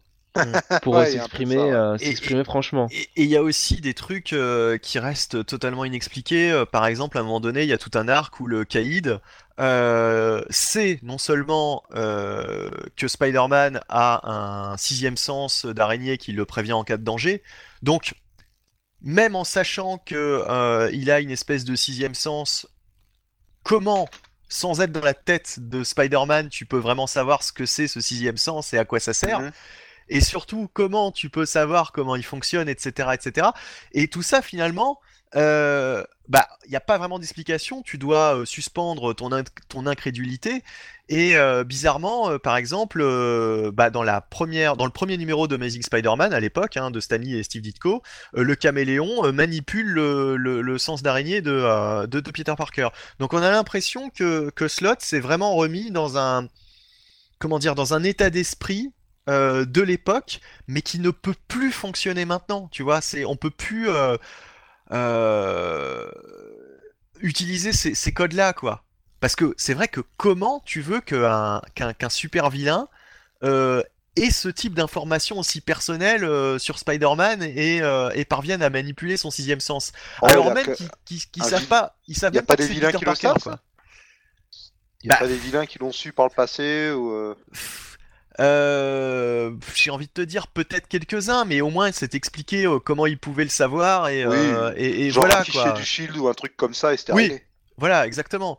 Mais là, là, là, là, ça semble, enfin, c'est balancé comme ça, quoi, tu vois, comme euh, bon, euh, des, des- des exemples comme ça, moi j'en trouve plein et c'est vraiment une écriture très euh, très datée euh, où au fait on te dit euh, bon bah apprécie l'histoire pour ce qu'elle est, mais euh, mais ne cherche pas à, à savoir le pourquoi du comment, quoi. Mhm. Bref, bon. Pour moi, son gros problème, c'était vraiment sa caractérisation de, de Peter Parker, quoi. Et d'ailleurs, on voit que c'est très bien quand il a pu écrire Peter Parker, puisque Super Spider-Man, en l'occurrence, bah, c'était c'était vachement bien comme Oui. série. Ouais, c'est très très bien. Voilà. Ils devraient Euh, faire des supérieurs euh, plus souvent. Ouais. Et à noter que en ce moment, bah, le dernier arc euh, que, enfin le dernier arc finalement de Dan Slott euh, sur Amazing Spider-Man euh, introduit un nouveau personnage, enfin va introduire un nouveau personnage, le Red, euh, le Red Goblin. Oui. Euh, Bon, donc, euh, déjà, c'est pas déjà en cours parce qu'on sait exactement qui c'est. Oui, ça, ça a déjà commencé. Euh, Moi, je sais pas. Je trouve que c'est un peu trop, euh, un peu trop évident. Le. Ah, mais on- bon, de toute façon, dans les news, ça a déjà fuité qui c'était. Tu vois, moi qui lis pas le titre, je le sais depuis un moment. Ça, c'est Mais- le problème des sollicitations, comme toujours. Ouais, mais euh, justement, euh, ça me paraît trop évident, quoi. Je sens qu'il y a un retournement. euh, ouais. Il y, a Ah, un- il y a autre chose derrière, quoi. Parce que, enfin, quand tu lis les sollicitations, justement, c'est de mémoire, c'est pas tout à fait confirmé, quoi, tu vois. Euh, donc, euh, on verra, on verra. ok, ouais, bon. Bon, on verra bien ce que ça donne. Allez, on enchaîne avec euh, bah, du coup Infinity Wars, on y revient. Ah, bah oui, Infinity Wars avec un S, hein, pas Infinity War. Donc, euh, bah voilà. On nous avait promis, euh, oui, Legacy, maintenant, euh, fini les relaunchs, fini les gros events pendant 2-3 ans. Bon, bah, l'RCB Belouski commence, on revient au numéro 1. Et actuellement, on a l'event Infinity Countdown. Et puis, avec donc euh, le, le compte à rebours de l'infinité. Et puis, avec un tel euh, titre, on se disait, mais c'est quand même bizarre, un compte à rebours à quoi? Bah, c'est simplement qu'il y a un méga event qui commence cet été. euh, Infinity Wars. Alors ce sera aussi Gary Dugan comme Infinity Countdown, avec Thanos, Légende de l'Infini, etc., etc. Avec une première couverture où on retrouve des personnages bah, qui sont dans le film Avengers Infinity War, forcément. Et donc, bon, enfin, Encore une fois, je veux bien donner le bénéfice du doute à Gary Dugan, mais euh, ça commence à être saoulant, quoi. On, peut pas se reposer. Il y a tout le temps, tout le temps, tout le temps des events. Faut se calmer au bout d'un moment. C'est plus possible. Avec, Euh, euh, je l'ai pas précisé, Mike Deodato Junior au dessin. Pour, euh, Et, et- est-ce qu'il y en a eu un euh, Non, pour le moment, en 2018, il y, avait, eu- il y, a, il y a eu un event? Bah oui, en ce moment, Infinity Countdown. Qui vient Oui, non, mais enfin, ça fait, ça fait partie, de, ça, fait partie de, de, de ça, quoi, en gros. Ouais, ça fait partie de ça. En fait, c'est le prologue. On pensait que c'était un, un premier event, et en fait, c'est un prologue à un autre event. D'accord, enfin, ça, ça, c'est le prologue de l'event en question, quoi. Oui, voilà, c'est ça, ouais. On pensait Ouais. que c'était l'event, et en fait, non, c'est le prologue. D'accord, ok, ok, ok. Mais bon, enfin, c'est c'est le le- l'event, euh, le gros event de, de Marvel cette année, quoi, en gros. Voilà, ouais, voilà. Mm. On pensait être tranquille, et puis, ben, non. Enfin, un event par an, à la limite, euh, dans le... Dans le... Ouais, mais euh, euh, t'as pas le temps de, t'as pas le temps de souffler, quoi. Ça fait un event tous les six mois. Au bout d'un moment, euh, faut se calmer un petit peu. Bah, si c'est tous les ans, c'est pas tous les six mois. Bah non, bah ça dure six mois un event, donc tous les six mois t'as un event. Oui. Oui. Oui, enfin, tu, tu vois ce que je veux dire. Mais Oh. bon. euh, ap- après, il faut peut-être effectivement ça pour attirer le chaland, je ne sais pas. Bon, enfin, moi, ça me pose pas trop de problèmes si c'est euh, au stand fun que, euh, que Secret Empire. Faudra voir. Oui, Secret Empire c'était cool, mais est-ce que ce sera aussi bien? Bah donc j'ai lu le premier numéro d'Infinity Countdown. J'avais Ouais. déjà parlé la dernière fois des prologues. Ouais. Et euh, donc Gary Dugan, alors il s'appuie totalement sur son run sur les gardiens. Un peu trop d'ailleurs, parce que j'ai l'impression d'avoir loupé des trucs. Donc là, on a les gardiens qui affrontent les Darkhawks. Alors les Darkhawks, donc ce, fameux héros des années 90 qui avait une armure et qui, ben, à l'époque de Abnett et Lanning, on avait découvert que euh, c'était l'époque de Realm of Kings, il me semble. On avait découvert qu'en fait les Darkhawks c'était un peu plus que ce qu'on pensait, qu'il y en avait plein. Et donc là, ils se battent pour les gemmes de l'infini. On a, euh, on a aussi euh, des anciens, là, les Elders, là, les, doyens de l'univers qui apparaissent. Euh, Nova est là, les Nova Corp est là. Et euh, c'est un joyeux bazar, euh, tout le monde se tire dessus. Et euh, c'est assez dynamique, hein, c'est assez frais, mais je sais pas, j'avais l'impression qu'il me manquait des pièces du puzzle. Et euh, je l'ai lu il y a, je sais pas, c'est sorti il y a quoi, il y a trois semaines. Et euh, je, je me rappelle grosso modo qu'il y a ce combat. Et par contre, je ne me rappelle d'aucun dialogue. Vraiment, euh, je me rappelle plus exactement de qui veut quoi. Enfin, j'étais vite perdu, j'ai vite été désintéressé. Je sens le gros bof. Là, pour l'instant, pour moi, Steven, c'est un gros bof, quoi. Ouais, il y a des gens, ils font des trucs, ils cherchent les gemmes. Euh, tout le monde cherche les gemmes de l'infini, enfin les pierres de l'infini, pardon, faut dire comme dans les films maintenant. Et voilà. C'est c'est pas trop mal, c'est plutôt bien dessiné. Hein. C'est euh, Aaron Kuller qui dessine. Mais voilà, j'ai déjà oublié. Je sais que c'était pas trop mal, mais j'ai oublié. Pas inoubliable du tout, du tout. Donc c'est, je enfin vraiment, euh, j'y vais un peu à reculons, quoi. D'accord, ok. Bah écoute, euh, bon, voilà. J'ai envie de te dire, euh, c'est pas tellement encourageant, mais euh, C'est que j'aimerais vous en parler plus, mais euh, à part, à part spoiler un ou deux trucs, je me rappelle de rien. Donc, Ok. Bon alors, par contre, un truc, une, une autre grosse nouvelle qui est tombée ces derniers jours, ben, hier soir. hier soir d'ailleurs. Ouais, hier, ouais. Ok, oui. On a été parmi les premiers à les relayer sur Facebook en France. On est très fiers. Bah écoute, euh, il, il faut ce qu'il faut. Et je vais lancer l'opération. Je vais lancer l'opération Facebook J'aime de l'infini. Donc euh, Oh non. voilà, euh, likez-nous euh, pour que on ait euh, les j'aime de l'infini. donc il faut, il faut que vous soyez très très nombreux à nous liker du coup pour obtenir ce résultat. Voilà, c'est vraiment l'opération marketing la plus la plus conne de la terre. Mais en même temps, qui De sait, la ça, Terre, ça, de- peut- du système solaire, de la galaxie, de l'univers. ça va peut-être fonctionner. Soyons fous. Qui sait, oui. Ben... Donc oui, le retour des FF. Alors, par qui, Ah. comment, pourquoi euh, Explique-nous, enfin expliquez-nous euh, l'un de vous deux. Euh, ah bah, je suis tout émoustillé là. Ça commence en juin. Alors, au dessin, c'est euh, Sarah Pikeli. Ouais, Alors là, euh, un grand oh oui, oh oui, oh oui, quatre fois, quatre fois. ouais, Ah, ouais, ouais, ouais. l'infini, oui. ouais, moi, moi, moi, moi. Oh, arrêtez, Sarah Pikeli, purée, les gars. Ouais, moi, C'est génial. moi. Une des meilleures dessinatrices Marvel de ces dernières années. Mon top Ouais. 5 des dessinateurs de ces dernières années, même. Tout éditeur confondu. Ah non. Oui. Ah non. Et, allez, le scénariste, il va tous nous mettre d'accord. Dan Slott. Génial. Alors, Ah Ah, ah Ah Ah. oui, alors, alors moi, moi justement, j'en bah, j'en- j'en parlais il y a, il y a cinq minutes. Euh, tous les épisodes où euh, Peter Parker euh, était en équipe avec Johnny Storm ou les 4 Fantastiques, ça me saoulait. C'était vraiment, tu sais,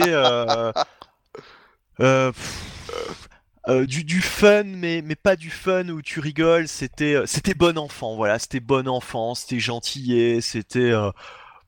Moi, C'était ça m'ennuyait. Voilà, c'était de la guimauve, ouais. ouais. Bah, C'est ça les FF, c'est un truc gentillet, mais où Non, on sort non. de l'univers en dépend. Non, non, non, non, non. Non, je, La- je troll, je troll. Là, La- vraiment. la- les- les- les- enfin, franchement, euh, ils sont quand même assez décriés, mais moi, les, les FF de Hickman, bah, dans Ah, l'ensemble, arrête, décrié, mais non. il y en a, il y en a, il y en a qui ont, qui, Bah, qui ont y- pas, qui ont a- pas trop aimé euh, Il y en les a qui FF de aiment pas, Hickman. mais globalement, euh, Mais moi, j'ai trouvé ça, j'ai trouvé ça pas mal. Et, euh, et puis même, il y a des runs des, des FF qui sont pas fon- fon- euh, enfin, foncièrement connus, comme le run de Tom DeFalco, mais euh, Oui. c'était le run de, Mark Waid aussi, qui est pas assez reconnu à sa juste valeur, je qui, trouve. qui- qui était très bon, ouais, qui est très Ouais. très très bon. Ouais, très bon. Voilà, non, enfin franchement, et puis même, même le run de Mark Millar sur les, les Fantastic. Four, je l'ai trouvé très très sympa. Voilà. Alors, moi, tu vois, je l'ai lu après coup. C'était une époque où, à un moment, j'avais stoppé euh, pour réseau X ou Y les kiosques et j'ai rattrapé après coup. Je me suis fait le run de Mark Millar et Hitch d'une traite. Et hormis le dernier arc, bah, c'était sympa. Ouais. Pour le dernier arc, à chier. hein. Vraiment, euh, idée de merde, maltraité. Euh... Bon. Euh, donc, euh, donc voilà, non mais enfin, euh, qu'est-ce que je voulais dire? Alors, donc, Slot, tu n'aimes pas quand il utilise les FF dans Spider-Man? Moi, moi, je suis pas hypé quoi. Enfin, Slot, euh, dès qu'il dès qu'il passe sur des persos, euh, tu vois un peu comme ça, un peu euh, comment dire, propice à la à la vanne, à la bonne humeur, à la pff, je, je sais pas, je À sais pas l'humour. comment te le- à, à l'humour, ouais. par exemple, She-Hulk. Hmm? Je- c'était je- bien. Oh, voilà, voilà un grand. En VF, on avec les 12 premiers numéros. C'était Moi. Slot, je l'ai bien aimé sur euh, cette série. euh, je crois que c'était, bah, c'était sur Initiative qu'il était un moment. Sur Avengers Initiative, on en parlait tout à Ouais, l'heure là, au ouais, l'émission. Ah, il était très bien. Euh, il était, tr- il était bien. Mais euh, Initiative, ça pouvait pas être de la grosse rigolade, quoi. C'était quand même, il y avait quand même un Ouais. côté sérieux. Ah Et oui. moi, Slot, je trouve qu'il est euh, largement meilleur justement sur les titres où euh, c'est pas de la, c'est pas de la rigolade, Ah bah. parce que euh, je, je- Et- enfin, je suis hermétique, ces je suis huit hermétique à son humour, quoi. Je, Bah, je pense essaye que ces- ces 8 épisodes sur The Thing. Alors en France, on a eu que les 4 premiers dans un, dans un HS et on a eu le huitième épisode dans un comic box. Du coup, il y a les épisodes 6, euh, 5, 6, 7, je crois qu'ils sont inédits. Mais de ce que j'en avais lu, c'était pas mal sur The Thing. C'était de la rigolade et c'était bien traité. Puis il y a son Silver Surfer qui est délirant. Bon, il nous fera pas ça sur, euh, sur les FF, je pense, mais euh, ce- là, niveau humour et concept euh, fera pas dingue, c'est pas mal du tout. Hmm. Bon. Je te sens circonspect. J'essaierai peut-être quand même parce que c'est le retour des, des FF, mais bon, euh, enfin voilà. Je- Ouais. Moi, c'est pas euh, c'est pas le l'auteur que j'aurais aimé voir sur euh, sur FF. Ah Ben, tu vois, moi je suis intrigué, moi j'ai envie. Jonathan, du coup, ton avis euh, FF slot euh, Un mariage qui est fait pour durer. Ah bah, l'enthousiasme Bah oui, hein. Et euh, C'est un Marty, auteur t'as- qui m'a jamais. euh, t'as t'as quelque chose à ajouter peut-être? Qui moi? Euh... Non, Marty. Ah, moi non, mais je sais Si, pas. si. vous avez- De quoi? Euh Ah, Des- l'idée de scénario euh, de ce qui pourrait arriver dans les FF ah, mais je sais pas. euh, moi, je, je- je lis des choses qui passent, euh, donc euh, vas-y. euh. Ah bah non, mais c'est c'est Jonath qui nous a soumis en off une superbe idée. Jonath, tu veux la dire peut-être? Qui moi? C'est pas toi l'idée de Superior Doom? Ah oui, oui, oui, oui, mais alors vraiment en off du off là. Hein. Oui, dit Ah oui, effectivement c'est, que. euh, le off limit là, ouais. Bah, je disais tout simplement, voilà, je vais faire de la redite pour certains, mais je disais tout simplement qu'il va falloir attendre 200 épisodes pour que ce soit intéressant euh, sur euh, Fantastic Four quand euh, il va nous faire un super Fantastic Four avec euh, Doctor Doom euh, qui va prendre euh, la place de Mister Fantastic. Oh, Voilà. bah, c'est déjà arrivé en plus. Oui, Je parlais de Tom DeFalco, je crois que c'était ce qui s'était passé euh, ouais, plus ou c'était moins. arrivé, ouais. Je crois que c'était Et, ouais. euh, euh, enfin bref, ouais, ouais, ouais. Ou bien là, non, non, ce qui serait, ce qui serait justement plus intelligent, c'est que ce soit Mister Fantastic lui-même qui devienne Doctor Doom. Ah, ils nous ont pas déjà un peu Le- fait le ça contraire. Bah, Wade nous avait déjà fait les FF qui euh, décident de diriger la Latverie, donc. euh, Ouais. À toi été fait, hein, c'est c'est compliqué. hein. Mais, mais là, euh, mais là euh, si tu veux, vraiment qu'ils reprennent le costume et le, le, le rôle de Doom, quoi, Ouais, d'accord, euh, ouais. Mister Bah, Fantastic. ce, soit, ce soit le lenti, justement, supérieur Spider-Man. Bah, C'est-à-dire que je- c'est- c'est c'est- c'est Red Richards qui veut être, un meilleur, Doom, quoi. Mais je pensais à un truc Doom. Là, alors j'ai pas du tout, j'ai laissé tomber au bout de deux numéros euh, le euh, Dr Doom en tant qu'Iron Man, dans Infamous Iron Man, mais du coup, si ça se trouve, la Doom, peut-être qu'il joue encore les super-héros en ce moment, donc euh, à, à voir comment euh, Slott va Non, mais traiter ça, ça. ça a été, euh, ça a été. C'est bon, c'est bah- fini ces conneries? Ah bah le, le super, attends, comment ça s'appelait? Infamous Iron Man, ouais bah ça a été balayé à la fin par Bendis, il a rangé Ouais, les jouets quoi. Je veux dire, est-ce qu'il est redevenu méchant Doom? Pff, franchement, euh, oui, oui, je crois que c'est. euh, Méchant, méchant. Ça enfin, dépend, ça Oui, dépend du ça, point de c'est- vue. C'est hein. un point de vue, c'est un détail, oui. Oui. C'est un Twitter, comme on dit euh, dans des milieux euh, Moi, c'est un Non, face. bon, hein, avec des, des, des hommes en slip. Bon, j'espère moi, qu'il hein. au moins, j'espère que She-Hulk euh, et le Silver Surfer passeront au moins dire coucou. J'ose espérer que ça arrivera. Ah, le Silver Surfer de Dan Slott, très très bon par contre. C'est Bah vrai voilà, que c'est là. ce que je disais avant, t'as pas, t'as pas tilté. Eh, euh, ouais, ouais, et, et, et, et par contre, euh, peut-être que. Ouais, faut voir, faut voir. Bon, il y avait Allred qui jouait beaucoup. Hein. Oui, il y a Allred qui ramène pas mal, mais bah voilà, et j'espère que la future fondation ne sera pas balayée. Pour l'instant, on a juste une image, c'est les quatre membres euh, des FF dans l'ombre. On ose espérer que euh, tout le reste de la clique sera là. Très bon Ouais. héritage de Hickman, ça, la fondation du futur. Bien sûr, ouais. Bref, donc euh, enchaînons. S'il y a encore d'autres choses. euh, Bah toujours du cosmique, parce que on en avait parlé de Jim Starlin qui claquait la porte le mois dernier, je crois, non? Je sais J'ai un doute. Oui, enfin Jim Starlin qui était pas content que c'était barré de chez Marvel, qui devait juste euh, publier son sa mini-série ou son one-shot Infinity Siblings. Il avait d'autres projets et visiblement, alors je crois qu'il avait euh, une trilogie de prévue. Et donc la trilogie, même si Starlin s'est barré, sera bien euh, publiée. On aura un deuxième tome euh, dessiné par Lan Davis qui s'appelle Thanos Infinity Conflict et encore un troisième tome donc qui n'a pas de nom, qui sortiront bien. Donc voilà, au moins Starlin s'est barré, mais au moins on aura le fin mot de ce qu'il avait prévu sur Thanos. Très bien. Est-ce qu'on en a terminé avec, avec Marvel du coup? Euh, non, quand même, un petit truc quand même. Il y a, il y a un petit dessinateur, je sais pas si vous connaissez, euh, Alex Ross, je crois, qui euh, prépare un petit bouquin qu'il appelle Marvelocity. Donc il avait fait il y a quelques années Mythologie. euh, Marvel chez City. Ouais, le nom est pas terrible. hein. Euh, il avait fait Mythology il y a quelques années chez DC, là il fait Marvelocity. En gros, il y aura plein de sketchs inédits. Alors Alex Ross, c'est un, un dessinateur qui fait des, des peintures assez réalistes et super belles. Et donc il y aura, une, il y aura aussi une histoire euh, qui euh, opposera Spider-Man au Sinister Six, qui complétera donc euh, cette espèce d'artbook. Très bien. Et je sais pas toi, Jonathan, mais effectivement, cette news, je la sentais pas. Et euh, on aurait pu effectivement la zapper. Quoi. C'est bien, arrête Tout Alex Ross, tout Alex Ross qu'il est. Non, on s'en fout, allez, faut- faut- on, on Oh va être honnête. là là, Voilà, range les stylos là, Alex Ross, ça va quoi. hein. Oh là là là là là là. Et on va passer à l'indé. Allez. Ouais, bah voilà, bah, tu sais quoi, pour la peine, moi je garde la parole et on passe, allez, du lourd. Là, ça fait euh, trois heures qu'on parle, bon, allez, il est temps de parler de- d'une valeur sûre, de quelque chose d'extraordinaire. Mighty Morphin Power Rangers. Et là, t'as les trois quarts des auditeurs qui, euh, qui ont coupé l'émission. Non, mais restez, purée, elle est géniale. C'est la série de Boom Studio, écrite par Kylie Higgins. Elle est génialissime. On arrive au 25e épisode, début de l'event Shattered Grid.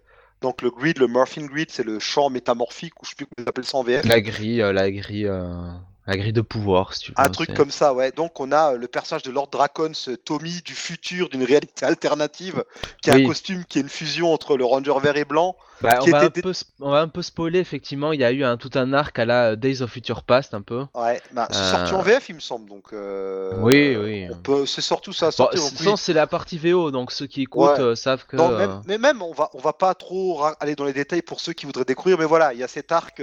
Il y a eu un truc, un imbroglio. Ben vas-y, je te laisse euh, expliquer Bah, très X-Men finalement euh, Ouais. des années euh, Claremont hein, avec euh, finalement Tommy, le Ranger vert, enfin Tommy et Billy qui le Ranger bleu qui ont été projetés dans le dans le futur, dans une réalité une réalité alternative du coup, enfin un futur euh, un futur dominé par bah, le Tommy du futur qui est euh, comme tu l'as dit Marty, Lord Dracon, euh, qui Mhm. a un design franchement alors là de hyper malade. classe. Ouais, c'est-à-dire que c'est une combinaison entre le, euh, le, le, enfin, le, le design du Ranger vert et euh, du Ranger blanc. Ouais. Euh, donc c'est. euh, Et ça- un rendu ça- assez, et de manière assez agressive en fait. Le, quand Ouais. on voit le casque, on dit lui c'est pas un gentil. Et je dirais même aussi un petit côté euh, dans euh, Power Ranger Dino Thunder, le Ranger blanc de Power Dino Thunder. Donc Mm. Vraiment un design et, et qui prouve en plus là pour le coup clairement que Kyle Higgins a pratiquement les coups des franches sur ce titre-là qui peut, si on avait encore besoin de le prouver, qui peut vraiment réinventer la franchise comme il Ouais. veut. Ouais. Et, euh, et ça a donné un super arc. euh, et on finit, on, finit- on pensait que ça en était fini avec euh, Lord Dracon. Et mais pas du tout, puisque Non. en réalité, ce n'était que finalement l'introduction. Avec quelle intro Oui. Et donc oui, on avait déjà eu et en fait dans ce, cet univers parallèle, Kyle Higgins, comme c'était un univers parallèle plus avancé dans le temps, nous montrait déjà des, des ordres pas encore apparus, des, des alliés pas encore apparus. Ouais. Et là, et là, dans cet arc, ce sera ça, parce que tout simplement, euh, ça commence avec les Rangers de Power Ranger Time Force, il me semble, c'est ça? C'est Time Force, ouais. Oui, qui apparaissent, mais ils sentent que quelque chose ne va pas dans le flux temporel. Et donc, en fait, c'est simple, on a un arc, on va voir des Rangers, alors de toutes les équipes qu'on connaît, toutes Ouais. les séries qu'il y a eu. Et en plus, il y a même des Rangers inventés pour euh, la série, comme le Psycho Ranger vert, par exemple, enfin, ou bien Oui. des Rangers apparus dans la mini-série Power Ranger Pink. On aura euh, des- tous les Rangers apparus jusque-là dans les séries, des Rangers prévus pour la série, peut-être même des nouveaux. Enfin, c'est la fête du slip, mais en fait, c'est. Ça a l'air, on se dit, oh, c'est un délire de fan, mais en fait, c'est pas une fanfic, c'est écrit par un vrai auteur de comics Ouais. qui a su, depuis le premier épisode, monter euh, toute une histoire au long cours. Euh, les persos, en plus, sont vraiment caractérisés comme des jeunes euh, d'aujourd'hui. Euh, Oui. Vraiment, des fois, on a mal avec eux. La, la série, il y a des blessures, il y a des morts, il y a de la destruction. C'est une, une agréable surprise. Moi, j'ai vu ça au juste- début pour rigoler, et en fait, bah, je suis pris dedans. Maintenant, je lis tous les mois. C'est une série que je suis assidûment. C'est, ni des ados euh, prépubères, enfin euh, complètement débiles euh, qui font des blagues à la con euh, façon Pacific Rim Uprising, hein. Euh, je vise personne. Euh, et c'est pas non plus des ados qui sont euh, hyper adultes, euh, voilà. Pas tu comme, vois, comme qui, le film, ouais. qui prennent toujours des bonnes décisions, enfin tu vois, qui réussissent tout. Non, Moi- ils sont, ils sont bien écrits. Oh ben Oui. le film, je trouve que, Non, pas, je, voulais dire pas torturé comme le film, le contraire, quoi. Voilà. bah, ils je trouve que sont, dans le film, ils étaient pas mal quand même, tu vois. Ouais, ils étaient pas mal. Ils Non, étaient pas mal. Peut-être pas aussi bien que là, mais ils étaient pas mal quand même. J'ai beaucoup aimé le traitement du film, mais c'est aussi un traitement différent. Non, mais vraiment, c'est et c'est bien écrit. C'est du, Oui. du comics. Alors, on- on- alors, toute proportion gardée, on compare avec les X-Men. Bah, il y a ce côté feuilletonnant euh, qu'on a pu avoir pendant les grandes heures Je des sais X-Men. pas, je sais pas si Kylie Higgins était un fan des X-Men euh, dans Euh, les euh, années aucune idée. 90, mais franchement, ou Ah dans oui. ou des années 40, mais quand même, c'est On sent l'inspiration. ah oui, clairement. Et, Ah oui. et, et le fait est que ce qui est bien, c'est que euh, tout ce que tu disais sur l'apparition des nouveaux Rangers et tout ça, effectivement, ça pourrait être pris comme du de l'absolu fan service et un truc j'ai envie de mettre des Ouais. Rangers parce que je veux mettre des Rangers, mais en réalité, euh, on se rend compte que voilà, c'est euh, Il a peut-être mal aux pieds avec d'autres c'est- chaussures. c'est un, c'est véritable multiverse, quoi. C'est un Oui. véritable. euh, Voilà, il y a plusieurs. euh, Je sais pas s'il y a 52 univers en même temps.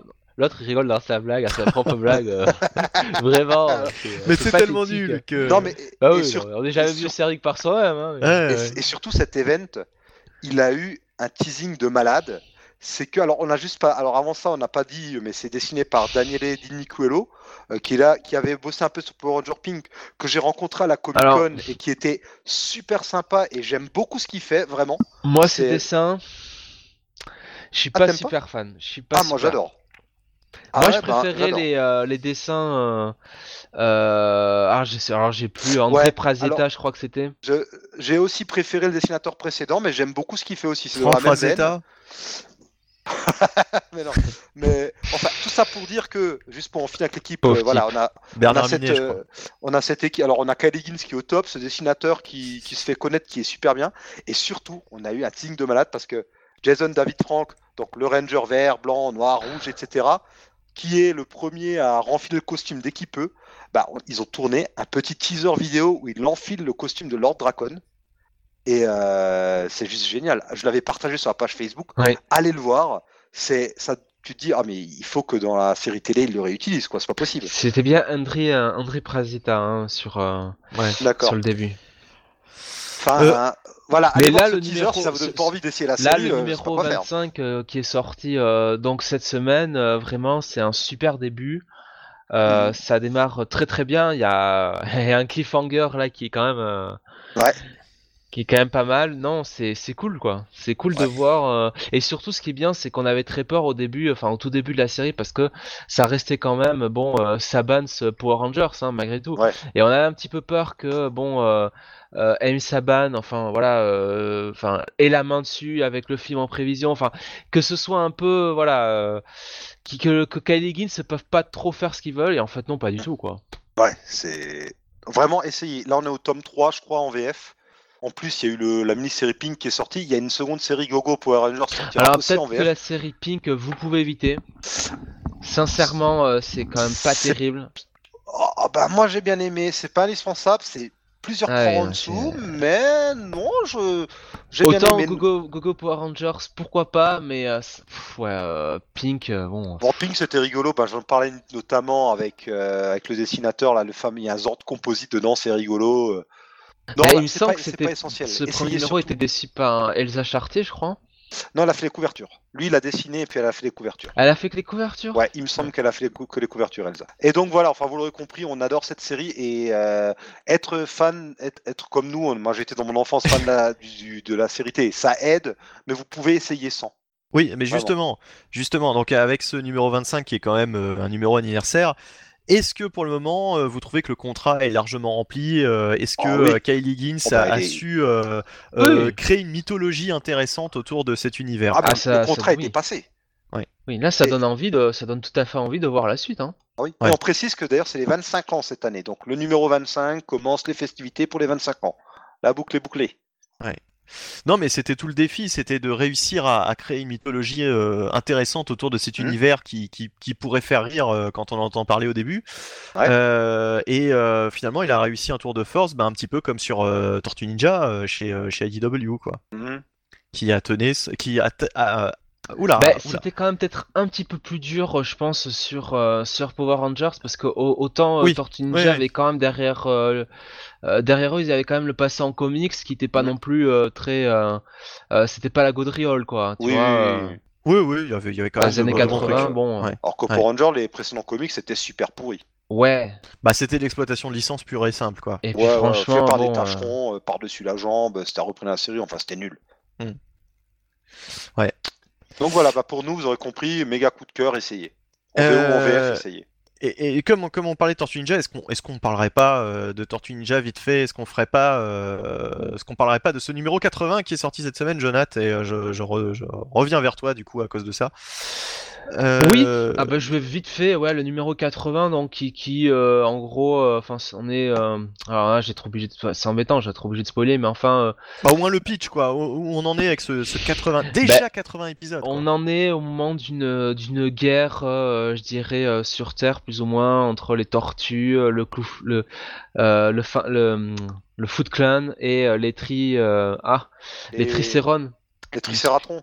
Les Tricératons, voilà. Bon, bah Euh, nouveau sous le soleil, hein, ça va. non. On a connu pire comme spoiler. Mais voilà, c'est euh, j'ai pris beaucoup de plaisir à lire l'épisode quand même, c'était c'était cool et euh, et là encore euh, on s'amuse à euh, à à réinterpréter les codes quoi, enfin à changer un peu les choses et à voilà. Non, mais très bien, très très bien, c'est ça reste ça reste une très bonne série quoi. C'est de qui au fait au, au scénario C'est Tom Walls, D'accord. c'est Tom Walls ouais. Et, Alors, euh, ouais, vas-y. ouais. Et euh, oui, ça suit le, le- enfin, ça fait suite au, au procès de, de Krang, hein, je crois, comme arc, Mhm. euh, qui était déjà euh, très très bon, ma foi.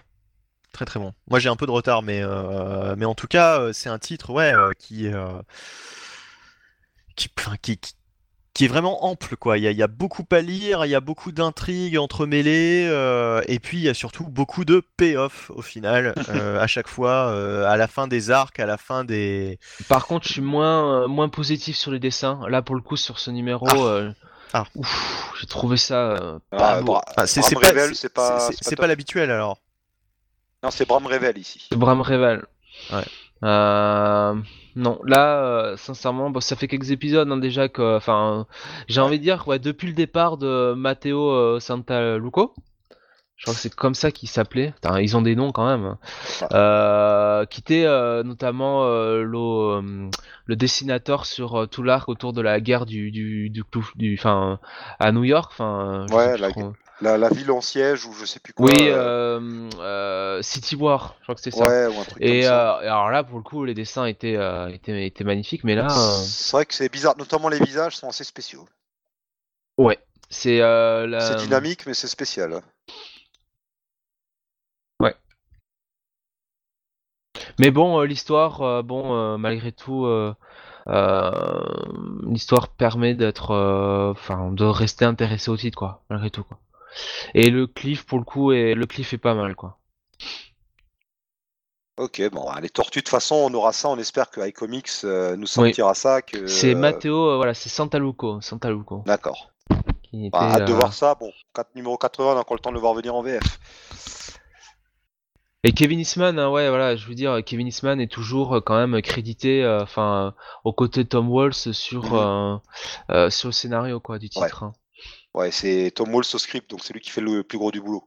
Voilà, mais Kevin Eastman, j'imagine, doit, euh, euh, enfin voilà, euh, avec son expérience, c'est quand même lui qui a écrit, enfin qui a créé les, euh, euh, enfin qui a créé, les- qui a été l'un des créateurs de, du, euh, de la franchise. Bon voilà, ça doit, ça Ouais. doit aider aussi quoi.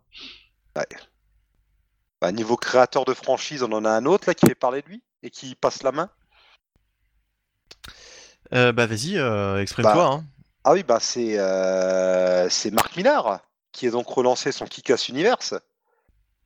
Ah oui, et, mais euh, pourquoi, pourquoi tu dis il passe la, il passe la main? Oui, Bah, d'accord, par- oui, oui. Parce que euh, il y a Ouais. un arc qui ne sera pas écrit par euh, pas Marc Millar, mais bah encore une fois Jeff Lemire, on y revient, qui sera secondé au dessin par Monsieur euh, 100 Bullets, c'est-à-dire Eduardo Risso, pour Mhm. un arc de la série Hit Girl, de, qui sera Hit Girl au Canada, donc un arc qui commence au numéro 5. Ça tombe bien, Jeff Lemire il est canadien, donc il connaît bien. Et il faut savoir que alors euh, il fait bien de passer un peu la main là, le père euh, Millard, parce qu'il va vite griller ses cartouches. Bon, faut savoir qu'à la base c'était Kevin Smith qui devait être pré- prévu sur l'arc, enfin du moins sur la série. Et il n'est pas disponible, donc peut-être qu'il reviendra ensuite. En tout cas, Jeff Lemire, euh, autant Hit Girl, je m'en fous un petit peu, mais là, si c'est du Jeff Lemire, j'irais peut-être jeter un œil. Et très franchement, Hit Girl, euh, ça rentre dans la continuité euh, de Kick-Ass, alors que justement, ce dont je vais parler, euh, Kick-Ass, euh, j'ai lu les, le, le nouveau volume de Kick-Ass, enfin en tout cas les deux premiers numéros qui sont, qui sont sortis là, Et alors, ça casse des briques ou pas trop? Toujours de Marc Millar et de... comment ça s'appelle? De... Enfin, comment il Comment ça s'appelle? Oui, John Romita Jr., tout simplement. Ah, d'accord. Il est de retour, Romita, j'avais oublié. Oui, enfin voilà, c'est c'est- c'est toujours la, toujours la même équipe. D'accord. Euh, sauf que, sauf que, euh, on n'est plus du tout, en tout cas, euh, ça ne donne pas l'impression, dans la continuité des premiers volumes. Mhm. Donc, en fait, tout l'intérêt des premiers volumes, qui était de suivre les aventures d'un jeune super-héros qui n'a rien d'un super-héros, qui est un petit peu un, bon, un ado, un peu loser, euh, un peu normal. euh, Enfin voilà, c'était c'était tout le pari euh, du, premier, enfin des premiers volumes de Kick-Ass. Et bah là, euh, ça passe totalement à la trappe avec un, un perso euh, qui est une femme, une euh, ex-soldat, euh, qui revient euh, de la de la guerre, qui revient de l'Afghanistan, je crois, je sais plus, ou de l'Irak, je, je me rappelle même d'a- je me rappelle plus des détails, mais enfin toujours est-il qu'elle revient euh, au pays et son, son son son mari vient de la quitter avec un, un enfant à charge. Donc elle a des problèmes euh, pour, pour finir les fins de mois et euh, elle décide donc du coup de se lancer dans une espèce d'activité euh, de vigilante à la Robin des Bois euh, en reprenant exactement le même costume que Kikas mais sans explication, c'est-à-dire qu'on sait pas euh, s'il fait partie du même univers euh, et qu'elle s'est inspirée du Kikas original. En tout cas, elle ne fait aucune référence au, au Kikas original. Voilà. Ah, De- de, Kikas, elle n'a juste que le costume et euh, le le principe a beaucoup moins d'intérêt puisque c'est quelqu'un qui de base est apte à, à combattre. Euh, donc, euh, donc voilà, donc assez déçu euh, vraiment de cette nouvelle mouture de Kikas qui est vraiment pas spécialement intéressante ni attrayante. Le personnage est pas spécialement attachant non plus. Bref, voilà, une, une, déception parce que moi j'avais bien aimé pour le moment ce qu'avait fait globalement hein, Marc Millar sur cet univers de Kikas. D'accord. Voilà. Donc pas grand intérêt. Voilà pour bah. cette review rapide de Kikas, donc euh, à zapper quoi. Bon, on se rabattra peut-être sur E-Girl par Jeff Lemire ou pas Peut-être oui, parce que là au moins ça rentre dans la continuité de, du Kikas d'origine. Ouais, peut-être que peut-être que Millard est peut-être aussi grillé sur euh, Kikas, hein, on va savoir. Et euh, d'ailleurs, Millard a déclaré récemment qu'il n'avait pas prévu de rebosser pour DC et Marvel dans le futur. Bon, affaire à suivre. Hein. Euh. Mais parce qu'il se la pète. C'est alors ça, c'est Millard dans toute sa splendeur euh, qui. Euh... Bah, il peut se la péter actuellement, mais ouais, on verra quand le vent tournera ou qu'un gros chèque arrivera, euh, s'il dira toujours ça. Quand le vent tournera, il repartira. Voilà, chez Marvel ou chez DC. Ouais. donc bref, on en reparlera. Mais dernière petite news. Un Ouais, bah justement, il y en a un. le vent souffle, il repart vers des terres connues. C'est notre ami Brian Wood qu'on a bien connu pour. bah oui, bah, Brian Wood, on l'a bien connu euh, pour nous avoir conté euh, des épopées euh, portées par les vents froids de la Scandinavie, puisqu'il avait écrit Northlanders, cette fameuse série sur les Vikings. Et ben là, alors pour cette fois-ci, c'est chez Dark Horse qu'il revient avec une autre série chez les Vikings, à savoir Sword Daughter. c'est l'histoire d'un père et de sa fille qui sont les seuls survivants d'un village viking qui a été massacré, et ils vont poursuivre les meurtriers. Sauf qu'en plus, euh, le père et la fille se connaissent très peu puisque le père avait abandonné la fille. Donc euh, on sent venir euh, à la fois une histoire de vengeance et une histoire d'un père et d'une fille qui vont apprendre à se connaître à travers des joyeusetés comme broyer des ennemis à l'épée. Bon, bah, vu que Brian Wood a très bien réussi Northlanders, moi je suis très très impatient de lire ça. Et c'est son ami Greg Smallwood qui assurera les dessins. Ils avaient déjà travaillé ensemble, je crois, sur Moon Knight, si je dis pas de bêtises.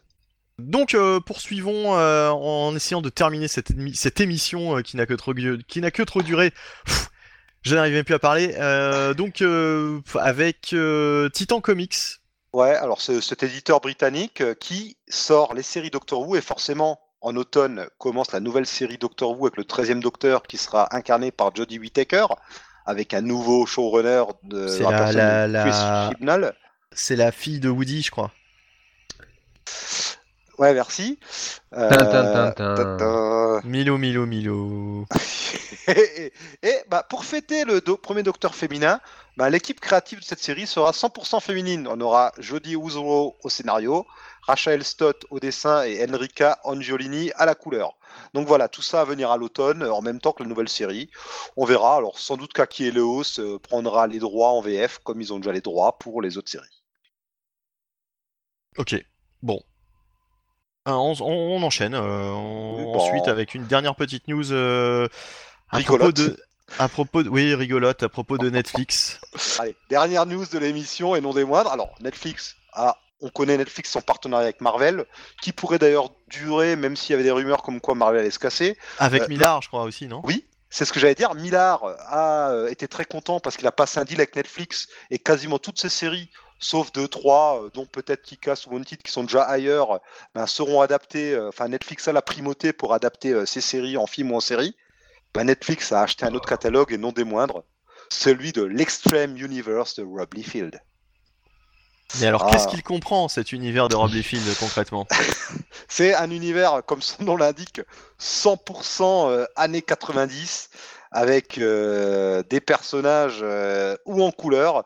Alors, ben, l'extrême univers, j'imagine que ça doit être les trucs genre Youngblood et compagnie, quoi. C'est aussi avant. Alors, il y a Evangeline, il me semble. Cette, ce rip-off d'Angela de Spawn, enfin une espèce de, de non-guerrière ou je ne sais quoi. Et euh, ouais, c'est Bootstrike, Brigade, Regex, Sabri, Bloodwolf, Battlestone, Kaboom, Nitrogène, Lethal, enfin voilà, et puis les Youngblood comme je l'ai dit avant.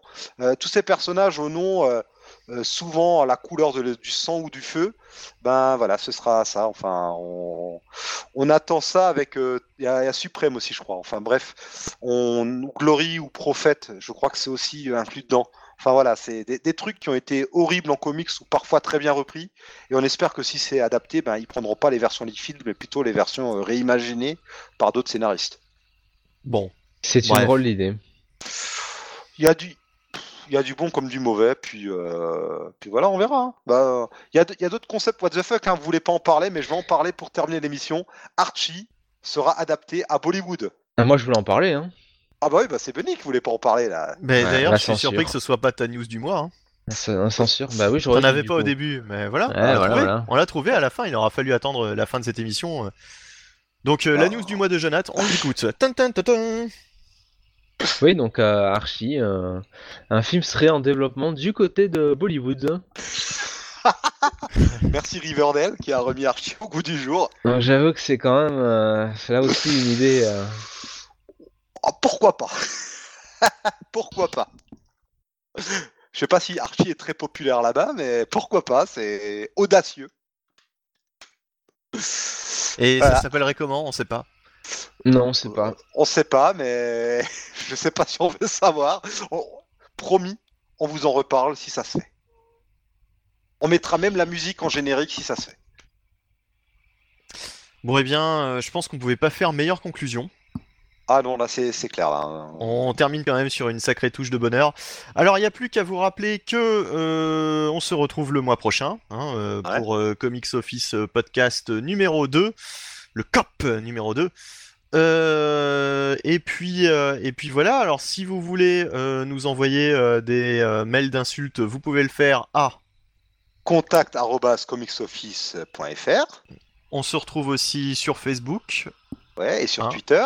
et sur Twitter, les réseaux sociaux, tout ça. Euh, vous pouvez euh, donc euh, nous commenter, nous insulter, euh, nous dire Nous- s'il y a des ch- petites Nous, choses. nous faire euh, des compliments aussi. Oui, oui aussi. Oh, oui. vous pouvez, Voilà. oui. Pourquoi pas, pourquoi n'hésitez- pas à partager. Il y a certaines news qu'on traite pas ici, faute de temps, ou parce que ben, c'est des news sur des vidéos, genre les trailers ou euh, les, les previews. Donc, euh, n'hésitez pas à venir consulter la page Facebook pour ça, et même à partager, pourquoi pas. Faites connaître Comics Office, hein, c'est grâce à vous. Et c'est surtout ça, oui. Voilà, exactement. Euh, Parlez-en autour de vous. euh, voilà, euh, Comics Office euh, pour ceux qui ne savent pas quoi faire dans la Pendant, vie. pendant leurs heures de bureau. Bah, déjà, vous, ils lisent des comics déjà, donc c'est déjà que hein, leur vie, euh, voilà quoi. Bref, euh, donc, euh, donc voilà, donc euh, on se retrouve le mois prochain avec euh, toute une dose de news euh, comics, avec du Marvel, du DC, enfin bref, vous connaissez le chemin. Même heure, même punition, hein. Euh, et puis, euh, et puis voilà, j'ai plus qu'à vous souhaiter un, un bon mois de D'avril. d'avril, voilà, le mec il sait plus, hein, euh, puisque normalement, bah, ce podcast sera dispo début avril, si tout va bien. Merci messieurs de, de m'avoir accompagné. Hein, Ah, merci euh, à toi d'avoir si gros, brillamment gros, présenté. euh, podcast. Euh, ma foi, très intéressant. On a fait, on a été bon, on a été bon, qu'on se le dise. Ah, là, on a été parfait, oui. Allez, allez, Allez, au mois prochain. allez, au revoir à tout le monde. Ciao, ciao. Et lisez plein de comics surtout.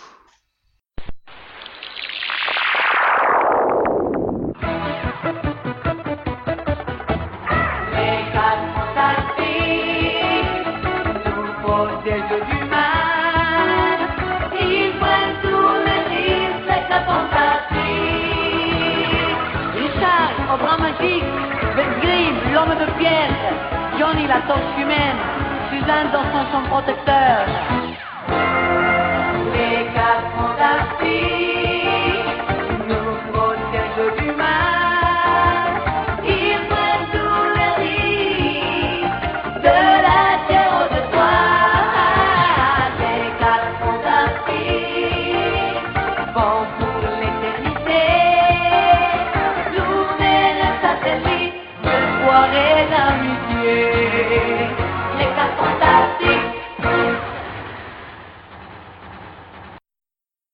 Dans Peter Parker euh, The Spectacular Spider-Man, il y a une version du.